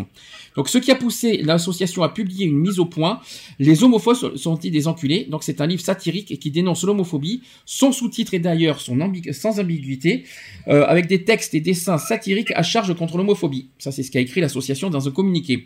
S'il illustre, énumère euh, et décrit des insultes LGBT-phobes, c'est pour mieux les pointer du doigt, mais en aucun cas pour les cautionner. Les textes et les dessins euh, qui le composent sont tour à tour drôles, émouvants, violents, cyniques, militants, euh, militants, euh, euh, mais jamais. Euh, militants, pas, pas, euh, je savais pas qu'on militait avec des insultes, mais bon, pas à notre sens en tout cas. Mhm. Euh, militants, mais jamais complaisants face aux discriminations que SOS Homophobie euh, combat tous les jours depuis plus de 20 ans. Euh, L'association rappelle que l'argent récolté servira justement à lutter contre les LGBT-phobies, bon, en tout cas, euh, pas, ça sera pas notre, dans, notre, va- dans nos valeurs, hein. mais dit comprendre les questionnements des internautes et se défend en se la réappropriant et mais il est dit comprendre les questionnements des internautes et se défend en disant en se la réappropriant et en la retournant. Le titre Les homophobes sont-ils des enculés? Interpelle et à la même occasion permet de questionner son utilisation pour celles et ceux qui n'y voient plus le caractère homophobe. Le terme enculé n'est pas asséné ni brandi, la forme interrogative n'est ici pas anodine. Elle permet le questionnement et la construction de l'insulte qui ne serait pas possible si elle n'est pas audible. Euh... Je, Ouais. vais pas, je vais pas continuer le sujet, c'est Non, tellement là, difficile. Euh, on va faire simple. Voilà, pour ou contre. en- en Contre. Est-ce que franchement, militer, c'est insulter? Non. Je vais faire plus simple. Non. Bah non. C'est pas nous, ça rentre pas dans nos objectifs. que de- franchement, franchement, on n'a pas cette vision du militantisme. hein. Non, on bah peut non. militer contre voilà des préjugés, mais franchement, militer en insultant, c'est pas notre domaine. hein. C'est clair. Je sais pas que- si vous êtes d'accord avec ça. En tout cas, ça sera pas notre vision dans notre association, je vous le dis clairement. Ah non, il y aura pas, il y aura là- zéro insulte euh, dans notre asso. hein. Euh, on aura, on, on sera contre des, des avis, des opinions et des préjugés, mais de là insulter, ça sera pas notre domaine. Ça c'est clair. En tout cas, je suis très déçu. Je suis très déçu, je suis très en colère et franchement, c'est pas cette Venant vision. J'ai- homophobie, ça me déçoit. j'ai pas cette vision-là du militantisme, Ah en tout cas, ça c'est certain. Et après, ils se plaignent qu'il- qu'on n'arrive pas à se regrouper. Je comprends mieux maintenant pourquoi. Mm. S'ils ont cette vision-là, euh, si c'est eux, si c'est passé par les injures, euh, tout ça. Mais là, le problème, c'est qu'ils donnent euh, raison à la manif pour tous avec leurs bêtises. C'est pas qu'ils donnent raison sur leurs préjugés, par contre, ils sont en train de les ressembler. Eh sont- En faisant ça, ben, ça, ça, ça, ça nous décrédibilise en fait. ça décrédibilise. Ça décrédibilise notre, notre, Mhm. notre militantisme. C'est con ce que je dis, mais c'est tout à fait ça. Non, mais c'est tout à fait ça. Alors, autre chose, on va changer de sujet parce que tellement que je suis en colère, ça me vaut, mieux, que je, vaut mieux que je passe. Alors, autre sujet, c'est cette fois sur une colloque santé et prévention LGBT. Je précise que dans 15 jours, 15 jours, c'est le site d'action. Ouais. Euh, ça sera le, 25, euh, le week-end du 24 au 26 mars. Euh, D'ailleurs, on changera d'heure ce week-end-là. Non, le 25 mars, on change d'heure. 25, entre 25 et 26 mars, on change d'heure. Oh. Et donc, le site d'action aura lieu, en tout cas, ce week-end-là. Euh, et euh, à cette occasion, il y a eu un colloque santé et prévention LGBT qui a été organisé par euh, Paris 2018, euh, lors de, parce que euh, dans un an et demi, il va y avoir les Gay Games. Mhm. Donc Paris 2018 a proposé un colloque sur la santé et la prévention pour les personnes LGBT à Paris. L'événement s'est déroulé euh, sur deux jours, donc entre les 9 et 10 mars, donc c'était jeudi et vendredi, au ministère de la Santé et des Affaires sociales à Paris. Donc chercheurs et chercheuses, militants, journalistes, médecins ont- sont venus présenter travaux et réflexions sur une, variété de sujets. Je vais vous poser des questions, on va faire on va faire court, rapide. Donc il y a eu des il y a eu au programme de ces questions-là. Question numéro 1, c'est peut-on être en bonne santé physique et mentale dans une société hétéronormée et sérophobe? Non. Eve J'ai pas entendu la question. Peut-on être en, en bonne santé physique et mentale dans une société hétéronormée et sérophobe? Hum, Ça me semble un peu complexe. ah, C'est difficile, c'est un débat en même temps. Pour moi, non. Alors, deuxième question, enfin, sport, santé et santé sexuelle, le corps et le culte de la performance. Ça, c'est un sujet. Autre sujet, c'est les enjeux de la santé à chaque moment de la vie. Prendre soin de soi aussi, du bénéfice pour chacun à celui des communautés, communautés LGBT. Ouais, Pourquoi bof. pas Bon, c'est un peu, euh, c'est un peu bizarre. C'est un peu contre- vague. Par contre, il y a eu deux tables rondes et j'aime bien les questions. Attention à la première question. Pour vivre heureux, est-ce qu'il faut vivre caché? Non. Donner raison aux homophobes. Ça veut dire, ben, vous les homosexuels, cachez-vous, qu'on ne vous voit pas, hein, que vous ne venez pas perturber notre euh, petit bien-être, euh, enfin votre, so- votre soi-disant bien-être, euh, voilà, avec leurs idées bien, préconçues et autres. Non, moi je suis pas d'accord. Et deuxième question, c'est comment mieux structurer la recherche en sciences humaines et sociales dans le champ de la santé des personnes LGBT Ça, c'est une autre question plus, euh, plus technique euh, qu'on peut pas forcément Ah, nous sais pas. répondre. Donc voilà. Donc, Moi, euh, je sais pas. donc voilà. En tout cas, c'était euh, le, le thème de la, co- du colloque santé qui avait lieu euh, jeudi. Pas et mal. Pas mal. En tout cas, on aura le sujet du site d'action dans 15 jours, je le précise, un, Mhm. un sujet important que chaque année dans notre euh, émission radio. Dernier sujet. Et après, je vous laisse tranquille, vous inquiétez pas. Euh, c'est sur l'intersexualité. C'est Geoffroy qui m'a envoyé le sujet euh, par mail. Je lui remercie d'ailleurs. Euh, sur une interview sur l'intersexualité. Est-ce que vous savez ce que c'est que l'intersexualité? Alors, c'est vrai que c'est un, c'est un terme qu'on emploie très faiblement, très peu dans notre association. Je ne le cache pas parce qu'on ne s'y connaît pas. Non, C'est c'est pas clair. qu'on ne veut pas en parler, c'est qu'on ne s'y connaît pas. Euh, Est-ce que Eve, tu, euh, tu sais ce que c'est? Est-ce que tu en entends parler, etc. de l'intersexualité? J'en ai entendu parler, mais j'ai oublié. Ok, alors j'explique. euh, il y a eu une interview sur le sujet de l'intersexualité. Il y a eu deux sénatrices euh, écologiques, euh, écologistes et P- Parti socialiste qui ont publié un rapport sur la situation des personnes intersexes qui naissent avec des organes génitaux difficiles à définir. Elles préconisent notamment la reconnaissance du sexe neutre. Ça, on en avait déjà parlé il y a un petit moment de cette Ouais. histoire du sexe neutre. Donc les personnes intersexuelles ne naissent pas nécessairement avec des organes sexuels définis. Voilà ce que c'est que l'intersexualité. Permettant donc de les déclarer avec certitude filles ou garçons. Mhm. En France, la, légal- la législation pousse les parents à choisir l'identité sexuelle de leur enfant au maximum deux ans après la naissance de celui-ci. Les interventions chirurgicales qui s'ensuivent peuvent être particulièrement mal vécues par l'enfant, l'adolescent ou l'adulte lorsqu'il grandit. Une situation qui dénonce aujourd'hui le rapport de Marie-Vonne Blondin du Parti Socialiste et Corinne Bouch- Bouchou de qui était écologiste. Alors c'est euh, une interview euh, par le euh, journal Marianne. Je pense que vous en avez entendu parler de ce, de cette, de ce, de ce journal. Donc, première question qui a été posée, c'est l'intersexualité est-il un sujet peu, qui est un sujet peu débattu? La France a même été condamnée en mai 2016 par le Comité contre la torture de l'ONU pour son traitement envers les personnes intersexes. Est-ce que c'est pour cela que vous avez subi, euh, que vous avez choisi d'étudier la question? Donc Corinne Bouchot a répondu oui. Le but était avant tout d'alerter sur un sujet méconnu et de mettre l'accent sur une question que l'on peut qualifier de tabou. Ces personnes qui naissent sans être euh, clairement identifiées de sexe masculin ou féminin rencontrent énormément des difficultés dans leur vie quotidienne. J'ai moi-même découvert une situation dont je n'avais pas conscience. Avec ma collègue Marie-Vonne Blondin, on a voulu faire office de lanceur d'alerte vis-à-vis de ce problème. La France accuse effectivement un vrai retard dans ce domaine. Autre question qui a été posée, c'est que ces difficultés de la vie quotidienne sont-elles euh, les mêmes que celles dont peuvent souffrir les personnes transsexuelles? Ça, c'est ça, c'est une vraie euh, vraie question et que, Mhm. parce qu'il faut pas confondre transsexuel et intersexe. Ça, c'est très important. pas les mêmes. Alors, Corinne Beauchot a répondu en effet deux grandes, deux grandes problématiques des rapproches, celle de l'état civil et celle de l'apparence qui, ne, qui peut ne pas forcément correspondre à ce qu'il y a écrit sur le papier. Comme les transsexuels, les intersexuels peuvent se trouver isolés et marginalisés de la société puisqu'ils ne correspondent pas aux attentes de cette dernière. C'est pourquoi nous proposons, entre autres, à, travers ce rapport, de sortir de cette norme française binaire de la sexualité.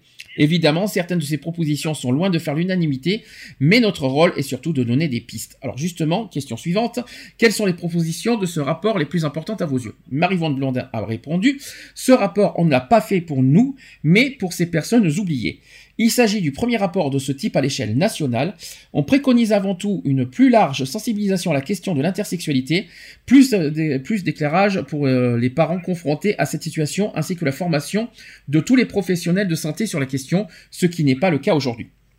Afin de lever le tabou, nous proposons également une collecte de données fiables qui recenserait les individus euh, atteints de cette anomalie. On parle de 200 bébés par an qui naissent avec des organes génitaux indéfinis, mais ce n'est pas officiel. Euh, autre question. L'intersexualité peut mener quand même à la transsexualité. Imaginons que des parents choisissent euh, que l'enfant sera une fille. Mhm. Et que l'enfant, quand il grandit, il dit non, moi, je suis un garçon en fait. Ah, c'est une autre question, ça. Ça peut emmener à la transsexualité. Ouais. Ou l'inverse. peut- ouais. Dire, tiens, moi, je, je dis que notre enfant, c'est qu'on demande aux parents de choisir, tu seras un garçon, et dit, et à l'adolescence, il dit, mais non, moi, je suis une fille. Ouais, c'est. Ah, c'est ah, bah, après c'est le choix du, du- euh, le choix le parent fait en- au premier leur choix. Après c'est aux enfants de décider euh, quelle son identité euh, sexuelle. Hmm, ça c'est une autre euh, question. Ça, c'est notre. euh, Euh, ça c'est ça c'est après l'enfant qui choisira plus tard. Après il décidera euh, oui je vois ce que je vois, je vois la question. Après c'est le ça, dépend du choix de l'enfant plus tard. De, de- s'il se sent mieux homme ou femme ça c'est une autre question. Ça c'est pas la même euh, c'est pas le même sujet en fait si tu préfères Euh, euh, question suivante, est-ce que les personnes concernées se considèrent-elles comme malades? Réponse de Corinne Bouchon, euh, Bouchou. Donc cela dépend des cas. Certains considèrent qu'il s'agit d'une malformation de naissance, d'un problème médical. D'autres se revendiquent tout simplement différents et estiment qu'ils devraient rester comme ils sont et ne pas avoir à choisir entre le masculin et le féminin. Il arrive que des personnes aient dû subir de nombreuses opérations, c'est ce que tu viens de dire Eve, et des traitements alors qu'ils étaient encore bébés afin d'obtenir une identité qu'ils n'ont pas choisie. C'est la raison pour laquelle nous avons beaucoup insisté sur une indemnisation afin de compenser un minimum de, de ce préjudice irréparable. Il s'agit d'une proposition de réparation et non d'une incitation au conflit. Et enfin, dernière question, est-ce que les intersexués qui ne souhaitent pas choisir posent alors la question de la reconnaissance d'un sexe neutre? Euh, donc Marivonne euh, a répondu. Évidemment, et nous soulevons par ailleurs la question dans notre rapport. Elle se pose non seulement pour les personnes euh, qui veulent s'assumer comme euh, intersexués toute leur vie, mais aussi pour les parents qui n'entendent pas devoir choisir à la place de leur enfant. Actuellement en France, les parents ont jusqu'à deux ans pour, euh, un- pour enregistrer leur progéniture comme homme ou femme. Reconnaître un sexe neutre serait un véritable bouleversement de l'état civil français. Il faut savoir que d'autres pays ont déjà franchi le cap comme l'Australie, la Suisse ou l'Allemagne. On encourage donc les juristes à travailler là-dessus. Voilà le sujet. Donc c'était un peu plus euh, voilà sur le sujet d'état civil, euh, l'histoire des intersexes. Juste une précision euh, parce que c'est la première fois je crois qu'on je crois qu'on a rarement parlé des intersexes. Ouais, on en parle rarement. ouais. Je fais une promesse, c'est que le- pour la prochaine journée mondiale de contre l'homophobie, on parlera des intersexes. On fera un sujet sur les intersexes parce qu'on l'a jamais fait. Non, on Euh, l'a on, a, jamais fait. on a déjà fait l'homosexualité, on a fait l'homophobie, on a parlé des trans, mais on n'a jamais parlé, des intersexes et peut-être la limite des queers s'il le faut. Mais euh, on aura quoi qu'il en soit un sujet sur l'intersexualité au mois de mai. Voilà, comme ça au moins ça sera très bien, ça sera quelque chose d'important qu'on n'a jamais fait et qu'il faudra faire quoi qu'il en soit. Eve, t'as l'air ravie. Ah oui. Ah oui, ça se point. Bah oui, parce que en fin de compte, euh, ça serait pas mal, ouais. Parce Bah, il faut pas les vrai oublier. C'est vrai qu'on a, on a tout, on a parlé des, des lesbiennes, des gays, des bi et des trans, mais jamais des, intersexes, jamais. intersexes, euh, jamais. On n'en a jamais et même des queers, on en a Je jamais ne, parlé. je ne vous cache pas que je ne m'y connais pas en intersexualité. Ah, mais on connaît pas du mais tout. on va l'apprendre. Voilà, on va on- avec le sujet, euh, ça va nous permettre d'en apprendre un peu mieux, d'en Ouais. découvrir un peu plus justement sur le sujet. Et voilà. Pour, mais quoi qu'il en soit, c'est une promesse que je fais pour le. Alors je sais pas quand est-ce que le 17 mai euh, cette année.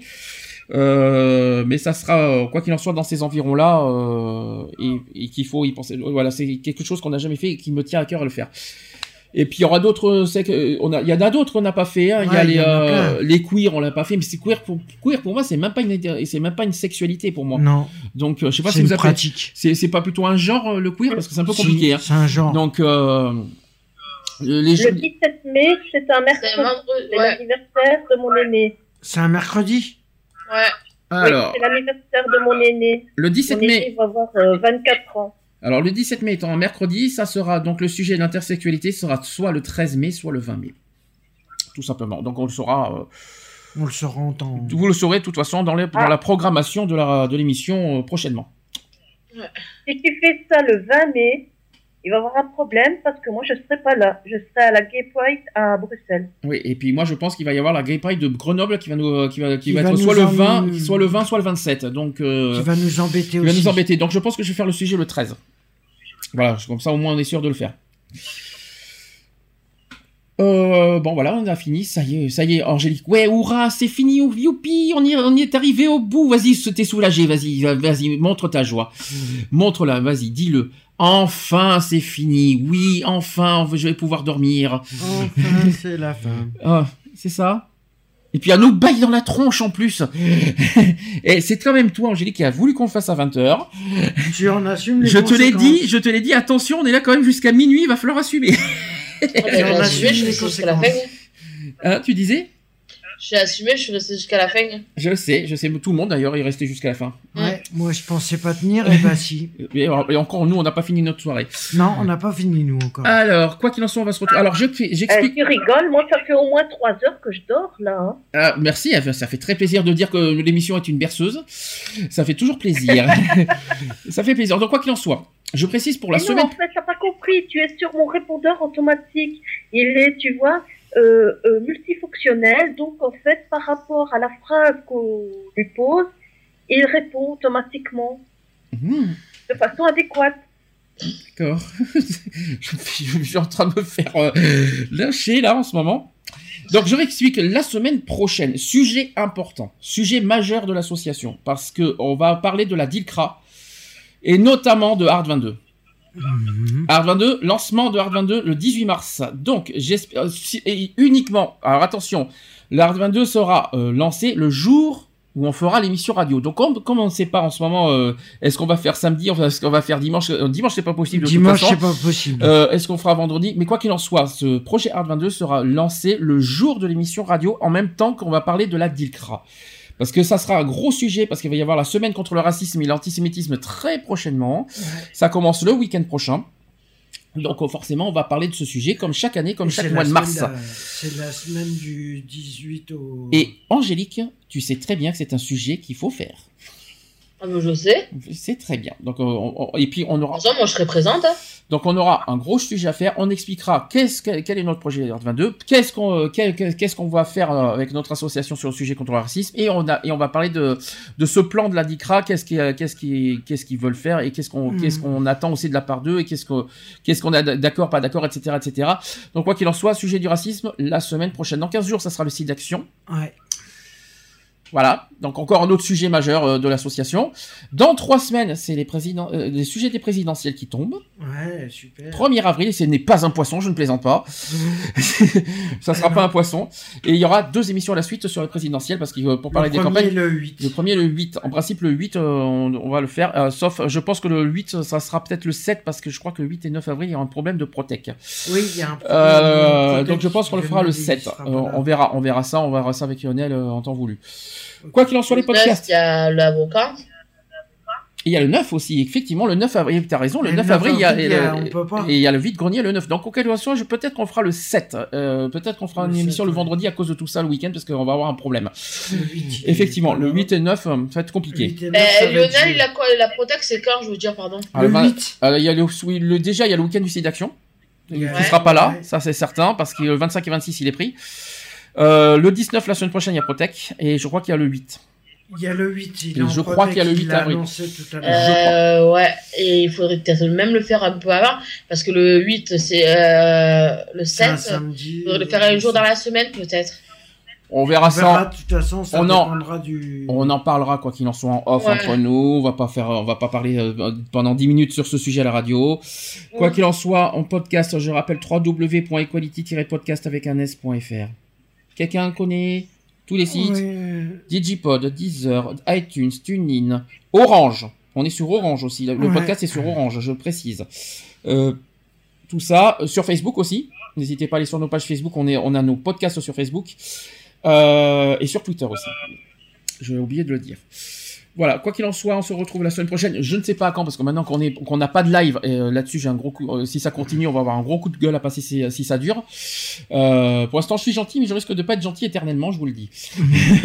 euh, on ne sait pas quand. Oh, il fait ton grand méchant. J'espère, j'espère qu'on sera en direct la semaine prochaine ou au- et au pire, de toute façon, nos émissions seront diffusées en podcast, quoi qu'il en soit chaque semaine, parce qu'on ne lâche pas le combat et on ne lâche pas l'affaire. On sera toujours là chaque semaine, que ce soit en live ou en, ou en podcast. Le combat continue et on sera toujours là pour continuer le combat. Je sais pas si j'y suis arrivé à dire. Il est minuit 20. Il faut pas, faut pas m'en vouloir. Je suis un peu hein, euh, aware, euh, tout ce que vous voulez. Euh, faut pas m'en vouloir. Hein. Un peu Voilà, c'est le podcast, je serai toujours pas là. Hein. Très bien. Comme ça, je suis au courant que t'es pas là. Comme ça, au moins, ça c'est fait. Voilà. Ah, tu seras pas là pour la Dicra Mais non, je crois Ah. qu'elle est avec ses enfants. Eh ouais, il y a ses enfants. Alors, on va Eh essayer de ouais. voir. On va essayer de voir si on peut essayer de De caler ça de dans caler- semaine. on va essayer de caler ça autrement finalement parce que On va essayer avoir de un caler problème. ça. On va avoir un problème. On va essayer. De, on va on va on va se débrouiller. On va trouver une solution. D'accord? Voilà. Allez, on se dit à la semaine prochaine. Bisous. Bisous. Bon week-end. Au revoir. Bon week-end. Bon week-end à à tout le monde. Retrouvez nos vidéos et nos podcasts sur www.equality-podcast.fr.